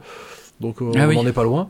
mais, mais ouais, c'est pas quelque chose que je connais très bien. Et mm. donc ça fait, voilà. Le, pour, le, pour le coup, le dépaysement marche à plein pot. Donc Irati, ouais, je sais pas si c'est un film qui va sortir. J'ose espérer qu'il a une... Il y a aucune date pour l'instant, euh, mais 4 millions 3 euh, le budget, je vois. Ah ouais, quand même, quand même. mais ça, reste, ça, reste impressionnant. Il y a un peu de moyens, mais c'est pas non plus un budget de ouf. Hein, oui, c'est vrai que c'est pas, c'est pas délirant non plus. Pas un budget de ouf. Donc non, franchement, c'est un, c'est un film qui est largement, visuellement, largement au-dessus de son budget, et c'est classe. C'est classe. Non, c'est super taf. Euh, Donc ouais, rien que pour ça, si ça passe au cinéma, euh, ça vaut le coup quand même. Voilà, si vous êtes client de, de, ouais, comme t'as dit, Heroic Fantasy, euh, allez-y quoi. Mm. Et de légendes même, tu sais, moi j'adore les légendes locales et je me dis, il y aurait moyen de faire ce genre de film presque dans ah toutes bah, les régions, tu vois. Bien évidemment. Ce serait tellement ah bien, moi j'adorerais ça. Tu peux faire ça, façon, oui. Là, ça c'est clair et En, en, tout cas, en Europe, euh, oui, tu, tu peux en faire un sacré. Bah, même je dis ça, mais non, bah, en fait partout, je dis n'importe quoi, c'est complètement con ce que je viens de dire. Oui, oui, c'est vrai. Euh, en fait, oui, oui, non, tu, il y a des légendes. Des légendes locales, il y en a partout, et des choses ouais, qui sont intéressantes. Et c'est aussi de comprendre pourquoi est-ce que les gens ont eu besoin de raconter ça. Moi, ça aussi, c'est aussi des choses qui me fascinent. Donc, euh... ouais. donc ouais, Irati, peut-être, ouais, peut- peut-être qu'effectivement le vendredi à 22h c'était un peu ambitieux, mais ouais, euh... mais il dure presque deux heures aussi, hein. euh, ce qui est ce qui est considéré comme long pour Gérard May, hein. donc euh, ouais. Mais voilà, non, moi, moi je le déconseille pas du tout. Hein. C'est c'est vraiment une belle réussite pour les amateurs du genre, qu'on soit curieux de la culture basque, qu'on aime l'heroic fantasy ou tout ça. Enfin, c'est c'est à voir, c'est vraiment c'est vraiment sympa. Ouais, ouais, mm. très chouette. Donc voilà, voilà qui a conclu notre vendredi. Et donc, on peut attaquer avec le samedi. Donc, au mhm. casino à 11h30, on a vu un film en compétition qui s'appelle Watcher. Watcher, effectivement, film. Euh, alors c'est le premier film de Chloé Okuno, euh, film américain. Euh, donc qui nous raconte l'histoire d'une jeune femme, Julia, et son mari d'origine roumaine qui quitte les États-Unis. Alors ça on le voit même pas en fait dans le film, hein, puisqu'on les voit quand ils arrivent euh, à Bucarest, donc ils, arrivent en Roumanie euh, parce que ben le mari a, un, un, emploi là. En tout cas il a été muté là, et donc on va surtout suivre Julia, qui est le personnage principal du film, qui ne parle pas le roumain, qui ne comprend pas le roumain et euh, qui euh, ben qui n'a pas de qui n'a pas d'emploi donc euh, qui ils vivent dans un immeuble et elle a pas grand chose à faire de ses journées et tout doucement va commencer à se développer une paranoïa, euh, bah, clairement liée au fait aussi qu'elle est euh, qu'elle est loin de chez elle, euh, dans une culture qu'elle connaît pas, avec des gens qui parlent pas sa langue et tout, et elle va se sentir observée, notamment par un voisin d'en face, parce qu'il y a un espèce de vis-à-vis dans l'immeuble, il y a un autre immeuble en fait qui est très proche, et donc il y a un vis-à-vis, elle a l'impression qu'il y a un gars qui la regarde, et en plus de ça, en même temps, à Bucarest, sévit un tueur en série qui assassine et décapite des jeunes femmes. Donc voilà paranoïa ou réalité. Qui pourrait lui ressembler, quoi. et qui pourrait lui ressembler, ouais, clairement. Donc voilà, paranoïa ou réalité, c'est évidemment sur cette euh, dualité que joue euh, tout le film. Hein. Est-ce que c'est la jeune femme qui pète les plombs ou est-ce que elle est vraiment surveillée par un gars qui pourrait être le tueur en série en question? Ce serait vraiment pas de chance. euh, voilà la question que pose le film. Et donc ouais, le personnage principal qui est incarné par euh, Micah Monroe, mm. qui joue notamment dans It Follows. Euh, ah, c'est pour ça qu'elle me disait un peu quelque chose. Euh, pour citer un autre film euh, eh d'horreur, quoi, que, moi j'ai beaucoup aimé. Que j'avais adoré, qui avait été primé à Gérardmer en 2015. Ouais. L'année où j'y étais pas. ah ouais, moi j'y étais. Qui était visiblement une chouette année. Euh... Oui, j'ai souvenir d'une plutôt une bonne année. Euh, qu'est-ce qu'il y avait euh, Ah bah oui, il y avait It Follows, The Voices. Qu'est-ce que c'était drôle. Il y avait Ex Machina, Good Night Mommy. Ouais, c'était plutôt une bonne année, effectivement. c'est voilà. En 15 ans, la seule année où je suis pas allé, bah c'était celle-là. c'est moche. C'est moche. Ouais, d'accord, effectivement. il y avait Christophe Gans, Alexandre Aja. Euh, ouais, quand même. ok. Bref. Euh, The euh, Watcher, pas The Watcher. Euh, Watcher. Alors j'ai une info euh, intéressante, euh, rigolote sur Watcher, c'est que mon comparse de 24 FPS, Julien, qui a, a, vu ce que je publiais sur Twitter quand j'étais au festival Gérardmer, il m'a dit What the fuck Watcher, je l'ai vu il y a 8 ou 9 mois sur un service de SVOD aux États-Unis. parce que précisons que Julien vit à San Francisco. Et il vit à San Francisco, voilà. Donc il était choqué que ce soit présenté en compétition à Gérardmer aussi longtemps après que lui il l'ait vu. Bah oui, mais lui il l'a vu, mais pas nous. Alors est-ce qu'il a bien aimé Julien? Euh, il, euh, alors, attends, je veux pas trahir ce qu'il dit, du coup je vais aller rechercher son message, mais il me semble qu'il avait trouvé ça correct, mais sans plus. Alors, euh, il me dit, voilà, je l'ai trouvé pas mal, mais il a des hauts et des bas. Voilà. Ce que, ce que, ce que pas une, ce que, ce que, ce que pas une mauvaise, euh, un mauvais début de critique, on va dire. Oui, c'est d'accord, même s'il y avait, il y avait plus, plus de haut que de bas. mais... Moi aussi. Moi, j'ai trouvé que la photo était très chouette. Ouais. C'est vraiment, c'est un beau film. L'actrice, elle est convaincante. Oui, ça marche. Euh, Puis ouais, moi j'ai bien aimé le côté effectivement le côté euh, Lost in Translation mais version roumaine. Et puis et puis cette fois-ci là pour toi parce que moi j'ai bien aimé Lost in Translation mais je pense que toi c'est un film que tu as particulièrement détesté. Ah moi euh, c'est l'horreur, l'horreur absolue. Euh, Lost in Translation, les gens, les films sur les gens qui s'ennuient m'ennuient. Voilà. Donc alors que là, elle s'ennuie pas très longtemps en fait. Non, pas trop, c'est vrai. Mm, donc mm. oui, effectivement, ça réinvente pas la roue. Euh, non, pas du tout. Je suis en train de relire le tweet que j'ai fait, mais c'était vachement bien ce tweet. Hein, pour une fois, je suis pas très bon en tweet pour tweeter comme ça, mais là je suis. mais non, non, ouais. Bon, moi j'ai bien aimé. Pareil, je regarde pas des millions de souvenirs. Non. Euh, mais ouais, j'ai trouvé que c'est, ouais, ça, j'ai trouvé que c'était assez convaincant. Euh... C'est ça, c'est bien fait. Ouais, ouais, c'est pas original, mais c'est bien fait. Ouais, je, ouais, non, franchement, c'est un des meilleurs qu'on ait vu. Oui, oui, oui, il est, il est dans les meilleurs qu'on ait vu, c'est vrai, hein, c'est vrai. en plus, on... voilà, on, peut hmm. peut-être, ce qu'on a parlé euh, plus tôt en tout début d'épisode, on a parlé du fait qu'il y avait beaucoup plus de fréquentation qu'à l'ordinaire cette année. Ah Watcher, on s'est un peu galéré pour y être parce que ah donc on va révéler un peu les secrets de, de, de, la, de la préparation de, cette, ce festival de Gérard Armé. Au mm. moment de faire les réservations, il y a eu, on a eu un problème pour la version du samedi qui en fait n'ont pas marché. Donc on a, et quand on a voulu les refaire, quasiment toutes les séances étaient épuisées, alors que euh, euh, vraiment on a commencé par ça quoi. Euh, et, et on s'est, mais sauf que à Gérard Armé, il y a toujours la possibilité de réserver. et rouvre de nouvelles toutes toutes les places ne sont pas ouvertes à la réservation dès le premier jour, ils en remettent au compte-goutte, enfin surtout la veille. Et donc on s'est dit bah c'est pas grave, la veille on aura, on arrivera à réserver. Et en fait, bah, on n'a pas réussi. Enfin pas tout le monde dans notre petite bande. Et donc toi, t'as pas réussi à réserver. Et moi, j'ai réussi un peu à la dernière minute à avoir une réserve. J'ai failli en avoir une pour toi aussi à la dernière minute, mais finalement, t'es rentré dans la salle. Euh, donc Watcher, vraiment, euh, on a je pense dans notre board on a tous réussi à le voir mais ça hmm. s'est joué à vraiment pas grand chose euh, ouais ouais euh, ben moi j'ai fait la queue. Alors il faut savoir que pour les systèmes des réservations peut-être mentionner le fait que moi j'ai quasiment toujours fait mes réservations en dernière minute depuis qu'ils ont mis le système en place et que ça a toujours marché. Mais cette année le festival était tellement pris d'assaut ils ont vendu tous les passes euh, au moins une ou deux semaines avant le début du festival ce qui est une première. Et du coup cette année les réservations ben c'était pas la même. C'était vraiment beaucoup plus galère à avoir. Du coup il y avait quand même la cette possibilité de faire la queue, euh, donc euh, sans réserver, dans l'espoir où il reste des sièges de libre dans la salle. Et là, en, vraiment, dans les toutes dernières minutes avant le lancement du film, ils font encore rentrer quelques personnes. Et j'ai fait la queue euh, pendant une heure sous un froid glacial. Il faisait, je sais plus, je crois que le matin là, il faisait moins 2, moins 3.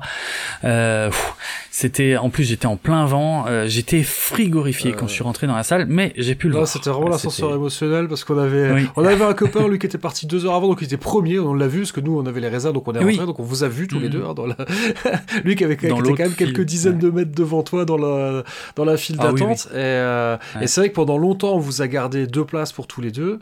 Euh, bon, clairement, on m'a fait comprendre que, qu'il fallait, donc moi, j'ai arrêté de réserver pour toi, on l'a vu lui rentrer, bah donc on a fait des cris de joie, et puis quand vraiment, en plus, moi, j'allais réussir à avoir une réservation pour toi, et là, je, me suis dit, ça va être génial, je vais réserver, je vais l'appeler en disant, mais dis que tu peux rentrer et le fauteuil à côté de moi, de toute façon, le fauteuil, je voyais bien, le fauteuil à côté de moi était vide. Et, euh, mm. puis, puis, j'ai levé les yeux et t'étais là. Euh, c'était euh, donc, voilà. donc rien que ça, déjà, Watcher a commencé par, on était, on était tous comme des petits fous. Et, ouais, ouais, c'est dingue. Ils ont éteint, ils ont éteint les lumières, genre 30 secondes après que je sois rentré dans la salle. Hein. C'était vraiment dernière minute. Hein. C'était, il y a, y a pas grand monde qui est encore rentré derrière moi, peut-être 4-5 personnes, grand max, grand grand max. Alors qu'il y avait une file d'attente, par contre, de ouf. mais puis en plus, parce que donc, nous, comme on l'a vu au casino, il était déjà passé la veille, je pense, à l'espace mm. Lac. Donc l'espace Lac, c'est la plus grande salle, donc pas mal de gens l'avaient vu. Donc on, on avait déjà des retours qui étaient positifs. Mm. Donc je pense aussi que ça peut jouer euh, sur le fait qu'il y a beaucoup de gens qui voulaient bah rentrer parce que euh, puis bon oui le samedi ça a été la grosse galère pour réserver euh, oh, oui. le, samedi quoi. Mm. je pense qu'on a tout dit là sur Watcher. Ouais, Watcher euh, qui n'a pas de date de sortie en France, mais qui sortira très certainement, euh, peut-être au cinéma et ça pourrait fonctionner, ça peut être pas mal, mais euh, sur une plateforme, ce serait pas choquant qu'il sorte également sur une plateforme, ça marcherait, ça marcherait bien. Donc on va enchaîner bah, avec un film que moi je n'ai pas vu. Alors, euh, effectivement, euh, la rétrospective Gémélité euh, présentait un film hors compétition. Alors, c'est très bizarre parce que c'est pas une rétrospective du coup, parce que c'est un film que je crois qui n'est pas encore sorti, ou un film de l'année dernière, j'ai pas trop bien compris. Bref, donc film français qui s'appelle Tropique. Il va sortir le 14 juin. Ah, donc voilà, qui n'est pas effectivement pas encore sorti. Alors, film de science-fiction français. Euh, c'est suffisamment rare pour qu'on le signale et euh, c'est euh, alors les, touches de science-fiction sont extrêmement discrètes. Hein, c'est vraiment juste pour le contexte, mais mais mais ça marche bien. C'est l'histoire de deux frères, alors qui ne sont pas jumeaux. Ça, ça m'a beaucoup troublé dans cette rétrospective gémellité. En fait, où étaient les jumeaux bah, C'est ça. J'ai vu trois films dans la rétrospective gémellité et aucun des trois films ne comportait des frères jumeaux. Des frères, oui, mais pas jumeaux. Donc Bref, euh, ça m'a un peu, ça m'a un peu troublé. Bref. Donc c'est l'histoire de deux frères. Euh, c'est marrant parce que je me suis rendu compte après qu'il y a des points communs avec euh, Gataka. Euh, alors deux frères, Lazaro et Tristan, qui euh, qui sont dans une école, euh, une école pour aller dans l'espace. Alors c'est assez rigolo parce qu'ils sont ils sont au lycée en fait. C'est un lycée normal, mais il y a une section espace études. Tu sais, c'est la même chose que ce qu'on appellerait sport ici études. sport études. Ah. Voilà. Et sauf que dans le film, ça s'appelle Espace Ça, Études. c'est marrant. Donc, ouais, ouais, c'est super sympa.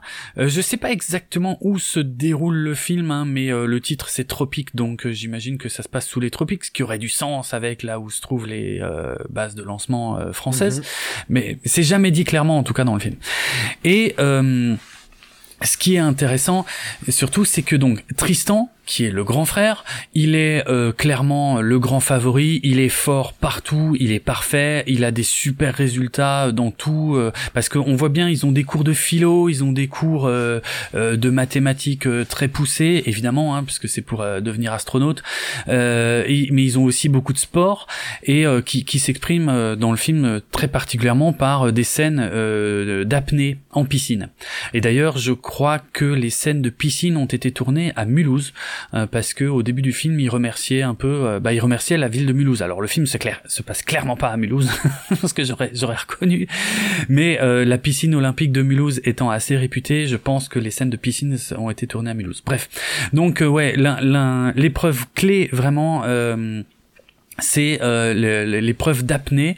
Et donc voilà le grand frère Lazaro c'est euh, non Tristan euh, c'est celui qui cartonne vraiment dans absolument toutes les matières. Mais dans sa classe il a son jeune frère Lazaro et lui il est pas mauvais mais il est pas excellent. Et euh, évidemment toute la classe ne sera pas sélectionnée hein, pour euh, partir dans l'espace.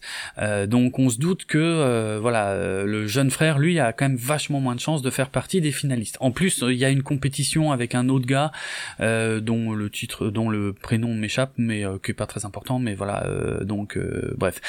Et ce qui va se passer, c'est que ben les deux frères partent s'entraîner euh, parfois la nuit, justement pour l'épreuve d'apnée, hein, là où Lazaro est pas bon, Euh, et euh, ils vont s'entraîner la nuit dans, alors je sais pas trop si c'est un lac, un étang près de chez eux, bref, et donc ils font comme ça de l'apnée entre la nuit.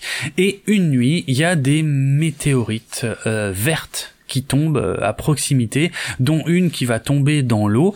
Et euh, euh, ben, Lazaro va réussir à sortir de l'eau euh, sans être trop touché. Il va juste être un tout petit peu, on va dire, brûlé en surface au niveau de la main. Par contre, son frère Tristan va être touché par cette matière verte. Et euh, là, c'est très très très grave. Il a, il est complètement déformé. Il est comme s'il était brûlé sur quasiment la moitié du corps et du visage. Il a des cloques énormes et monstrueuses, mais euh, mais mais surtout ça va beaucoup plus loin parce que euh, ça va lui euh, causer un retard mental. Donc celui qui était jusque-là le grand favori de la classe, eh bien, bah, il est même plus. En fait, il le sort très vite de la classe et il, il reste dans le même bahut, mais mais euh, il est au lycée, on va dire euh, normal entre guillemets, Euh, tandis que son jeune frère Lazaro, donc, ben, en- c'est plus un drame familial hein, qu'une histoire de science-fiction. Euh, le jeune frère Lazaro, lui, va essayer d'aller au bout de ses études, euh, sachant qu'il était pas du tout euh, vraiment, il, avait quand même peu de chances d'être finaliste, mais en même temps, il doit, euh, ben, il doit composer avec son frère, qui, euh, ben, l'état de son frère, qui est très difficile à accepter, et on le voit, hein, c'est vraiment ça le thème du film, c'est l'acceptation euh, du handicap euh, de son frère, euh, physique et mental. C'est très compliqué parce que son frère c'était celui qui revenait toujours le tirer vers le haut, qui le qui le poussait aussi. Enfin, c'est son frère c'était tout pour lui, tu vois. Et, et là, d'un coup, ben, tous les espoirs de la famille, ils vivent avec leur mère, mère célibataire, et tous les espoirs de la famille reposent finalement sur Lazaro, qui était loin d'être le favori. Euh, et en plus dont ben, dont les études se retrouvent d'un coup très très compliquées par euh, le fait que ben son frère quoi il est euh, il, il reste très proche de son frère il s'occupe de son frère du coup il est obligé de s'occuper de son frère il est obligé de materner son frère qui euh, autrefois était vraiment euh, presque un, un, un mal alpha tu vois Ah, le moteur, c'était euh, moteurs, quoi. ouais c'est ça c'est ça donc c'est euh, c'est très touchant c'est euh, ah ouais, c'est regrette de difficile. pas l'avoir vu, quoi. C'est ouais ouais moi moi j'ai adoré euh, franchement euh, alors que les, je, je, le rappelle vraiment les, les éléments science-fictionnels sont là juste pour planter le décor mais finalement sont assez peu présents euh, dans l'histoire elle-même c'est euh, c'est vraiment très touchant. Ouais en plus son frère si tu veux eh ben euh, au lycée se retrouve à traîner avec euh, ce qu'on pourrait appeler les freaks. Mais là malheureusement c'est physique tu vois parce qu'il il, traîne en fait avec les handicapés mentaux et physiques hein, qui sont qui sont au lycée. Du coup Lazaro se met aussi à traîner avec eux. Alors ça ça donne des bah, des scènes assez drôles parfois touchantes à certains moments mais drôles aussi par le décalage tu vois parce que ils étaient euh, on pourrait dire ils étaient en haut de la chaîne alimentaire les mmh. deux frangins tu vois euh, beau fort tout ce que tu veux. Et puis euh, ben le, c'est un choc des cultures aussi pour Lazaro mais c'est bah, c'est une belle histoire en fait. Et c'est ça qui m'a beaucoup touché dans Tropique. Et c'est rare hein, qu'à Gérardmer on voit des beaux films qui racontent finalement des belles histoires parce que souvent ça finit assez mal. Là c'est une vraie belle histoire sur l'acceptation l'acceptation de l'autre, sur le dépassement de soi aussi évidemment. Euh, c'est euh, ouais, j'ai j'ai beaucoup aimé. C'est un de mes gros coups de cœur de Gérard May. C'est tropique. Alors on trouve quasiment rien en ligne. Hein. Il n'y a pas d'affiche, il n'y a pas de bande annonce. Euh, et euh, bon, par contre, il y a une date de sortie. Tu m'as dit, donc ça c'est cool. Ouais. je pourrais peut-être rattraper le fait de pas l'avoir. je te je te le souhaite. C'est un beau film. C'est, voilà, c'est, un beau film. Après, euh, c'est pas le type de film qu'on voit le plus à, à Gérard May, c'est clair. Mais ça a bien fonctionné sur moi. C'est une belle histoire. Euh, et euh, mais il y a des moments difficiles. Hein. Il y, a, de tout. Il y a des moments où on rigole. Il y a des moments euh, vraiment durs. le frère, franchement, le grand frère, qui au début du film joue clairement le mal alpha, la grande gueule, le mec balèze en tout, et qui se retrouve ben handicapé mental dans le reste du film, waouh, c'est fort. Il faut réussir à faire ça. Franchement, euh, c'est très très fort d'avoir réussi à trouver euh, un mec capable de jouer euh, les deux extrêmes comme ça, quoi. Hmm. Donc voilà, tropique. Moi, j'ai été impressionné par ce film hors compétition. Bah, en tout cas. Mais ouais, ouais, ouais. Après, c'est pas, voilà, c'est plus un drame familial encore une fois qu'un vrai, qu'un film fantastique. Mais si tu veux, j'apprécie l'effort d'en faire quand même un film fantastique parce que je pense qu'on aurait pu raconter quasiment exactement la même histoire dans un euh, sport étude. dans un, ben ouais, dans un contexte de sport étude. Vraiment hein, ça aurait quasiment rien changé. Mais euh, j'apprécie vraiment le courage d'en faire un film fantastique avec des éléments fantastiques euh, qui voilà qui marchent bien sur moi et qui voilà qui, qui, qui ne jure pas du tout avec le côté dramatique de, de ce qui est raconté à côté de ça quoi. Donc ouais tropique. Gros coup de cœur. Ok bon alors moi j'étais mm. pas avec toi parce que euh, je voulais réserver Tropique, mais il se trouve que j'ai réussi à réserver pour une autre séance, séance que j'affectionne pas d'habitude, la séance des courts-métrages. Donc moi j'y suis allé à 15h à l'espace lac, donc moi j'ai vu les réalisateurs et réalisatrices qui ont présenté leurs films, etc. Toi, ah tu l'as vu quelques heures plus tard ouais, quelques Paradiso. Euh, mais bon, le point positif, c'est qu'on va pouvoir en parler tous les deux. C'est ça. Mais moi, j'ai pas eu la mise en contexte des réalisateurs. Qui va peut-être euh, te manquer sur sur certains trucs, ouais. Ouais. Mais, euh, mais bon, soit. Je te, je te laisse faire la présentation des films. Ça marche alors. Euh, donc il y a cinq courts métrages. Le premier était un court métrage euh, français mais en polonais, très étrange. Réalisé par une polonaise. Réalisé par une polonaise, ok, donc probablement financé par la France, je, je sais pas trop. alors très bizarre, euh, très difficile de pitcher ce premier court métrage qui s'appelait Growing. Euh, en gros, on, on, suit une femme qui a l'air de travailler dans un... déjà ça c'est pas clair. c'est un, truc, c'est un truc qui existe vraiment. Donc en fait, c'est. Ah oui, tu m'avais dit ça. Ça existe vraiment. C'est elle qui, c'est elle qui nous l'a dit, hein, la réalisatrice. Euh, donc c'est, je pense, c'est un lieu où on entraîne les futures sages-femmes euh, mhm. à faire accoucher des femmes. Donc il y a des, quand même des mannequins, mais des presque des animatroniques. Euh, donc, euh, donc des femmes enceintes, donc il faut faire sortir un fœtus. Euh, c'est hmm. c'est assez particulier. Si elle nous avait pas dit que ça existait vraiment, j'aurais cru que ça avait été créé pour. Mais non, non, non ça, ça existe vraiment. et Bon, alors la raison, elle nous a dit aussi hein, la raison pour laquelle euh, c'est une. Alors je sais pas si c'est une production française, mais si je, je pense que c'est le cas. Si c'est une production française, production française tournée en France dans un lieu qui existe vraiment. Et la raison pour laquelle elle a produit ça en France, c'est parce qu'en Pologne, elle n'aurait jamais pu tourner ce film. Parce qu'en ah, Pologne, l'avortement est interdit.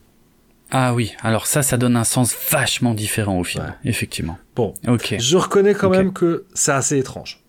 C'est très étrange, on comprend pas grand chose. si hein, j'avais pas eu la mise en contexte, j'aurais pas trop capté hmm. euh, de quoi. Bon, la fin est même assez dérangeante. C'est oui, oui. plus long que ce que je croyais quand même. Il fait presque 18 minutes, ce qui est long pour un cours. Ah ouais. Et j'ai pas, enfin là je vois ça dans le dans le catalogue et j'ai pas souvenir que c'était euh, voilà donc moins c'est un point positif, j'ai pas trouvé le temps long, mais c'est ouais mm. c'est assez bon c'est assez particulier. Euh, bon, clairement c'est pas celui que j'ai préféré, mais euh, mais faut faut quand même reconnaître le taf qu'il y a eu. Euh, enfin, je, mm. ouais, je saurais pas trop quoi en dire de, de quoi en dire de, de ce. Moi non plus. Hein. J'ai rien compris. Euh, on, on, suit une jeune femme, euh, mais c'est tout. J'ai rien compris d'autre en fait. Euh, voilà, il y a quelques dialogues, mais qui n'expliquent rien du tout. Ouais. Euh, ouais, non, je voilà, mais c'est bon, c'était une bonne entrée en matière. Hein, c'est très bien fait, oui. très très bien jeune fait. Jeune femme qui, oui, qui travaille dans un milieu de, qui visiblement se destine à devenir sage-femme. elle devient enceinte, elle tombe enceinte, ça a être une surprise. Et, ouais. Mm. bon, mm. Bah, je pense que vous avez compris comment ça se termine, vu ce que je viens de dire. Mm. Euh, voilà, donc c'est pas, ouais, non, non, c'est, c'est, c'est pas marrant du tout. Hein. Euh... Non, non, on sent que c'est très lourd. Ouais, ouais, ouais. Mais après, ouais. Bon, après, faut aussi voir un court métrage, aussi un peu, c'est un, une carte de visite, un CV. Euh, oui. Euh, donc là, la, réalisatrice Agatha Vizorek, j'espère que je le prononce bien. Mm. Clairement, elle sait tenir une caméra, quoi. Là, il n'y a pas de problème là-dessus. Oui, oui, oui, oui. C'est très bien réalisé et tout, et j'espère pour elle que ça l'ouvrira des portes. voilà. Mais effectivement, c'est pas. J'ai déjà, oui, pareil, j'ai déjà du mal, à, à en dire plus plus que ce que je suis en train de dire là. Moi, pareil, je m'en souviens pas très bien. Hein, ouais. Euh, ok, second court métrage euh, proposé en compétition. Euh, il y a beaucoup de lumière ici, court métrage français euh, d'un peu moins de 8 minutes, 7 minutes 30. donc ouais, réalisé par Gonzague Legout. C'est un film muet en noir et blanc qui nous permet de suivre une, bah, de voir en tout cas une, une troupe de cirque. alors ça a l'air de se passer il y a longtemps, c'est pas clair clair. Voilà. Et puis c'est c'est assez bizarre. Il y a un nuage très étrange qui arrive euh, et euh, la, troupe du cirque va donner une représentation à ce nuage. Voilà. Euh, pas facile à comprendre non plus, hein, clairement, mais euh, très joliment fait. Ouais, bah pareil, le, réalisateur nous a donné des clés de lecture dans le ah sens donc lui il a dit il voulait rendre hommage à Fellini et à, Chaplin avec ce film. Mm, donc ça se passe la troupe de, de cirque, c'est une vraie troupe de cirque euh, qui donc ils ne sont pas des comédiens, ils n'avaient jamais joué.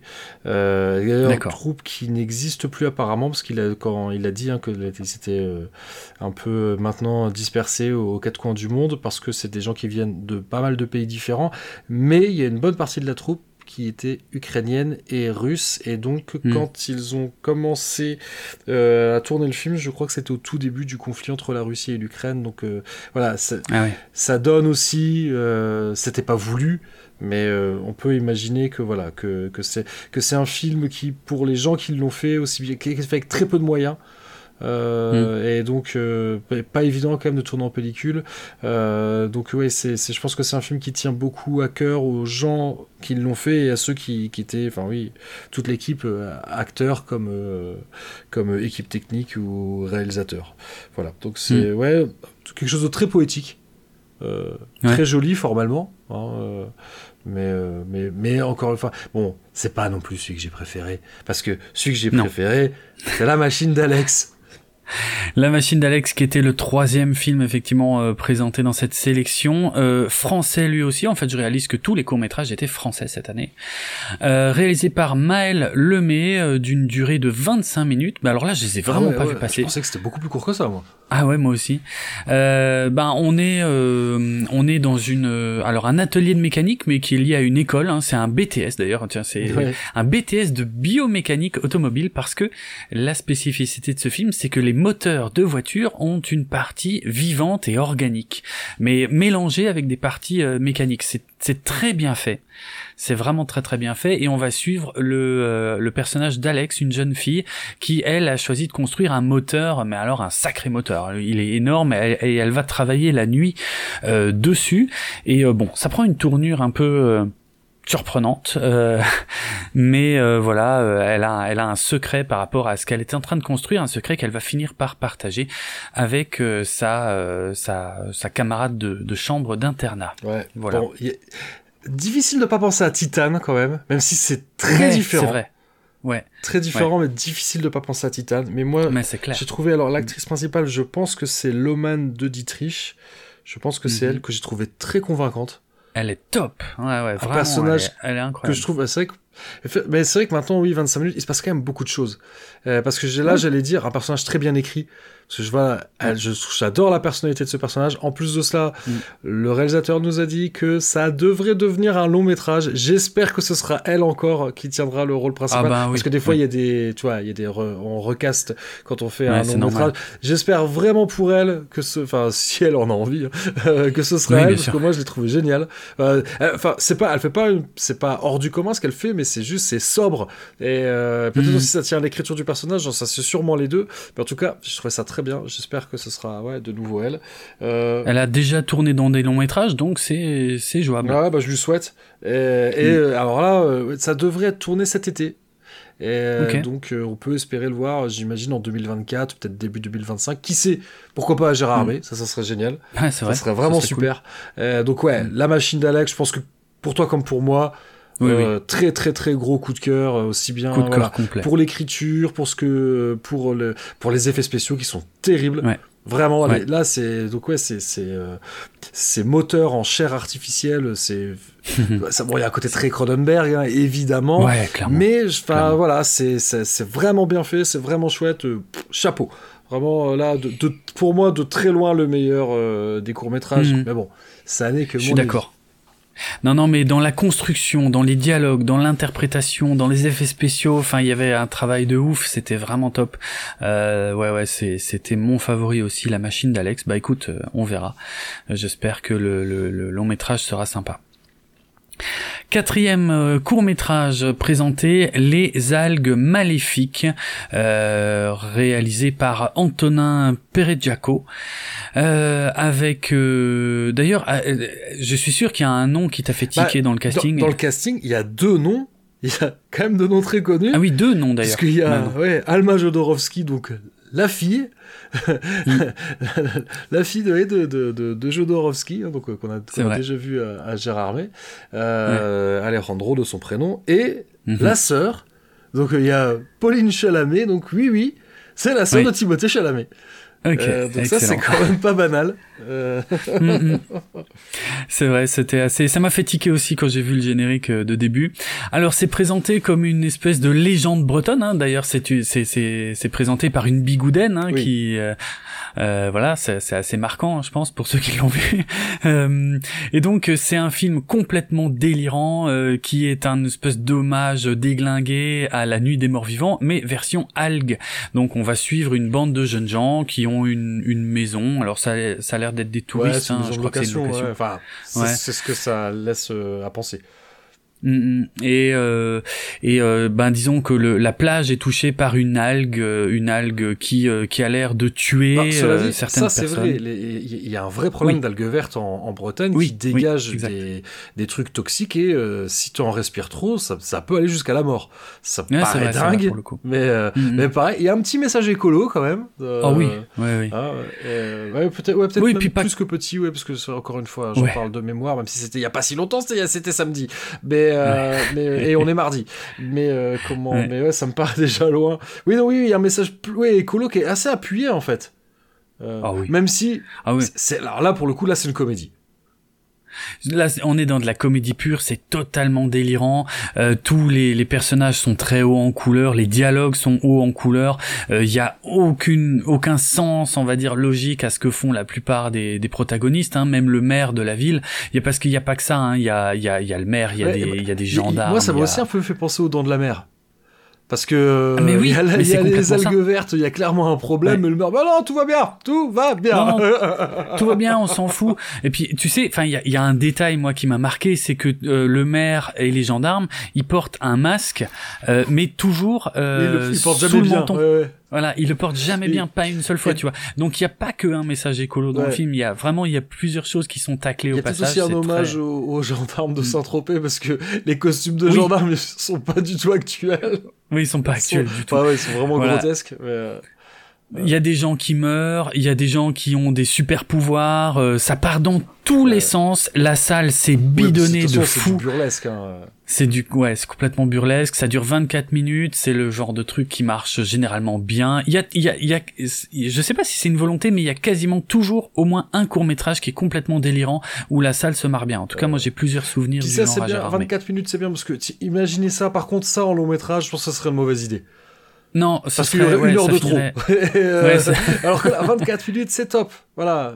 il n'en faut pas plus, il n'y a rien de plus à raconter. Euh, même si, pareil, le, court métrage te laisse à penser qu'il peut avoir une suite, quoi. Mais, euh, mais j'espère pas. Parce que, mais par contre, je vous souhaite de le voir. Voilà. Alors oui, c'est bas du front, hein, mais, mais, mais c'est ouais, très marrant c'est c'est vraiment très très marrant. Ouais ouais on s'est on s'est bien poilé euh, c'est euh, ouais non voilà. Je je sais pas quoi dire d'autre parce que c'est aussi la réaction du public quand il y a eu euh, parce que avant de donner le palmarès il redonne tous les films qui étaient donc euh, que ce soit le ah, métrage et court métrage. Ah, et clairement celui qui a eu la plus grosse ovation c'était celui-là. Ouais ouais bien donc, sûr de toute évidence oui. Ça, là pour le coup je parlais de films de festival. Ça c'est voilà Là, ah oui, complet. c'est exactement mm. ça. C'est con, il euh, y a des femmes dénudées, y a des, voilà, tout ce qu'il faut pour que pour ah faire crier les euh, les, euh, les festivaliers quoi. Ah oui, pour te mettre le public dans la poche, c'est assez parfait. L'humour, l'absurde, ouais ouais, il y a tout, il y avait tout et, et ça a marché. Bon, bah voilà. Euh, cinquième et dernier court métrage euh, présenté, c'était Les Racines Sauvages, euh, donc réalisé par Nicolas Millot. 14 minutes, c'est l'histoire d'un chasseur, chasseur qui est persuadé qu'il y a un danger dans la forêt, parce qu'il y a des étranges phénomènes dans la forêt, donc il part tout seul dans la forêt et, et, il va retrouver un de ses amis mort. du coup, voilà il, il, il, veut en gros il veut euh, il veut essayer de chasser ce phénomène étrange dans la forêt. Alors là on sent qu'il y a des vraiment tout petits moyens hein. Il y a euh, j'ai pas le souvenir de, de, de grand chose si quelques plans mais ouais vraiment très vague. Euh, ça dure ça dure ça dure combien? 14 minutes. Ouais c'était c'était difficile. Euh, je sais pas comment sont décidés les ordres de passage des des courts métrages. Pas, surtout après les algues maudites, c'était une très bah mauvaise, euh, les algues maléfiques pardon. C'était une très mauvaise idée. Ouais. Ouais, c'est ouais vraiment ça ça ça marchait pas du coup. Euh, parce qu'on venait de passer 24 minutes à se poiler comme des dingues. Et là on est sur un truc très intimiste avec très peu de moyens. Et du coup euh, où il se passe pas grand-chose. Et du coup ouais moi j'avoue j'ai un peu décroché. Ça ne dure que 14 minutes et Moi je reconnais que j'avais l'œil sur la montre parce que euh, ah oui, mine de rien vu qu'il y avait les présentations des courts-métrages etc, c'était une séance qui était un peu longue. Et, et moi je devais être à 17h au casino pour voir Zaria. T'étais avec nous pas Ah oui. non, non, Zeria, je n'ai pas pu le voir. Donc ouais, moi j'avais l'œil sur la montre, très honnêtement. Euh, là, tout ce que t'as raconté, euh, le... moi j'aurais dit, ouais, il y a un chasseur, il est dans la forêt, c'est bizarre. Voilà. Euh, très franchement, heureusement que j'ai le synopsis sous les yeux, parce que je me, je me souvenais pas de tout ça. Non Mais par contre, c'est très beau. Ouais, c'est beau, c'est bien filmé. Il y a, y a...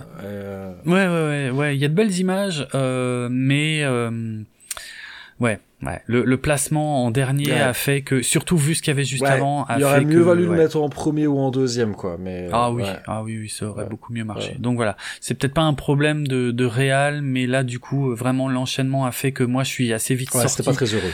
Euh, moi je suis pas rentré, moi c'est là parce qu'en fait je, ah venais de regarder ma montre, j'ai fait oh là ça va être chaud là.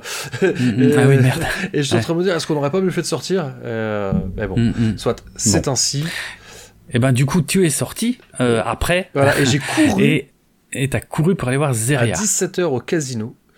Ouais. Euh, et alors. Alors. Ça va être. Je te le pitch parce que je l'ai pas vu mais j'ai le pitch. Ah vas-y, vas-y. je suis curieux de voir ce que ça va être. ok, alors le pitch de Zeria, donc film d'animation hein, en compétition, euh, donc euh, réalisé par euh, par Harry Cleven, euh, donc belge, réalisateur belge a priori. Alors le pitch, Gaspard est le dernier homme sur Terre. Zeria, son petit-fils, est le premier être humain né sur Mars. Gaspard lui raconte sa vie, ses peurs, ses amours, dans l'espoir que Zeria vienne le voir avant de mourir. Zeria serait le premier être humain à revenir sur Terre sans l'avoir jamais connu. Donc là, quand tu lis un truc comme ça, Ouais. enfin moi je trouve c'est vendeur. Ben ouais. Ah oui, oui. C'est grave vendeur.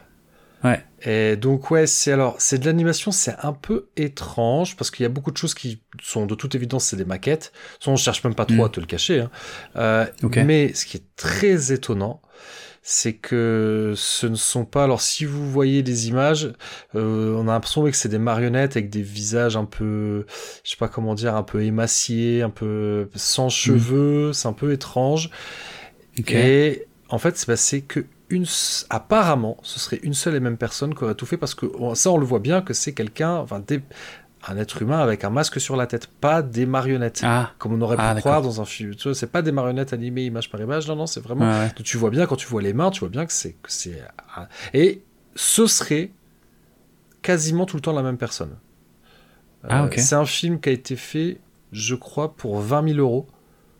Oula, c'est rien du Et- tout. Euh, Ah ouais. Et oui, oui, apparemment, bon, moi j'ai pas vu, euh, donc j'ai pas vu la séance présente avec le réalisateur qui présente, mais euh, il y en a Mm. un de, une personne de notre bande qui avait, qui avait vu lui, donc c'est lui qui m'a raconté tout ça. Euh, voilà, donc ça, c'est dommage que je l'ai pas su avant, parce Mm. que je me suis ennuyé. Mais ennuyé. Le film fait une heure et une minute. J'imagine que c'est pour rentrer dans la case long métrage. Oui, ok, ouais. Ça aurait fait un très bon court métrage. Mais certainement pas un long. Et surtout, l'énorme problème, ce que je reproche à ce film, c'est que. euh, tu vois, en plus, tu dis oui, ça va être de l'image par image. Finalement, avec Ouais. des maquettes, finalement, tu peux faire beaucoup de choses avec, dans une grande économie de moyens. Tu Mm. ne verras jamais Mars. Tu verras. En fait, c'est juste un grand-père qui raconte sa vie avec pas mal d'éléments. C'est un peu branché cul. euh, Ah bon un peu beaucoup même. De manière très explicite même parfois. Mais il y a aussi des passages très poétiques, des histoires. voilà, c'est juste un grand-père qui raconte sa vie à son petit-fils, que tu sais même pas si le petit-fils l'entend ou machin. Et, mais mais l'idée, Mm. l'idée, elle est pas mauvaise, tu vois, parce qu'en fait, c'est ça. L'idée, c'est l'humanité est partie sur Mars, mais on a laissé les vieux sur Terre. Ok. Voilà. Et donc, euh, euh, Gaspard, il c'est le der- il y a plus que lui. Donc tu dis, ouais, le dernier Mm. homme sur Terre qui espère que son petit-fils qui est sur Mars vienne lui rendre visite. Y a- Tu vois, il y avait matière à... enfin, mais en fait, Ouais, le ouais. côté dernier homme sur Terre et le côté premier homme sur Mars, sont... bah, tu le vois jamais, ça. C'est juste, il te Mm. raconte sa vie. Ah bon? Et il te raconte Mm. sa vie. En plus, c'est pas dans un avenir très lointain. Il raconte sa vie. Il te parle de, il te parle lui-même de ses parents ou de ses grands-parents, donc qui sont nés, euh, enfin, qui ont vécu la deuxième guerre mondiale. Donc tu vois, c'est pas. euh, et- Bah, pff, je, suis, je suis vraiment désolé hein, parce que c'est un film qui a dû demander un travail de dingue.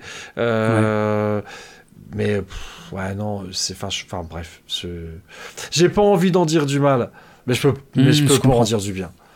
Ouais, c'est c'est pas que c'est mal fait et tout, mais je, je- moi je, suis- je suis complètement resté en dehors. euh, je sais Ouais. pas, euh, voilà, peut-être aussi le côté un peu trop branché. Enfin, je sais pas. C'est, j'ai pas trouvé que l'histoire racontée était super intéressante. J'ai pas compris, Mm. je- j'ai pas compris le propos du film. Voilà. D'accord. Je suis en train de regarder quelques images, euh, notamment la bande-annonce, et je, effectivement, quand c'est des maquettes, on voit quand même très, très, très, très, très bien que c'est des maquettes, quoi. Il n'y a pas de. Mais ça, moi, ça me gêne pas. C'est pas un truc, Ouais. c'est pas un truc avec lequel j'ai, ça me pose pas de problème. C'est pas, c'est pas Mm. formellement que le film m'a posé de problème. C'est juste que je, il y a tout le long, en fait, je me disais, mais quand est-ce que ça commence?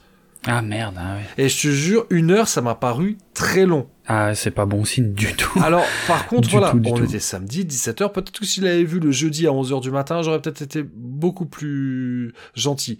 Tu vois, peut-être parce Mm. qu'en plus, lui, je crois que mon pote, lui, il l'a vu le vendredi à 11h présenté. Tu vois, lui, lui était beaucoup plus euh, positif. Mais il l'a vu dans Mm. un autre contexte. Bon, là, tu le vois au casino avec zéro explication. Tu vois, tu fais, ouais, ok, euh, super. voilà. ouais, Donc, effectivement. euh, puis oui, euh, c'est voilà, comme euh, à, à Gérard Armé, on enchaîne beaucoup. voilà. Il y a toujours un film où on se dit bon bah euh, tiens bah là je vais pas attendre la séance suivante pour aller aux toilettes, je vais y aller maintenant. Comme bon bah Zeriel en a fait partie. Euh, Oui, apparemment j'ai loupé une scène qui était marrante, mais bon Ah merde. ouais, je, je m'en suis je m'en suis remis. hein.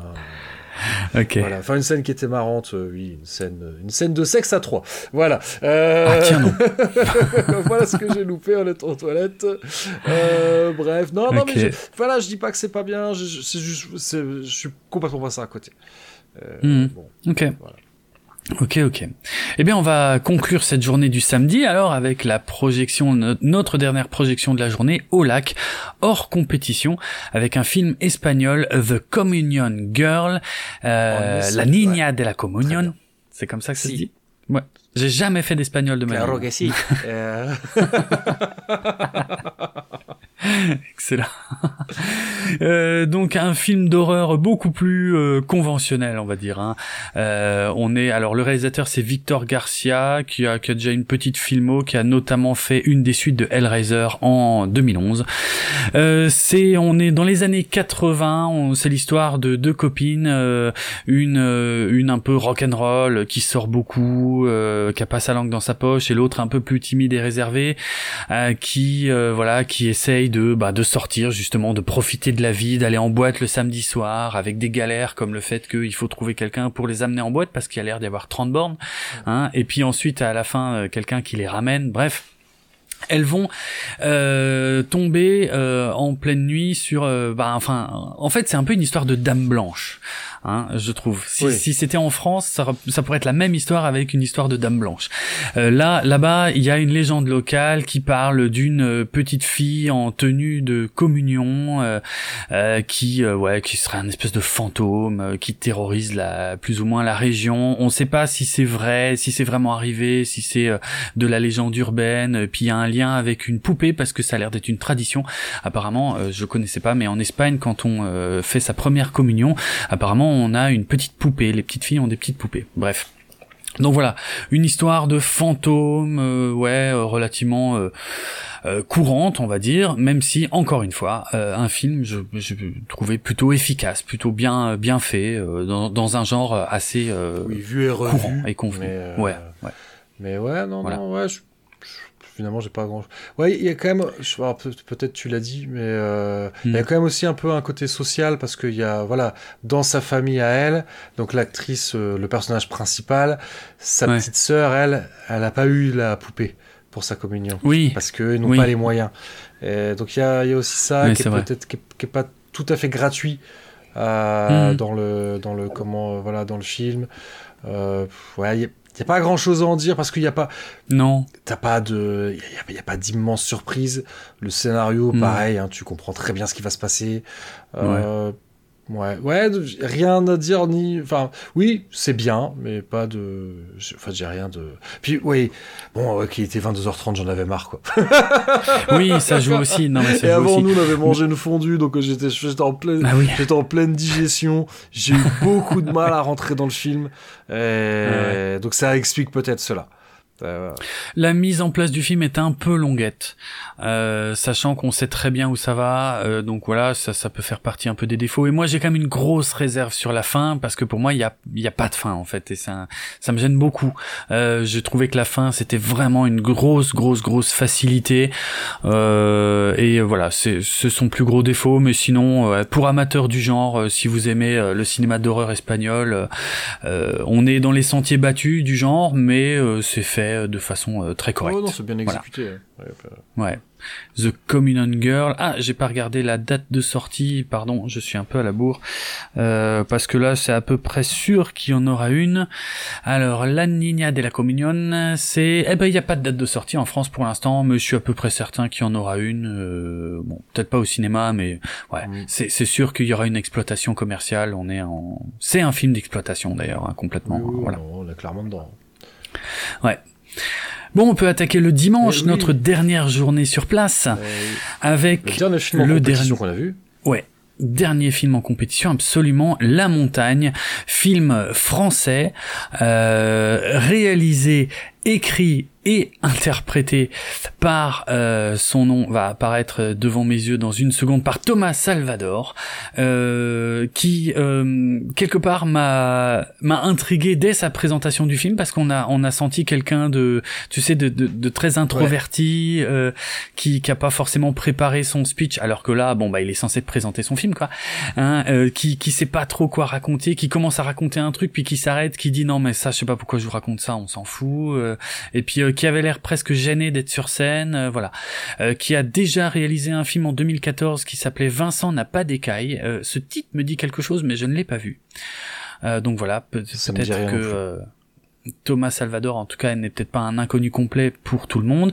En tout cas, ça raconte, euh, donc c'est lui qui joue le rôle principal de son film. Il joue le rôle de Pierre, un ingénieur parisien qui se rend dans les Alpes pour son boulot. Hein, il a une présentation à faire, mais on voit qu'il est attiré par la montagne.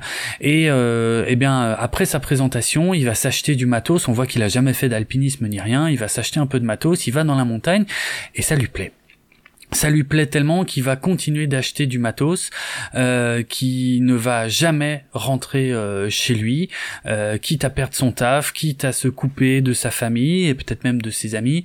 Euh, voilà, il, devient obsédé par la montagne. Il, s'installe, il bivouac dans la montagne. Euh, et d'ailleurs, c'est là qu'il va faire la rencontre d'une d'une femme qui s'appelle Léa, qui est restauratrice, hein, qui est chef dans un justement dans un restaurant en hauteur même si voilà, euh, c'est pas le cœur du film, c'est vraiment euh, le, focus principal, c'est lui tout seul dans la montagne. Donc ouais, Léa qui est interprété par Luce Bourgoin. Oui, oui. Euh, bah écoute, oui, il, a eu bien raison. Non, mais en plus, elle est très bien dans le rôle, ça marche bien. Au début, j'étais pas sûr c'était elle. La première fois qu'on la voit, je disais tiens, elle ressemble vachement à une ancienne Miss France. Bon bah c'était elle. Elle est pas, elle est pas Miss France, Luce Bourgoin? Elle, était pas... Non, elle était Miss Météo. ah oui, en plus, je mélange tout, n'importe quoi, n'importe quoi. Ne croyez pas ce que je dis. Euh, un film. Euh, alors, euh, clairement, pendant très longtemps, je me suis dit, ok, le mec, il s'est payé un voyage à la montagne, qui s'est fait financer en faisant un film, parce que clairement, c'est juste lui qui se filme dans des décors absolument sublimes. Thomas Salvador, mm. et euh, en plus d'être réalisateur euh, scénariste, il est également alpiniste et acrobate. Ah voilà, ah oui, donc c'est une de ses passions pour de vrai en plus. Ah d'accord, d'accord, d'accord. Ok, mais euh, ouais, à un moment, alors les images sont sublimes, il y a quasiment pas de dialogue, hein. il y en a très très peu dans le film. C'est vraiment, on est dans le pur contemplatif pendant très longtemps. Mais j'ai eu peur parce que, si tu veux, pendant toute la première heure, euh, j'étais convaincu par les images, par l'ambiance, par euh, le personnage ah, aussi, hein, que j'ai trouvé vraiment cool. Hmm. Mais euh, je commençais à me poser des questions. Je me disais, s'il n'y a pas un côté fantastique, flagrant qui arrive, ça va être ah, gênant. Et... Pendant longtemps, je me suis dit, je me suis dit, en fait, le, le truc fantastique, c'est cette attraction euh, qu'exerce ah, sur lui la montagne, qui est, qui est, qui, est, pour le coup qui est presque surréaliste, parce que ce gars abandonne ah tout et il ne quitte quasiment plus jamais les sommets. Ça, c'est ça, c'est assez dingue. Euh, ouais, c'est vrai. Mais, euh, mais ouais, ouais, moi pendant longtemps, je me suis dit, bon, bah, c'est ça l'élément fantastique, quoi. Ah ouais, ça pourrait. Mais hein. c'est pas ça. Mhm. Et c'est pas ça, voilà, on va pas en dire plus, mais il y a un vrai élément fantastique qui va finir par arriver dans le film, même si c'est un peu tardivement, euh, mais euh, parce que le film dure quasiment deux heures et je pense qu'il y a bien une heure sans le moindre élément fantastique, hein, facile. Mais euh, eh ben j'ai été complètement emporté. J'ai trouvé ça magnifique. Euh, c'est euh, un deuxième beau film. Euh, j'ai trouvé le personnage fascinant. J'ai trouvé les images fascinantes. J'ai trouvé ce que ça racontait fascinant aussi. Euh, c'est très inhabituel. Hein. En plus, moi j'ai du mal généralement avec les films contemplatifs, mais alors là, c'est mon gros coup de cœur de Gérard May. C'est La Montagne. Quel bah, film. mais après voilà. Après, je peux comprendre, ça marche pas sur tout le monde, mais ça a marché sur toi. Peut-être la seule réserve, moi, que j'aurais, même si je la trouve très bien dans le film aussi, si tu enlèves le personnage de Louise Bourgoin, le film pourrait marcher quand hmm. même. Ça n'enlève, ouais, ça n'enlève quasiment rien au film. C'est vrai, vrai Ça, c'est peut-être la seule réserve que j'ai. Ou alors, voilà, que peut-être ça soit qu'il y a quelques toutes petites réserves, mais dans l'absolu, c'est pas loin d'être le film que j'ai préféré, je pense. Si on met à part, euh, bien évidemment, Gattaca, La Nuit des Morts Vivants, mais euh, je pense que ouais, La Montagne. Euh, bah, ah, il y a moyen que ce soit celui que j'ai préféré. Je, parce que c'est pas non plus, c'est pas. Il y a d'autres films que j'ai bien aimés, mais là, ouais, arriver le dimanche à 11h, un film contemplatif, arriver à nous tenir en haleine pendant presque deux heures, euh, ouais, c'est que c'est vraiment bien. Ouais, je suis d'accord. C'est exactement la même conclusion, hein, parce que le dimanche matin, généralement, c'est une des matinées les plus difficiles, euh, si ce n'est la matinée la plus difficile. Et là, avec son film où il se passe pas grand chose, avec beaucoup de plans fixes, mais d'images magnifiques, euh, il m'a tenu en haleine tout le long. J'ai adoré. Quelle expérience. Et on est, on est à l'opposé de ce que je viens chercher à ah, Gérard J'étais étonné, en hein fait, euh, que t'aies bien aimé. Mais, euh, ah, oui, content, Hein, euh, tu vois, mais, mm. ouais, ouais. Non, mais j'ai adoré. Je, je, suis pas sûr que ça a fait l'unanimité euh, auprès des festivaliers, mais euh, moi je trouve. Euh, non, pas dit. Très très réussi quoi. Donc, mm-hmm. Il sort, euh, il sort au cinéma le 1er février, donc a priori là, euh, il est déjà sorti. Euh, c'est pas le genre de film qui risque de rester longtemps à l'affiche. Si vous êtes en train d'écouter cet épisode très peu de temps après sa sortie, regardez les, cinémas près de chez vous s'ils le passent. ah oui. Puis c'est ouais, c'est des films qui méritent d'être défendus. Ouais, oh, vraiment, ouais. ouais, ouais. Hmm. En plus, bon, l'affiche est un peu trompeuse, hein, parce que l'affiche, on le voit juste lui assis sur euh, un sommet, en train de regarder les nuages. Il est au-dessus des nuages, donc la photo est magnifique hein, sur l'affiche. Et il y a écrit la montagne et il y a écrit tout quitter pour enfin vivre. Et il y a aucun indice qui peut indiquer qu'il s'agit d'un film fantastique.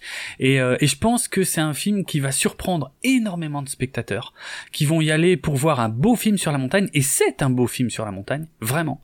Mais en plus, il y a ce, ce côté fantastique qui finit par arriver et qui, euh, qui à mon avis, va en surprendre plus d'un. Et c'est euh, ouais, assez fort. Franchement. Ouais. J'ai été euh, charmé. Ouais, voilà, je sais pas comment dire, mais euh, ouais, charmé par ce film. vraiment. oui, oui, effectivement. Bah, en fait, euh, le film te vend bien le fait qu'il est attiré de manière euh, comme ça insensée par la montagne, parce que ouais. Alors mhm. moi, l'alpinisme, c'est pas mon truc, mais enfin en même temps, j'ai jamais essayé, mais je, je, je, pense pas que j'ai les talents nécessaires pour ça. Mais par contre, moi qui adore, moi, qui aime beaucoup randonner, même si j'en fais pas autant que ce que je voudrais, moi qui aime autant randonner, je comprends cette sensation aussi. Tu sais, quand t'es dans un vraiment au milieu de paysage magnifique, des fois tu dis, je pourrais, je pourrais euh, faire passer ma vie à ne faire que ça. Euh, mhm. Ouais, que c'est, je, je, je, me pense, je me suis aussi, euh, voilà, le, plus le personnage. Il nous a dit qu'il va avoir 50 ans, donc on peut euh, imaginer que le personnage a 50 ans également. Bon, je suis un peu plus jeune que ça quand même, mais, mais je peux comprendre ouais, quand tu arrives à, à, cette, à ce moment-là de ta vie où tu as encore la patate pour faire ce genre de truc, mais tu sais que ça va pas non plus durer encore très longtemps. Mhm. Je peux comprendre, ouais, c'est, je, je, pense que je me suis aussi un peu identifié au personnage, même si je suis très différent de, de, de ce qu'il est. Mais ça, ouais, ce truc de, de de se dire putain je pourrais passer ma vie avec des chaussures de des chaussures de rando au pied et à crapahuter euh, bah ouais je, je, comprends tout à fait. Hmm. donc euh, ouais, gros coup de cœur. Ouais gros coup de cœur euh, partagé on a euh, continué avec la thématique gémellité, euh, avec, un film sans jumeaux. sans jumeaux, encore une fois, oui, très très très bizarre hein, cette histoire. Bon bref, un film hors compétition, film français qui s'appelle Nos cérémonies, euh, réalisé par Simon Ritt. Euh, qui raconte. Alors je sais pas trop jusqu'où aller euh, pour le pitch, c'est un peu embêtant. Euh, mais c'est l'histoire de deux frères, donc euh, pareil, hein, très très très très très proche. On, on, on, commence à les suivre quand ils sont tout gamins, mais l'essentiel du film se passe quand ils sont jeunes adultes. mais ouais, on les suit quand ils sont tout gamins et ils jouent un peu, ils jouent un jeu très dangereux, voilà, près d'une falaise et, euh, il va y avoir un accident. Allez, je vais me baser sur le synopsis officiel euh, pour euh, voilà, mais il y a, il va y avoir un accident ce jour-là qui va complètement euh, changer leur vie et leur la nature de leur relation, mais qui, qui va faire qu'ils qui vont rester quand même très très proches. Il y en a un en fait qui est une grande gueule, vantard, un peu bagarreur, dragueur, tout ça, et l'autre qui est très beaucoup plus réservé, voilà, beaucoup plus beaucoup plus contenu. Euh, ça va être difficile de parler de ce film. Euh... surtout que voilà, dès l'élément fantastique, là pour le coup, il est hmm. introduit dès les premières minutes du film. Ouais, dès les premières minutes. Et c'est choquant. Hein. Par contre, c'est c'est extrêmement choquant. Je m'attendais pas. Enfin, euh, voilà, c'est déjà choquant de base, mais en plus on te met ça tout de suite au début du film. C'est dur. Je pense que ça ça peut être très très dur pour certaines personnes. Euh, c'est un film qui est pas évident à voir pour certaines scènes. Pas tout le temps, mais ouais. Non, moi hmm. j'ai trouvé. Moi j'ai bien aimé. Hein. Vraiment, j'ai bien aimé. Ouais. Euh, en plus, je sais pas, je crois que les, act les deux acteurs principaux, je pense, ne sont pas acteurs à la base. C'est possible. Je crois. Euh, bah en tout cas, leur filmo, euh, elle se résume à nos cérémonies, a priori. Ah oui, qui ont l'air d'être. En tout cas, ils ont le même nom de famille. Donc j'aurais tendance mhm. à penser qu'ils sont vraiment frères dans la vraie vie. Ouais, il y a des chances. Et ils nous vendent bien leur relation très compliquée, à la fois extrêmement fusionnelle et aussi un peu destructrice. Oui, oui, c'est ça. Euh, d'ailleurs, c'est vrai que quand mm, on mm. connaît l'histoire, c'est même étonnant ce que le frère qui est plus extraverti se permet des choses des fois avec son frère introverti que mm, à sa place moi je me permettrais pas parce que il a vraiment là pour le coup il y a un lien c'est un des deux frères a vraiment besoin de l'autre Ah, clairement. Il ah, ne peut pas vivre. Celui Ah, oui, qui oui. a l'air le plus indépendant, euh, le plus vantard, etc. Sans son petit frère, il n'est rien. Rien Non, c'est du ça. tout. C'est dingue. Et ouais. pourtant, il se permet d'être très chambreur avec lui, de faire Il est dur. des trucs même vraiment moralement condamnables. Euh, c'est entre eux, c'est l'amour vache. Ouais, clairement. Mais en fait, il y en a Mhm. un qui clairement aime infiniment son frère, Oui. et l'autre qui a besoin de lui pour vivre. C'est ouais, c'est ça. Et, du coup, c'est une dur relation. à savoir est-ce qu'il l'aime vraiment? Parce que quand, quand le petit frère parle du grand frère, il dit il a toujours été là pour moi, il m'a toujours protégé, mais c'est pas ce que nous montre le film. Et ça, Mm. c'est euh, voilà. Ah oui, il y a un côté. euh, en plus, c'est- quand même deux acteurs. Bon, je pense que dans la vie de tous les jours, ils sont extrêmement sportifs. Ils- visiblement, ils pratiquent les arts martiaux. Euh, Ah Oui, aussi. voilà, ils sont bien tankés et tout. Ils ont un côté bagarreur euh, qui Ouais. le film nous le vend bien. Enfin, on sent que dans la vie de tous les jours, oui, effectivement, c'est des gens qui, qui, à mon avis, pratiquent les sports de combat. Euh, Oui. Donc moi, je les ai trouvés bons. Ça sent que c'est pas Ouais. des acteurs. Et pourtant, Un peu, et il y a- ouais. parce qu'il y a un côté. Mm. Non mais, mais euh, ça c'est positif ce que je dis là. C'est. euh. Ah oui, moi, je trouve qu'il y a un côté très euh, nature en fait dans leur manière de de, de se comporter. Euh, Enfin ouais, c'est c'est vrai que c'est presque un enfin je vais pas dire que c'est un teen movie c'est pas ça mais c'est un film avec c'est des jeunes ados c'est des jeunes adultes Oui. c'est plus des ados mais c'est encore Mm, mm. c'est entre les deux quoi Ils sont entre les deux, c'est vrai. et donc ouais, il y, y a un peu un côté alors, je vais pas dire qu'il y a un côté coming of age mais pas loin quoi voilà il y a... donc c'est vrai que peut-être que si euh, bon moi je suis un ado attardé alors ça me plaît euh, voilà des films avec des jeunes qui font la fête qui font des conneries et tout ça, ça me dérange pas Euh, puis en plus il y a pas mal je pense que euh, y a quand même quelqu'un qui aime bien euh, le rock et le métal dans le Ah oui, clairement. parce qu'il y a quand même j'ai noté il y a un drap de bain Motorhead qu'on voit beaucoup euh, Absolument. il croise un mec sur la plage qui a un t-shirt Metallica il y a un moment il y en a qui porte un t-shirt Maiden Maiden, ouais. Il y a un moment, il y, a, il y a le morceau Distance de Rendez-vous qu'on entend, qui est un groupe français. D'ailleurs, je crois que, j'en Mm. déjà- que j'ai passé ce morceau dans une A-list. Donc Ah ouais, C'était assez marrant de, de l'entendre dans un film. À la fin, il y a un des deux frères un t-shirt euh, du groupe canadien Godspeed du Black Emperor. Et, et, et on Mm. entend c'est Jérôme. c'est vrai. ah, tu l'as bien amené. Ah, c'était parfait. Donc, Ah, euh, non, non, ouais, moi, moi franchement, j'ai bien aimé. C'est vrai que c'est dur d'en parler sans, Très difficile. Sans spoiler, quoi. Ouais, c'est ça. Mais c'est un vrai film fantastique. Ah oui, pour le coup, ouais, ouais, ouais, ouais. Mm, mm. Avec euh, avec des moments vraiment difficiles. Ouais. Euh, Et aussi des, des, des jolis moments. Oui, aussi un peu, ouais. Ouais. Ouais, bon. Moi, moi, j'ai pas. ouais, je pense que toi, t'es peut-être plus réservé que moi hein, sur. euh, Ouais, ouais, j'ai- j'ai j'ai pas spécialement accroché. En fait, euh, le film m'a un peu laissé de côté parce que la narration est quand même un peu bizarre. Euh, elle, enfin, en fait, je me demandais où ça allait et alors que il- ça va juste nous raconter un été finalement euh, de ces deux frères qui reviennent euh, à la maison euh, où ils avaient grandi quand ils étaient petits. ils vont- ils viennent pour enterrer leur père avec lequel ils n'ont pas Voilà. vécu en fait. Ouais, c'est ça, c'est ça. Et ils vont retrouver une de leurs amies d'enfance, notamment. Et et il n'y a pas vraiment, ça raconte pas autre chose que ça, quoi. Euh, Ouais. Tu vois, moi, j'attendais que ça démarre et ça a jamais trop démarré. Euh, L'enjeu, il est pas là finalement. Et euh, et, et honnêtement, la veille, comme j'avais vu Tropique, que j'avais Ouais. vraiment adoré, Ouais. qui qui, Qui a des points communs. Ouais. Dans ce que t'as il- décrit, oui, ça ressemble. Il y a, y a des points communs, donc euh, j'ai largement préféré Tropique. Du coup, nos cérémonies là m'a vraiment laissé de côté. Moi, je me suis, me suis pas ennuyé, mais euh, j'étais pas dedans et euh, j'ai, en tout cas, il y a des moments où je pense qu'on devrait ressentir de l'émotion et ça a marché zéro sur Ah, moi. Mais vraiment rien, zéro, pas du tout. Ah. Euh, donc euh, voilà, Ouais, je, ouais. je suis resté en Non, dehors. alors que moi, moi, moi, ce, le lien entre les deux frères me suffisait. Pour moi, pour moi, c'est ça le cœur de l'histoire et ça me suffit amplement. Mhm. Euh, D'accord. Donc, euh, bon, non, mais après, voilà, c'est affaire de goût. hein. Euh, Oui, oui, clairement, clairement. Bon, vous pourrez vous faire un avis en salle. Alors, c'est pas un film qui aura une grosse distribution, je pense, mais Nos Cérémonies sortira le 26 avril 2023, donc c'est pas tout de suite. Faudra pas l'oublier. Il n'y a pas de bande-annonce, il y a pas d'affiche non plus. Il y a un extrait qu'on trouve sur YouTube, mais qui euh, ne vend pas du tout la nature du film, si ce n'est qu'elle montre un moment de la relation entre les deux frères. c'est le passage qui sur la petite piscine gonflable, c'est ça? Ouais, c'est ça, c'est ça. Euh, voilà, mais euh, c'est intéressant. Hein, ça reste un film curieux, euh, très très dur, assez jusqu'au boutiste aussi quelque part. Euh, donc euh, ouais, c'est un film qui laissera pas indifférent, je pense, euh, quoi qu'il arrive. Ah, ah. Et donc là, on s'approche vraiment de la fin, puisqu'on va évoquer l'avant-dernier film qu'on a vu, qu'on a vu dans ma salle préférée, la MCL. Euh, ouais, c'est quoi? C'est la Maison de la Culture des Loisirs, hein, MCL. Ah oui, je crois que c'est ça. Ouais. film Hors mm, mm. à la fois hors compétition et hommage à Jaume Balaguerro, je le dis bien. Hein. Je crois que c'est ça. Et donc, bah, qui est pas, qui est un nom très connu à Gérard Armé, puisqu'il est oh, bah notamment le réalisateur de Rec. Je me demande si la, la, comment, la secte sans nom, je me demande s'il n'était pas passé aussi à Gérard Armé. Ah, peut-être, je ne sais.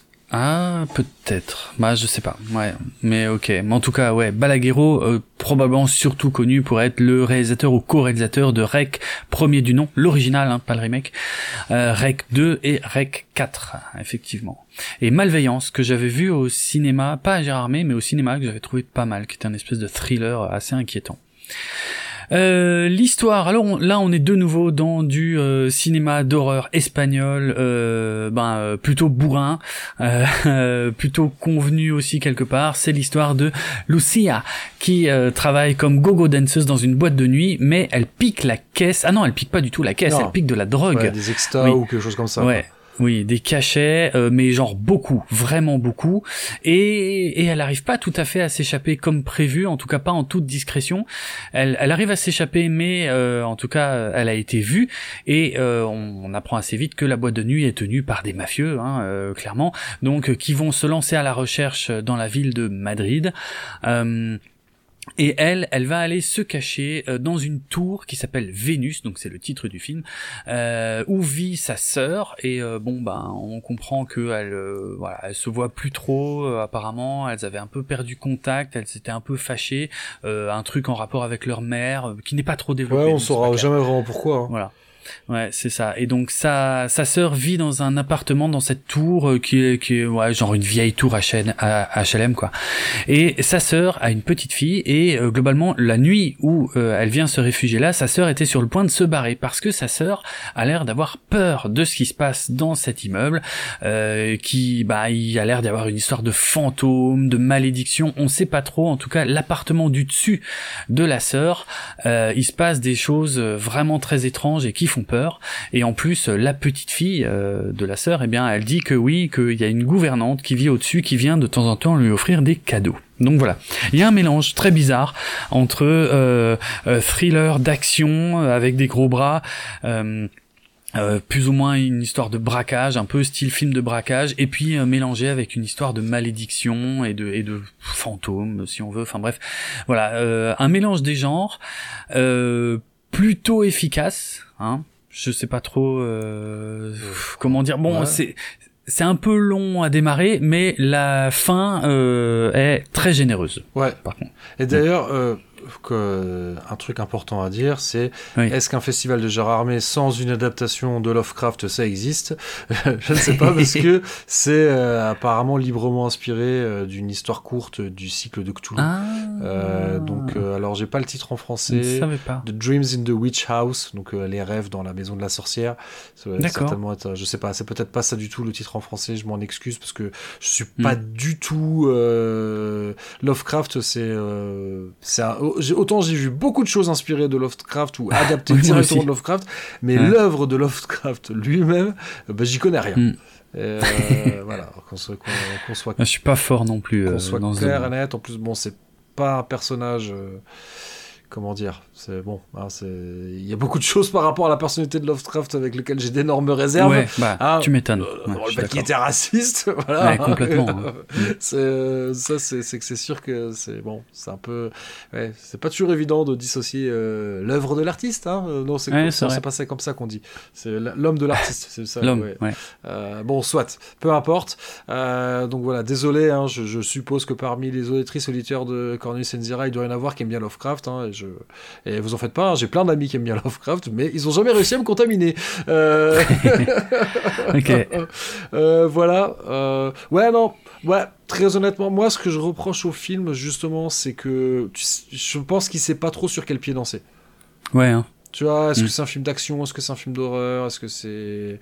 ouais, il y a un côté un peu un peu putassier quoi. On mise beaucoup sur l'actrice qui est blonde, qui est jolie et qui a une forte poitrine. Ah oui, ça c'est clair. Oui. Le film joue beaucoup là-dessus. Ouais. Et donc mm. c'est, je, suis d'accord. Le, le, dernier acte du film, c'est toujours aussi cliché que tout ce qu'on a vu auparavant, mais je peux pas dire que ça fonctionne pas. mais je, là, pareil, celui-là dans six mois, je l'ai oublié. C'est. Ouais, ok. Non, mais je comprends. C'est très hein. générique. Euh, c'est assez générique, c'est beaucoup de gros sabots, mais vraiment, il y a aucune finesse. Ah non non non, puis tu sais tout, c'est bon, t'as enfin non, je dis pas dans les moindres détails, mais grosso modo, tu comprends tout de suite où ça va. Et euh, donc euh, ouais non, je je bah, de toute façon moi, moi je, je, commence un peu en, en avoir un peu marre de toute cette voilà, de, j'aime beaucoup le cinéma espagnol et tout, mais là il y, y, a mm. toute cette vague de c'est comme un moment on en a soupé de tous les films de, de fantômes japonais là, de fantômes japonais, j'en peux plus là. Et là, les films avec des sorcières ou des malédictions espagnoles, c'est bon, là, j'en ai. Je commence à avoir ras la casquette depuis un moment déjà. Donc, euh, oui, voilà, le délire en maison hantée, sauf que là, c'est un immeuble et tout. Je sais pas. Le cocktail, pour moi, le, ça... je dis pas que c'est pas bien, mais euh, ouais, c'est bon. Puis, oui, avant-dernier film de Gérard Armé, surprenez-moi, quoi. ah oui, c'est sûr. non, mais là, c'était vraiment pas. J'aurais dit, ouais, ça va. Euh, là, non, là, mm. Euh, c'était, euh, c'est, alors je l'apprends parce que je l'ai pas vu dans le générique, mais c'est aussi une production euh, Carolina Bang et son mari Alex de la Iglesia. Ah ouais. Euh, ouais, je savais pas, mais euh, voilà. Mais ouais, non, il y a, y a aucune finesse. En fait, moi j'ai envie de dire que c'est, c'est un film top à voir en vidéo à la maison pour une soirée bière oh oui, pizza. voilà. de toute façon, hein oui, là je suis d'accord. C'est exactement ça. C'est exactement ça. Mais d'ailleurs, oui, petit point, c'est vrai qu'il y avait énormément de films en espagnol. Enfin, ouais. beaucoup de films en espagnol. Je pense qu'il devait. Finalement, c'est pas si surprenant. Peut-être qu'il y a une histoire de. Ça se trouve, si on regarde, je suis sûr et certain, c'est le même distributeur pour tout le monde. ouais, il y a de grandes chances aussi. Ça, ça sent le plateau, quoi. Ça mm, sent mm, le. Mm. Vous voulez le truc là Va falloir tout prendre les mecs. Hein. Et chose qu'on retrouve souvent à Gérard Armer. Il y a souvent des choses comme ça où il y a quand même beaucoup de films. Tiens, c'est marrant, c'est la même maison de prod. Il y a une année, c'était Jokers, une autre année, euh, euh, c'était. Euh, il y a eu une année où il y a eu beaucoup de films Bloomhouse. bon, c'est. Je pense que c'est pas que des coïncidences. Euh, non. Mais bon, c'est pas, pas très grave. Hein. Moi, c'est rafraîchissant les films en espagnol et tout, mais. Euh... Ouais, moi j'aime encore bien. Ouais, ça va. C'est en tout cas, ça marche mieux avec nous que les films japonais en général. Ouais, ouais. Ou là où je suis hein pas client de base. voilà, pareil. Non, parce que, non les films, les films de fantômes japonais oui, de fantômes, t'as raison. Moi j'aime bien les films japonais, hein, mais les films de fantômes japonais où il se passe rien, euh, j'en peux plus. ouais, j'ai du mal aussi, j'en ai un peu trop vu à Gérard May et, et, il se passe vraiment rien. D'ailleurs, je suis bien content que cette année il n'y en ait pas eu. Hein, donc, euh, ouais, exact. Bon, désolé encore une fois, on s'excuse auprès de tous les amateurs du cinéma japonais, euh, mais euh, désolé, moi là, le ah. truc, c'est quoi le flûte The Ring oh, bah, les les grudge, les rings et compagnie, moi ça marche pas ah, du tout. Moi. Je sais que ça, qu'il y a beaucoup de gens qui sont très clients de ça, mais alors là, oui. je suis... Mais bon, je crois qu'on l'a déjà dit l'an dernier, donc oui. euh, on va. C'est vrai. Voilà. Et probablement pas que l'an dernier. C'est possible. euh, bon, bon. Ouais, ouais, on termine avec la cérémonie de fermeture. Enfin, de clôture, ça, parce qu'on dit pas fermeture. oui, on dit pas du tout fermeture, c'est intéressant.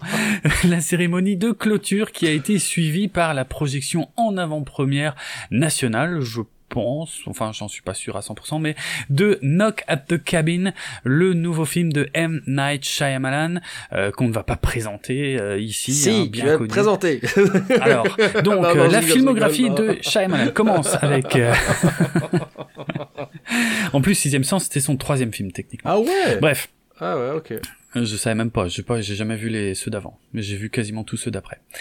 Euh, donc euh, Knock at the Cabin, adapté d'un roman de Paul Tremblay euh, qui euh, porte plus ou moins le titre en français, euh, le chalet de la fin du monde ou le chalet au bout du monde ou quelque chose comme ça. J'aurais dû regarder. Oh. Ouais, The Cabin at the End of the World. L'histoire, l'histoire un peu trop spoilée à mon avis par la bande annonce. Bah ouais, parce que juste voilà, hmm. petit point, moi je m'étais demandé comment est-ce qu'on allait le raconter et, dis-moi. Hier, donc j'ai croisé hmm. une amie euh, euh, comment, et donc je qui m'a demandé, ah, c'était comment Gérard Armé et tout. Et je dis entre autres, parce que je sais qu'elle est cliente de genre truc, je fais, ah, j'ai vu le dernier ouais. Malane et tout. Elle me fait, ah oui, j'ai vu la bande-annonce. Et en fait, j'étais étonné à quel point elle savait plein de trucs. Parce que moi, je dis, bah, moi, je l'ai pas vu. Elle me fait, ouais, c'est une histoire de. Bah, euh, très honnêtement, bah, moi, j'ai pas envie de vous le raconter. Si vous avez pas. Parce que je pense. Moi, j'ai tout de suite, voilà. Là, je vais spoiler tout de suite mon avis. Moi, j'ai bien aimé, même si hmm. avec une énorme réserve, mais le film en tant que tel, je l'ai bien aimé. Et aussi parce que j'avais pas la moindre putain d'idée de ce que c'était, vu que de toute façon c'était le film de ah clôture, je savais qu'on irait le voir, donc j'ai rien lu, rien vu.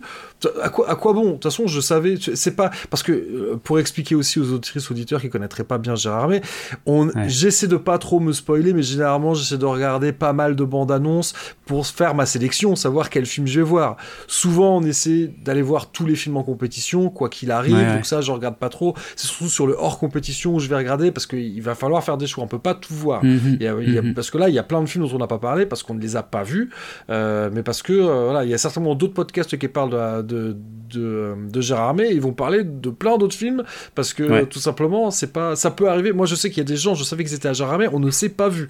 C'est mhm. voilà parce que euh, selon les selon les choix qu'on fait, bon, bref. Je suis en enregistrement. On n'a pas fini. Axelius Oui. Désolé. Bonjour. Bonjour. Alors allez vous faire foutre, monsieur. Bon, voilà. Bon, je sais pas si on laissera ça au montage.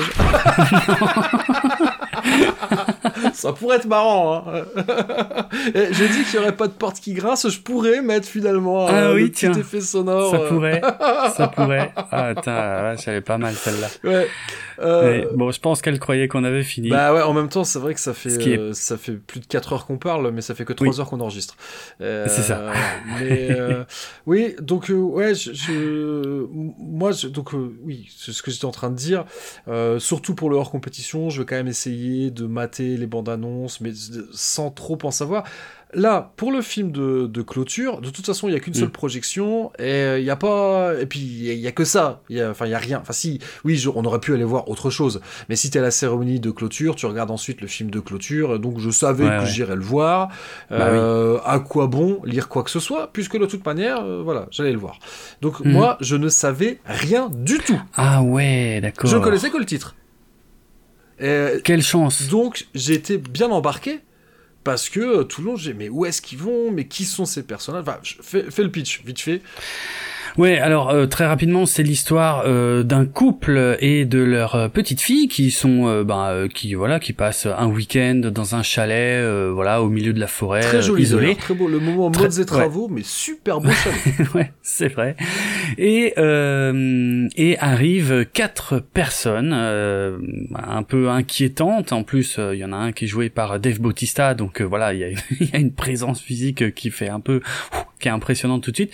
Et voilà, et ces quatre personnes-là euh, ben, vont euh, plus ou moins les prendre en otage. Ouais, le début, c'est un home invasion. Hein. Ouais, ouais, ouais, complètement. Et euh, vont leur annoncer quelque chose d'extrêmement étrange. Ils vont leur dire voilà, euh, vous allez devoir faire un choix. Vous allez devoir sacrifier. Vous avez d'abord devoir choisir l'un d'entre vous, et puis sacrifier l'un d'entre vous euh, pour sauver le monde. Ah, tu sais quoi, Parce que... moi j'aurais pas raconté, moi j'aurais simplement dit, euh, ouais, il y a quatre personnes qui arrivent, on sait pas si on ah, du bien ou du mal. Ouais, le problème, ouais, je suis embêté parce que la, la bande annonce. Non, mais oui, après, si, si, la bande annonce le dit, euh, voilà. Mais ouais, moi j'étais, j'étais très étonné quand elle m'a raconté, ah puis elle savait encore plus de trucs, quoi. Oui, ben oui, et, c'est un problème. Alors ça a été un peu un problème pour moi parce que euh, tu le sais euh, probablement, je participe à une émission sur YouTube qui s'appelle Stranger Films et il se trouve que au moment où on enregistre là, l'épisode n'est pas encore publié sur YouTube, mais je pense que c'est celui qui va être mis en ligne euh, ben, le 1er février en même temps que la sortie du film.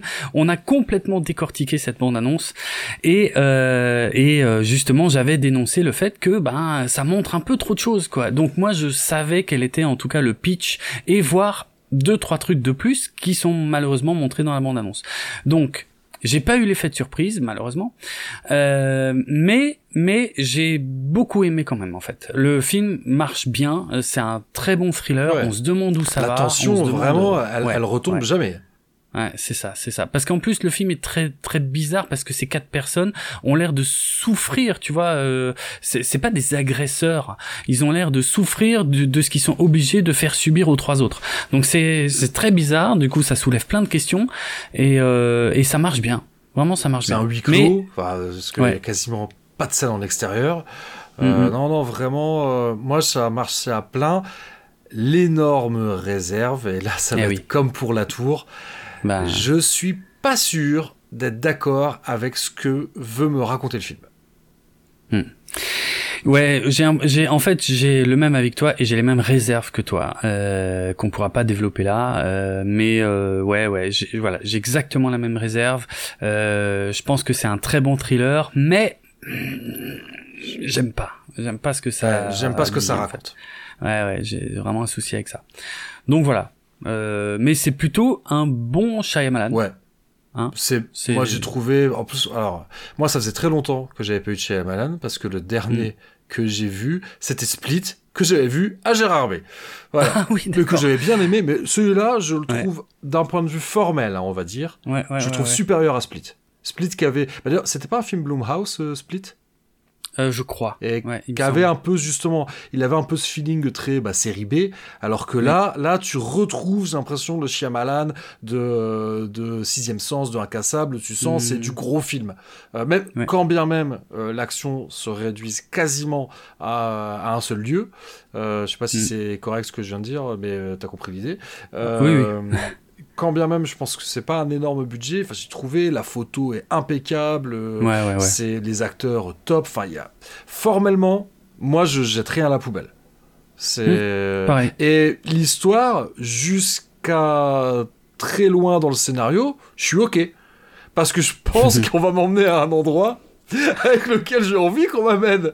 Bah oui, moi aussi. Et, euh, et à un moment, Mm. dans un endroit, je veux ah mais non, ah mais non, non, non, ah mais, mais qu'est-ce qu'il fait Mm, Mais mm, pourquoi Ouais. Donc euh, ouais, bon, bref, pas. Je le déconseille pas, loin s'en faut. Mais euh, moi j'ai grosse réserve concernant euh, concernant. J'ai même pas envie de dire la fin. C'est pas la fin qui. C'est pas juste la fin. C'est le non, message. c'est plus embêtant que ça. Ouais, c'est ouais, les c'est ça. con- enfin une des conclusions qu'on peut en tirer parce qu'il y a plein, on peut tirer plein de conclusions de ce film. Et, Mm. euh, mais il y a une des conclusions qu'on peut tirer qui ne me plaît pas du tout. Et, euh, Bah ouais, pareil. Et même là, là, clairement, je pense que là, si c'est ça qu'il a voulu dire, eh ben, il dit de la merde. oui, oui, on peut, on peut aller jusque là. Oui, c'est vrai. alors alors qu'il y a une partie du message du film que je trouve bien. Pas de Mm. problème, tu vois. Ouais. C'est juste Bah, moi il y a un aspect du film avec lequel j'ai un énorme problème. Ouais. Euh. Et là, et là, tu vois, j'ai presque envie de dire, ce coup-ci, je suis sûr que j'ai raison. Excellent. Parce que bon, non, il faut- il faut toujours faire preuve de, voilà, faut, je, je sais pas, je sais pas. Peut-être, peut-être, peut-être, on a compris le film à l'envers, mais toi comme moi, on l'a compris pareil. Bah ouais, on a compris la même chose et puis ça me, ça, me, ça me gêne aussi. Ça, ça, ça me va pas. Voilà. Mm. Mais bon, c'était quand même un chouette film de clôture. Faut pas, Ouais. faut pas cracher Ouais, dans la soupe. euh, Mm. On a vu, voilà, c'est, oui, c'est peut-être, c'est plus formaté, etc. Peut-être que c'est bien Mm. aussi de terminer comme ça, un truc un peu plus prémâché. Euh, et mais, mais, mais, euh, enfin, je dis ça parce que oui, on est, on est, voilà, on est plus sur du cinéma, euh, sur du A que du B, quoi. Ah oui, oui. Et alors que oui, quand même, oui. Gérard Armé, c'est quand même surtout de la série B, on va dire. Même si, Ouais. même si c'est pas comme ça qu'il faut l'envisager, parce que c'est surtout du Non, ciné, vraiment pas, sous ouais. du ciné indé, quoi. Mais voilà, oui, c'est voilà, c'est ça. ça, l'idée. C'est qu'on a vu beaucoup de ciné indé, et là, t'as vraiment du cinéma de studio, euh, Oui. mais du très bon cinéma de studio. Voilà. Ouais, Euh, c'est bien Mis fait. à part les réserves qu'on vient d'émettre euh, euh, en marchant sur des œufs, parce qu'on n'a pas dit de quoi on parlait. C'est ça. C'est difficile. Hein. ouais, ça se trouve, on pense pas la même chose. Oh, il me semble que si, mais oui, oui, non, mais bien, bien évidemment. On sait jamais. Mais voilà. Bon, est-ce que on parle du palmarès un peu? Ouais, on peut, on peut un petit peu parler du palmarès. euh, je peux le donner, euh, comment dire, dans l'ordre. On finira par le Grand Prix, mais on va commencer par les, par les petits prix. Euh, le prix du court métrage a été attribué à Il y a beaucoup de lumière ici, donc le fameux film muet en noir et blanc dans le cirque. Euh, bon, c'est vrai que c'était très joli, que c'était très bien fait. Ouais, C'était pas notre et, favori. euh, le réalisateur qui est venu avec sa compagne, et je suis désolé, j'ai oublié le rôle qu'elle tient dans cette histoire, je crois que c'est elle qui a produit, non? Ah. Euh, où ils ont Aucune autofinancé idée. tous les deux. Aucune idée, moi j'ai pas eu l'intro, donc euh, je sais pas. Euh, non, mais là, bah, si, par contre, le discours, euh, quand ils Ah ont... oui, le discours. Oh, moi, je me souviens plus. Ah Bah, ouais, moi, c'est j'ai trouvé qu'ils ont fait un discours très émouvant. Voilà, ils- les ai trouvés Oui, non, très oui. émouvants et, et très émus. C'est vrai, j'avais oublié. Euh, et c'est là, d'ailleurs, qu'ils ont expliqué euh, qu'il y avait des Russes et des Ukrainiens euh, qui, qui Ouais, avaient- c'est vrai. et que, que maintenant tout le monde était éparpillé aux quatre coins du globe, mais qu'ils étaient aussi contents pour ça, pas pour ces gens euh, qui ont participé, parce que voilà, c'est que C'est vrai. ils s'attendaient. Là, je pense que c'était sincère, ils s'y attendaient vraiment pas. Euh, Ouais. à être récompensés.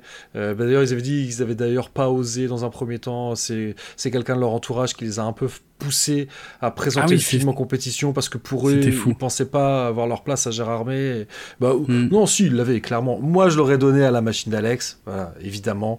Ouais, mais ouais. euh, mais j'ai j'ai pas trouvé ça choquant que ce soit. Il y a beaucoup de lumière ici qui l'est. Non, c'était pas choquant. Non, non, bien sûr. Ah non, non, non. Non, c'est un très beau film. euh, ouais. C'est vrai. Voilà. On continue avec le prix du jury jeune. Ok, alors le prix du jury jeune a été attribué à La Pietà, donc ce film complètement extravagant sur la relation entre une mère et son fils. Et moi, j'ai trouvé ça cool que des jeunes. Alors, c'est pas n'importe quel jeune, hein, c'est des jeunes qui font des études, qui se destinent à, à travailler dans le métier. Alors, c'est vrai. peut-être pas que du cinéma, mais en tout cas de l'audiovisuel. Euh, en le disant comme ça, je suis sûr de pas dire de conneries. Euh, Mm. Et donc, ça fait plaisir aussi de voir que voilà des jeunes qui sont lycéens, je pense, euh, Mm. qui puissent avoir été enthousiasmés par un film qui est quand même exigeant. Euh, Ça, j'ai trouvé c'est plutôt une bonne nouvelle. Hmm. Et d'ailleurs, Ouais. La Pietà, j'avais été surpris. Pareil, quand ils, quand ils ont recité tous les films qui étaient en compétition, La Pietà, qui avait eu des applaudissements très Oui. nourris de la part du public. Ah oui. Ce qui nous amène au prix suivant. Le prix du public, euh, qui est sans surprise, est également euh, euh, a été attribué à La Pietà, donc le même film, voilà, euh, Espagne, Argentine, euh, cette relation entre la mère et son fils. Bon, oui, oui, oui, je, Bah, moi, je trouve ça cool aussi que ce soit ça qui était plé- plébiscité par le public. C'est pas pour lui que j'ai Mhm. voté, mais. Non, euh, mais d'ailleurs, j'ai pas voté. Euh, comment euh, bah, moi je peux le dire alors si j'avais écouté mon cœur j'aurais voté la montagne mais j'ai voté et j'ai clairement dit pourquoi Euh, j'ai voté pour Memory of Water parce que bah moi je trouve qu'il n'y a pas assez de SF à Gérard Armé voilà Bah, c'est ça. euh, et Bah, que j'ai bien aimé mais en vrai j'avais préféré la montagne mais Ouais, cela aussi. dit c'était un point positif parce que quand il a fallu voter euh, donc juste après la montagne, on s'est dit c'est le moment de voter parce que euh, ça y est, on a enfin vu tous les films en compétition, donc là on peut Mm. voter vraiment en notre âme et conscience. Et, et finalement, j'ai eu du mal à choisir, ce qui est plutôt positif. Parce que, alors il y a des fois on a du mal à choisir, Oui, c'est négatif, mais euh, euh, moi il y en a quelques-uns, c'était sûr que j'allais pas voter pour eux, mais le choix c'était pas si évident que ça. Euh, et si, vraiment, si j'avais voté sans réfléchir, j'aurais voté la montagne, mais il y a peut-être aussi le côté je venais de le voir. Et euh, donc, je sais, Ah oui, ouais, oui. ouais, bah, ouais, est-ce que je vais voter? Est-ce que j'ai envie de voter pour celui-là parce que je viens de le voir? Mais là, maintenant que ça s'est un peu tassé, deux jours plus tard, je dis bah non, en fait, mon préféré c'est la montagne. Mais bon, Hmm. voilà, j'ai voté pour Memory of Water. Est-ce qu'il a eu un prix? Ah, ah, suspense. Euh, juste, moi, je voulais dire, j'ai un bémol sur euh, sur les, les les prix du public, enfin sur les votes surtout, Ah, ouais. plutôt sur le système de vote qui a changé depuis pas longtemps. Hein, Bah, L'an depuis- dernier, non, depuis le Covid, je pense. Depuis le Pour Covid, des raisons évidentes. Parce que Ouais, c'est vrai. Avant, donc quand on rentrait dans la salle pour les films en compétition, on nous donnait un papier où il fallait enlever, on, on pouvait voter soit excellent, bon, moyen, mauvais. C'est quelque Voilà. chose comme ça. Et donc, on ça. glissait dans l'urne. Et c'est vrai que ça peut se comprendre que pour les gestes barrières, c'était peut-être pas très futé de donner des papiers à tout le monde. Donc, à partir de l'année avec le Covid, il y a eu vote en ligne. Ce qui est... Et puis, Mhm. bah, qui... et puis je pense qu'il avait été initié l'année d'avant, suis-je bête. Euh, l'année en dématérialisé, forcément, euh, ça ne pouvait Ah être oui. que en ligne. Euh, C'est vrai. Et, et donc ouais, ouais. Et c'est vrai que là, c'est la première année où je le fais parce que les autres années, j'ai tout simplement oublié. Oui, moi aussi. Et, et euh, le problème, c'est que le système euh, n'a pas changé que par le fait qu'il soit dématérialisé. C'est surtout que, comme tu le dis, avant, pour chaque film qu'on voyait, on pouvait voter s'il était euh, mauvais, euh, moyen, euh, bon ou très bon. Euh, et si on n'en voyait pas, c'était pas grave. En tout cas, on avait au moins jugé ceux qu'on avait vus. Que là, maintenant, ce qui est dommage, c'est que on, on peut voter pour un seul film, c'est-à-dire on a la liste de tous les films en compétition et on peut voter pour un seul. Et si on est à peu près sérieux, on est obligé d'attendre euh, ben, le dimanche midi euh, parce que euh, le dernier film en compétition est toujours projeté le dimanche matin à 11h. Donc on est obligé d'attendre le dimanche midi, midi et demi, 13h pour pouvoir voter et on a une fenêtre de tir qui est très courte parce que les votes sont clos, je sais pas exactement à quelle heure, mais en tout cas... ouais, je crois, c'est ça. une connerie, mais bon, soit. Euh... Et donc euh, on a une fenêtre vraiment qui est très très courte pour pouvoir voter pour un seul film. Et euh, ben euh, moi cette année j'ai essayé de voter, je pouvais pas, ça marchait pas, le, le, le site était surchargé. Et ben ouais voilà, bah, ça, m'embête parce que dimanche c'est impossible qu'il l'ait. C'est, c'est pas faux, hein, ouais, parce que en nombre de votes, c'est vrai, ça paraît bizarre. Ah, le film du dimanche, c'est impossible qu'il l'ait parce que bah, ouais. déjà il y a beaucoup de gens qui s'en vont le dimanche mm. après-midi, c'est beaucoup plus clairsemé. Et, donc, le film, forcément, il, la, pro, la première projection, c'est toujours à l'espace lac. Donc, euh, oui, mm-hmm. tu as la projection à l'espace lac à 11h. Ça veut dire qu'après, il va être projeté au casino. Peut-être qu'il y a encore moyen de le, de le rattraper, mais à mon avis, il doit être projeté que deux, trois fois. Et, les, la deuxième et troisième séance, il n'y a quasiment plus personne. Bah, c'est ça. Donc, oui, non, non, oui, c'est sûr que là, la montagne, euh, il peut pas avoir le prix du public. Non, et ouais, j'aime pas ce nouveau système de vote, je le trouve euh, foireux. Il euh, y a quelque chose qui, qui va pas. Bon, voilà. Ah, c'est comme ça. Après, mon avis. après, les raisons pour lesquelles ça a été mis en place, elles sont logiques. Oui, bien sûr, bien sûr. Mais, euh... Mais le système pourrait être mis, pourrait être différent. Ouais, tu Moi, on pourrait tout simplement continuer à voter comme on le faisait auparavant. Tu ben, c'est ça. Tu oui, effectivement. Ouais, et ouais. là, ça... mais même avant, on s'est toujours demandé comment ça marchait. Est-ce qu'il comptait simplement le simple le nombre? Ou est-ce qu'il faisait un ratio? Euh, Aucune idée. On n'a jamais vraiment su. Puis bon, c'est pas très mm -hmm. grave. Non, c'est pas grave, mais ouais. Bon, c'est peut-être parce que j'ai moins accroché à la Pietà, euh, mais bref. Euh, voilà, euh, on continue avec le prix de la critique, qui, comme son nom l'indique, est décerné donc par des critiques de cinéma, qui a été attribué à La Montagne, notre gros coup de cœur. Là, ça m'a fait très très très très très plaisir, ouais. Ouais. Euh, parce que c'est vrai qu'il a des vraies qualités cinématographiques, hein, l'image, le cadrage, euh, l'ambiance, le son. Il y a un super travail, et même, on pourrait dire, les effets spéciaux. Oui, c'est vrai. c'est vrai. Hein, c'est vrai, vrai. Hein, ils sont ils sont incroyables. Euh, donc euh, vraiment, euh, euh, ouais, ouais, très content que euh, la montagne ait eu le prix de la critique. Après, on arrive à la partie qui est un peu plus compliquée. Déjà, il y a quand même un truc que oui. moi j'ai jamais vraiment compris à Gérard, mais pourtant ça fait longtemps que j'y vais.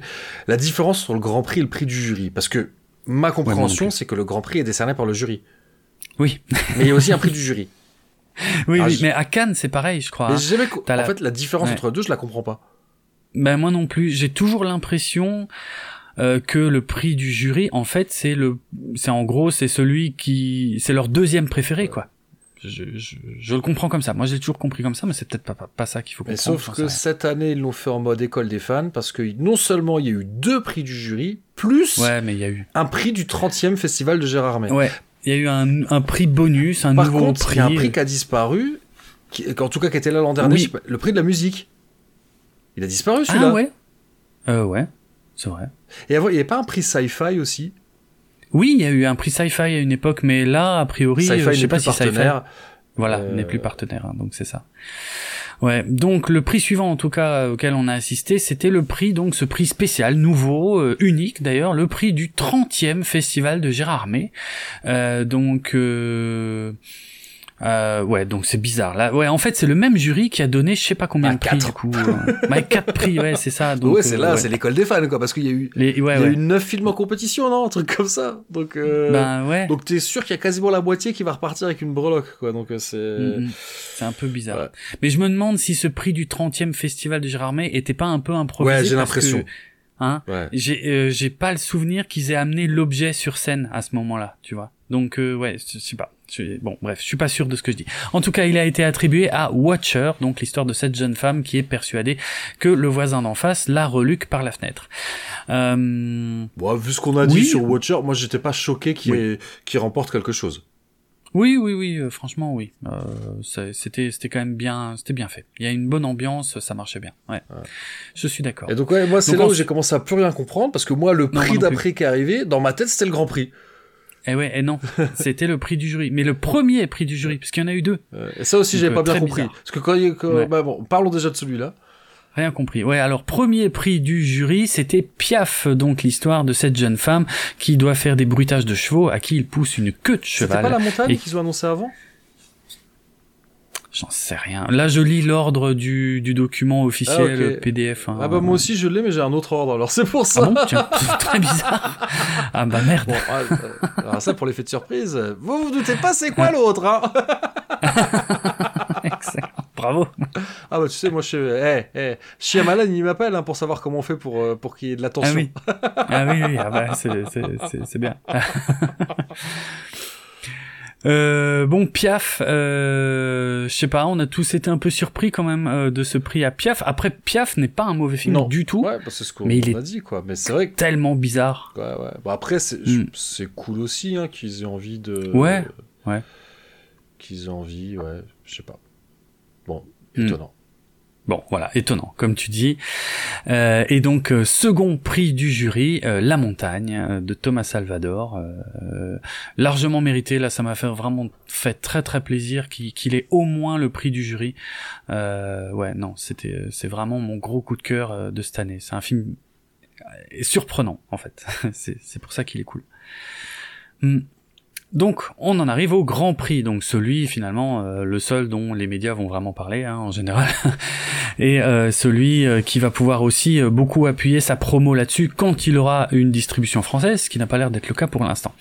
Donc le Grand Prix a été attribué à La Pietà, encore un, donc trois prix pour La Pietà Ouais. en tout, si je dis pas de bêtises, non Ah ouais. Ou quatre Non, non, trois. Trois Ouais, trois La Pietà, deux La Montagne, et ensuite il y a Piaf, euh, Watcher, et puis il y a beaucoup de lumière ici. Mm. Voilà, bon, ça. il y a beaucoup de lumière ici, il pouvait en avoir qu'un. Mais euh, ouais, non, mais c'est vrai que c'est étonnant parce que moi, La Montagne, j'ai. Ah oui, t'as raison, c'est peut-être La Montagne qui était après, parce que moi j'avais l'impression que La Montagne avait le Grand Prix. Et Ah, euh, tu vois, ah, il y en a encore. c'est vrai que Ouais, nous, ouais, là, on a bizarre, mais c'est hein. l'école des fans, là, tout le monde a gagné. Mm, mm, oui. Euh, bon après oui c'est pas enfin moi moi je suis pas je sais ouais il y a des gens bah, la montagne euh, autour de nous j'ai vu des gens qui étaient pas ravis et pareil pour Piaf non, donc tu sens que c'est pas des films Mhm. qu'on fait l'unanimité bah, des films plus exigeants euh, on va dire euh, ouais donc Ouais. bon la Pieta voilà bah, finalement c'est cool tout le monde avait l'air d'être ravi que la Pieta ait gagné euh, Sauf moi, pour être franc, je suis un peu, euh, pff, ouais, ça, me- ça m'embête un peu parce que techniquement, c'est pas vraiment un film fantastique. je suis en train de réfléchir ça c'est Qu'est-ce qu'il y avait bah, c'est barge Ben c'est voilà, c'est extravagant. Mais extravagant et fantastique, pour moi, c'est pas la même chose. Euh, la Pietà, euh, c'est un film qui peut gagner à Cannes, Ouais, c'est un film qui peut gagner Il y a à un côté Venise, pas à réaliste. Tu vois, je qu'il y a un moment, il y a une intervention Ouais. chirurgicale, c'est tout sauf réaliste. Oui, Ouais, ouais. ouais, oui, je suis d'accord. Ouais, je suis d'accord qu'on est, qu'on est, on, on est vraiment. euh, ouais, c'est peut-être un peu, c'est sur un fil, quoi.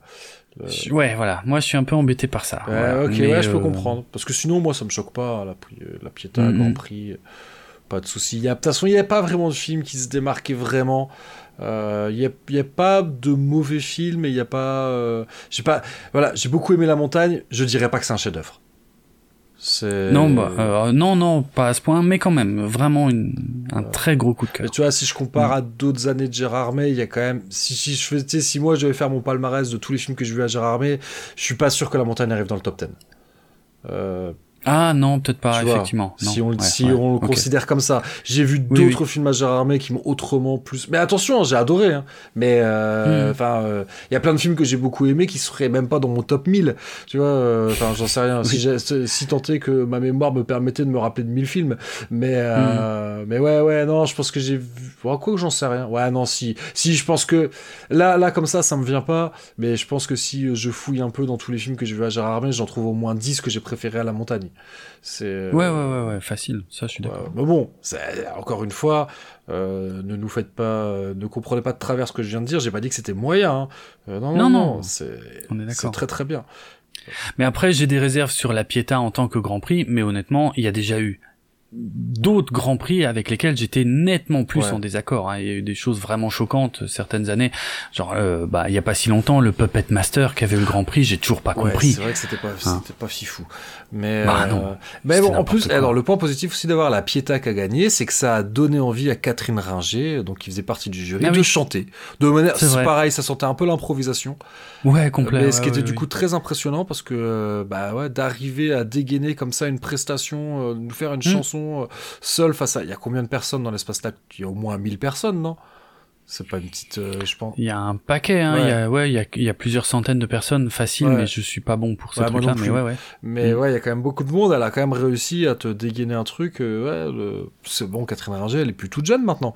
Non. Et, euh, et elle a encore, elle a encore le feu qui brûle en elle. Quoi. elle a encore, elle a encore la patate. c'est donc ça, voilà, je suis pas bon. Je pense que ça surprendra personne si je dis que l'Erita Mitsuko. Je pense que toi non plus, c'est pas tellement notre culture musicale. Non, mais, non, mais je déteste pas. Et, euh, mm. et, et je, je, en plus, je trouve que ce qu'elle a fait, je pense que j'ai pas senti comme le côté m'as-tu vu, regardez, je suis une chanteuse et machin. Je, moi, je l'ai senti comme quelque chose d'ultra généreux. Genre, euh, j'ai aimé euh, être participer euh, ah. aux, délibérations du jury et ah, moi, je vous chante une chanson, c'est cadeau quoi. Moi, je l'ai vraiment pris comme ça, c'était cadeau. Ouais, ouais c'est vrai. Et, donc, ouais, bah, chapeau à elle. Hmm. Euh, donc ça, ça fait, ça fait aussi, ça fera partie, je pense, des trucs dont euh, dans 10 ans, quand on reparlera de nos meilleurs souvenirs de Gérard Armé, je pense que celui-là, il sera dans les souvenirs hmm. qu'on évoquera. Euh, ouais, c'est vrai. en plus, c'est pas, voilà, autant je peux dire, j'ai vu Ariel Dombal qui danse sur du Motorhead, et là, je suis moqueur. C'est vrai. autant, autant, voilà, Catherine Ringer qui, qui, qui, nous chante une chanson comme ça, j'ai trouvé hmm. ça très classe de sa part. Oui, oui, oui. Voilà. Bah moi je crois que j'ai à peu près tout dit. Je sais pas ce que Bah moi aussi, on a fait le tour. T'as hein. envie de ouais, as envie de rajouter quelque chose? Non. Non, moi je trouve que c'était une, une édition euh, plutôt sympa, euh, euh, dans le sens où j'ai vécu des éditions parfois où je me faisais vraiment chier. Et là, il y a aucun film où je me suis fait chier en fait, même où ceux où j'ai pas accroché, je, ça a jamais été une épreuve, tu vois, parce qu'il y a vraiment. Il y a des fois il y a des hein sacrées purges. Ouais, c'est ça, c'est ça. Donc euh, pour moi, euh, non, pour moi c'est une bonne édition, même s'il n'y a pas non plus un film qui est vraiment sorti du lot. Si la montagne quand même un peu parce qu'il est particulier, mais euh, c'était pas comme certaines années où t'en as qui se détachent vraiment complètement, où tout le monde dit oh ouais c'était incroyable, c'était génial. Voilà, il y avait pas trop ça. C'était c'était plutôt bien équilibré, mais mais dans le bon sens en fait, parce qu'il y a vraiment des années où il y a des films. Oh, où, au bout d'une demi-heure, on n'en peut plus, quoi. Et là, c'était jamais le cas. Ouais, non, non, c'est vrai. Sauf peut-être, peut-être toi, Zeria. Ouais, ouais. Mais encore, en fait, j'ai pas envie d'être méchant avec ce film. Oui, oui c'est vrai. C'est, voilà. J'ai pas envie d'être méchant avec ce film et ouais mm. non non non il y a, d'autres trucs. Puis ce qui change aussi peut-être un petit peu euh, à Gérard Armé maintenant c'est le fait d'avoir des réservations parce que à une époque il fallait faire la queue et rentrer dans une séance c'était pas toujours gagné. Et il arrivait parfois que on sorte avant la fin d'un film parce qu'on se dit bon c'est pas génial. Le film qui est qui passe après j'ai très envie de le voir. Euh, mm-hmm. bon eh ben, je vais me barrer une demi-heure avant la fin, et comme ça, je commence à faire la queue, et je suis sûr de rentrer. Donc, ça, ça a aussi changé. Il y a peut-être des films euh, euh, en, bien et en mal, parce que oui, il y a peut-être des trucs, du coup, on reste jusqu'au bout, dans le temps, on serait parti au bout d'une heure. Euh, bah, bref, je, c'est juste, ça a changé, voilà. Ça, ça a aussi changé, je pense, l'attitude. Hmm. Mais même si, ouais, la montagne, ça peut-être pas fait gaffe, mais il y a des gens qui sont partis avant la fin. Ouais, il y en a eu un peu, oui, c'est vrai, c'est vrai. Mais je peux comprendre, hein, vraiment, là, euh, qu'on n'accroche pas à la montagne ou qu'on n'accroche pas à Piaf, je peux vraiment comprendre. C'est des films, euh, euh, voilà, avares en dialogue, avares en scénario, euh, on va dire, où il y a des rebondissements toutes les dix minutes. Hein, là, on est, c'est vraiment l'exact contraire de ça. Euh, on se laisse juste porter par une ambiance presque, même s'il y a une histoire. Hein. Mais donc ouais, je peux comprendre. Moi, vraiment, je critique pas. Ok.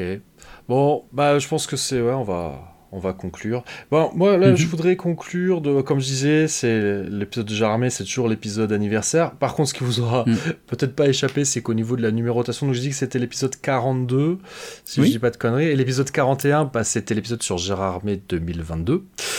Donc mhm. euh, voilà, comme euh, bah, je pense qu'inutile de dire qu'il y a eu pas une grosse activité de ma part euh, d'un point de vue podcastique qui était qui était certainement pas un choix de ma part. Hein, c'est plus quelque chose que j'ai subi, mhm. que je n'ai décidé. Donc voilà, bah je j'espère. Bah, j'ai l'impression que je dis tout le temps ça, mais bah, j'espère que 2023 sera une meilleure année en tout cas en termes de podcast pour moi. déjà 2023 il y aura pas de Rennes. Mm. ça c'est un événement. Voilà, Gérard Armé, c'est un, événement auquel je suis extrêmement attaché. Euh, et Podren est en train de devenir un de ces événements aussi où je ne m'imagine pas ne pas y aller.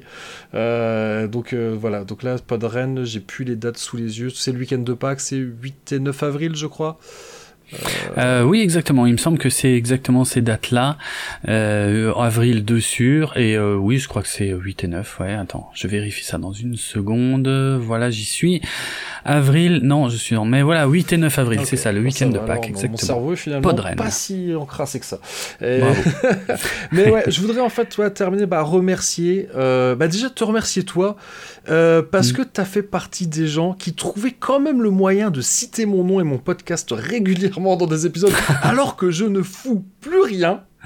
et euh, ça, voilà. Je voudrais remercier aussi bah, Bibou et Bibounette, qui, parce qu'en réalité, mm. donc, euh, euh, voilà, peut-être que, chers auditrices, auditeurs de Cornelius Enzera, vous m'avez trouvé pas très actif, mais en réalité, bah, en 2022, c'était surtout sur le flux RSS de chez Bibou et Bibounette qu'il fallait aller pour m'entendre. Ah Ils ont continué à m'inviter dans leurs projets les plus loufoques les uns que les autres et j'ai quasiment dit oui à chaque fois.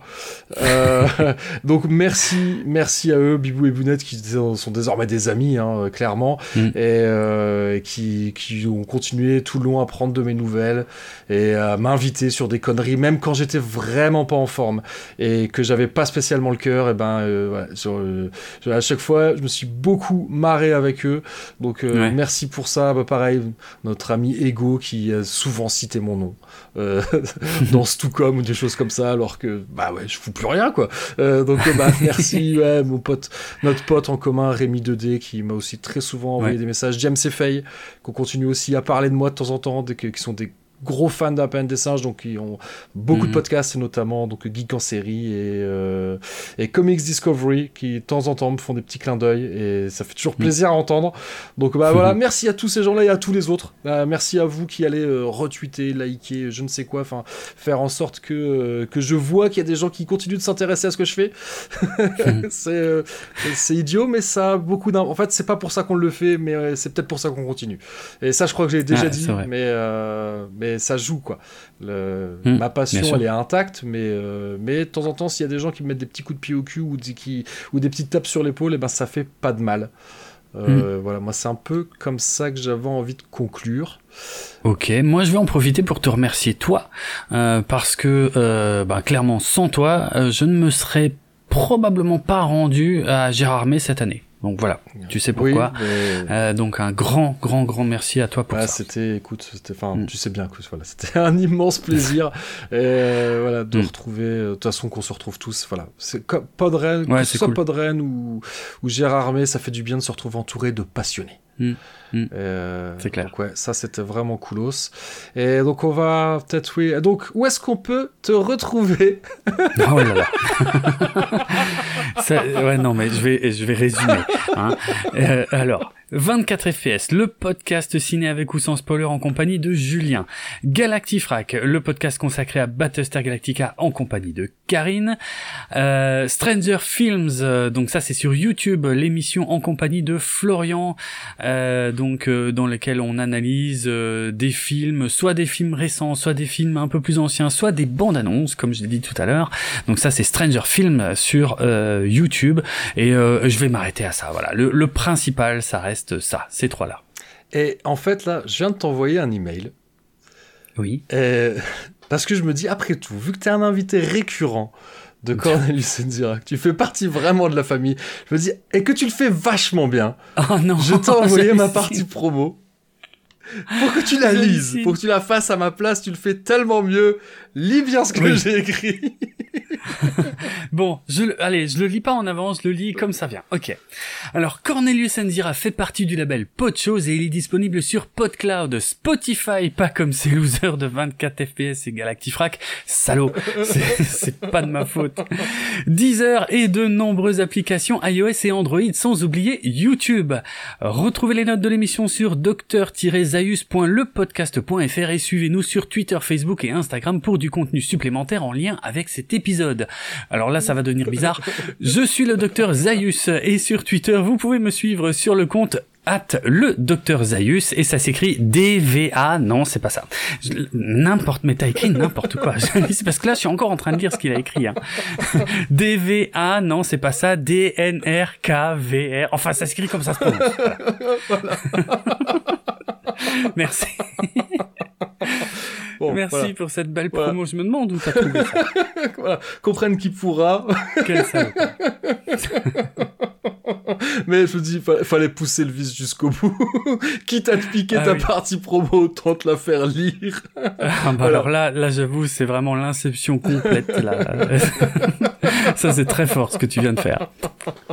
Bravo. Bon, bref, voilà, on va terminer sur cette connerie. de toute façon, voilà, comme, comme, comme l'a très bien dit Draven, vous retrouverez toutes les notes, enfin tout, bref, les... Oh, puis tu vois, je vais pas le faire.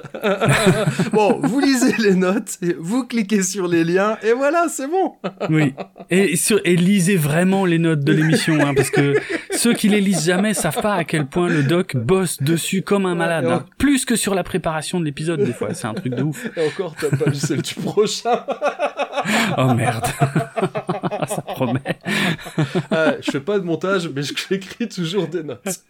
Ah, c'est fantastique. En plus, qui souvent, il y a souvent beaucoup de coquilles euh, dans mes notes parce que souvent je les écris au dernier moment, mais j'écris plein de conneries. Ah ouais. Et c'est toujours un moment savoureux. Ouais, bah, Mhm. c'est les petits Easter eggs. Voilà. Voilà, Si vous êtes resté jusqu'au bout de l'épisode, vous savez que souvent il y a des, bon, il y a des conneries. Ouais, bref, voilà. Lisez les notes de l'épisode, quoi. Bah, je pense que de toute façon, plus personne ne nous écoute là. c'est clair. Et vous avez bien raison d'être parti. Voilà. Bon, bah, je vais essayer de terminer. Attends, tu sais que je sais même plus comment je termine mes épisodes. C'est euh, d'ici au prochain épisode.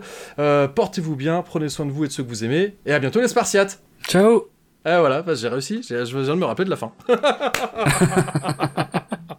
Et il manquait le truc, vous étiez dans le vrai. Ouais, Mais ouais, ouais. Ah ouais, c'est vrai que. Ça, ça se prépare. par Ouais, bah, ouais, pas- oh, des fois je l'improvise. Ouais, je sais Ah pas. oui ouais, si vous Ah, avez ouais. écouté, euh, si vous avez écouté cet épisode en imitant le bruit d'un cheval avec des noix de coco, en faisant du zizi Eh, avec des fougères,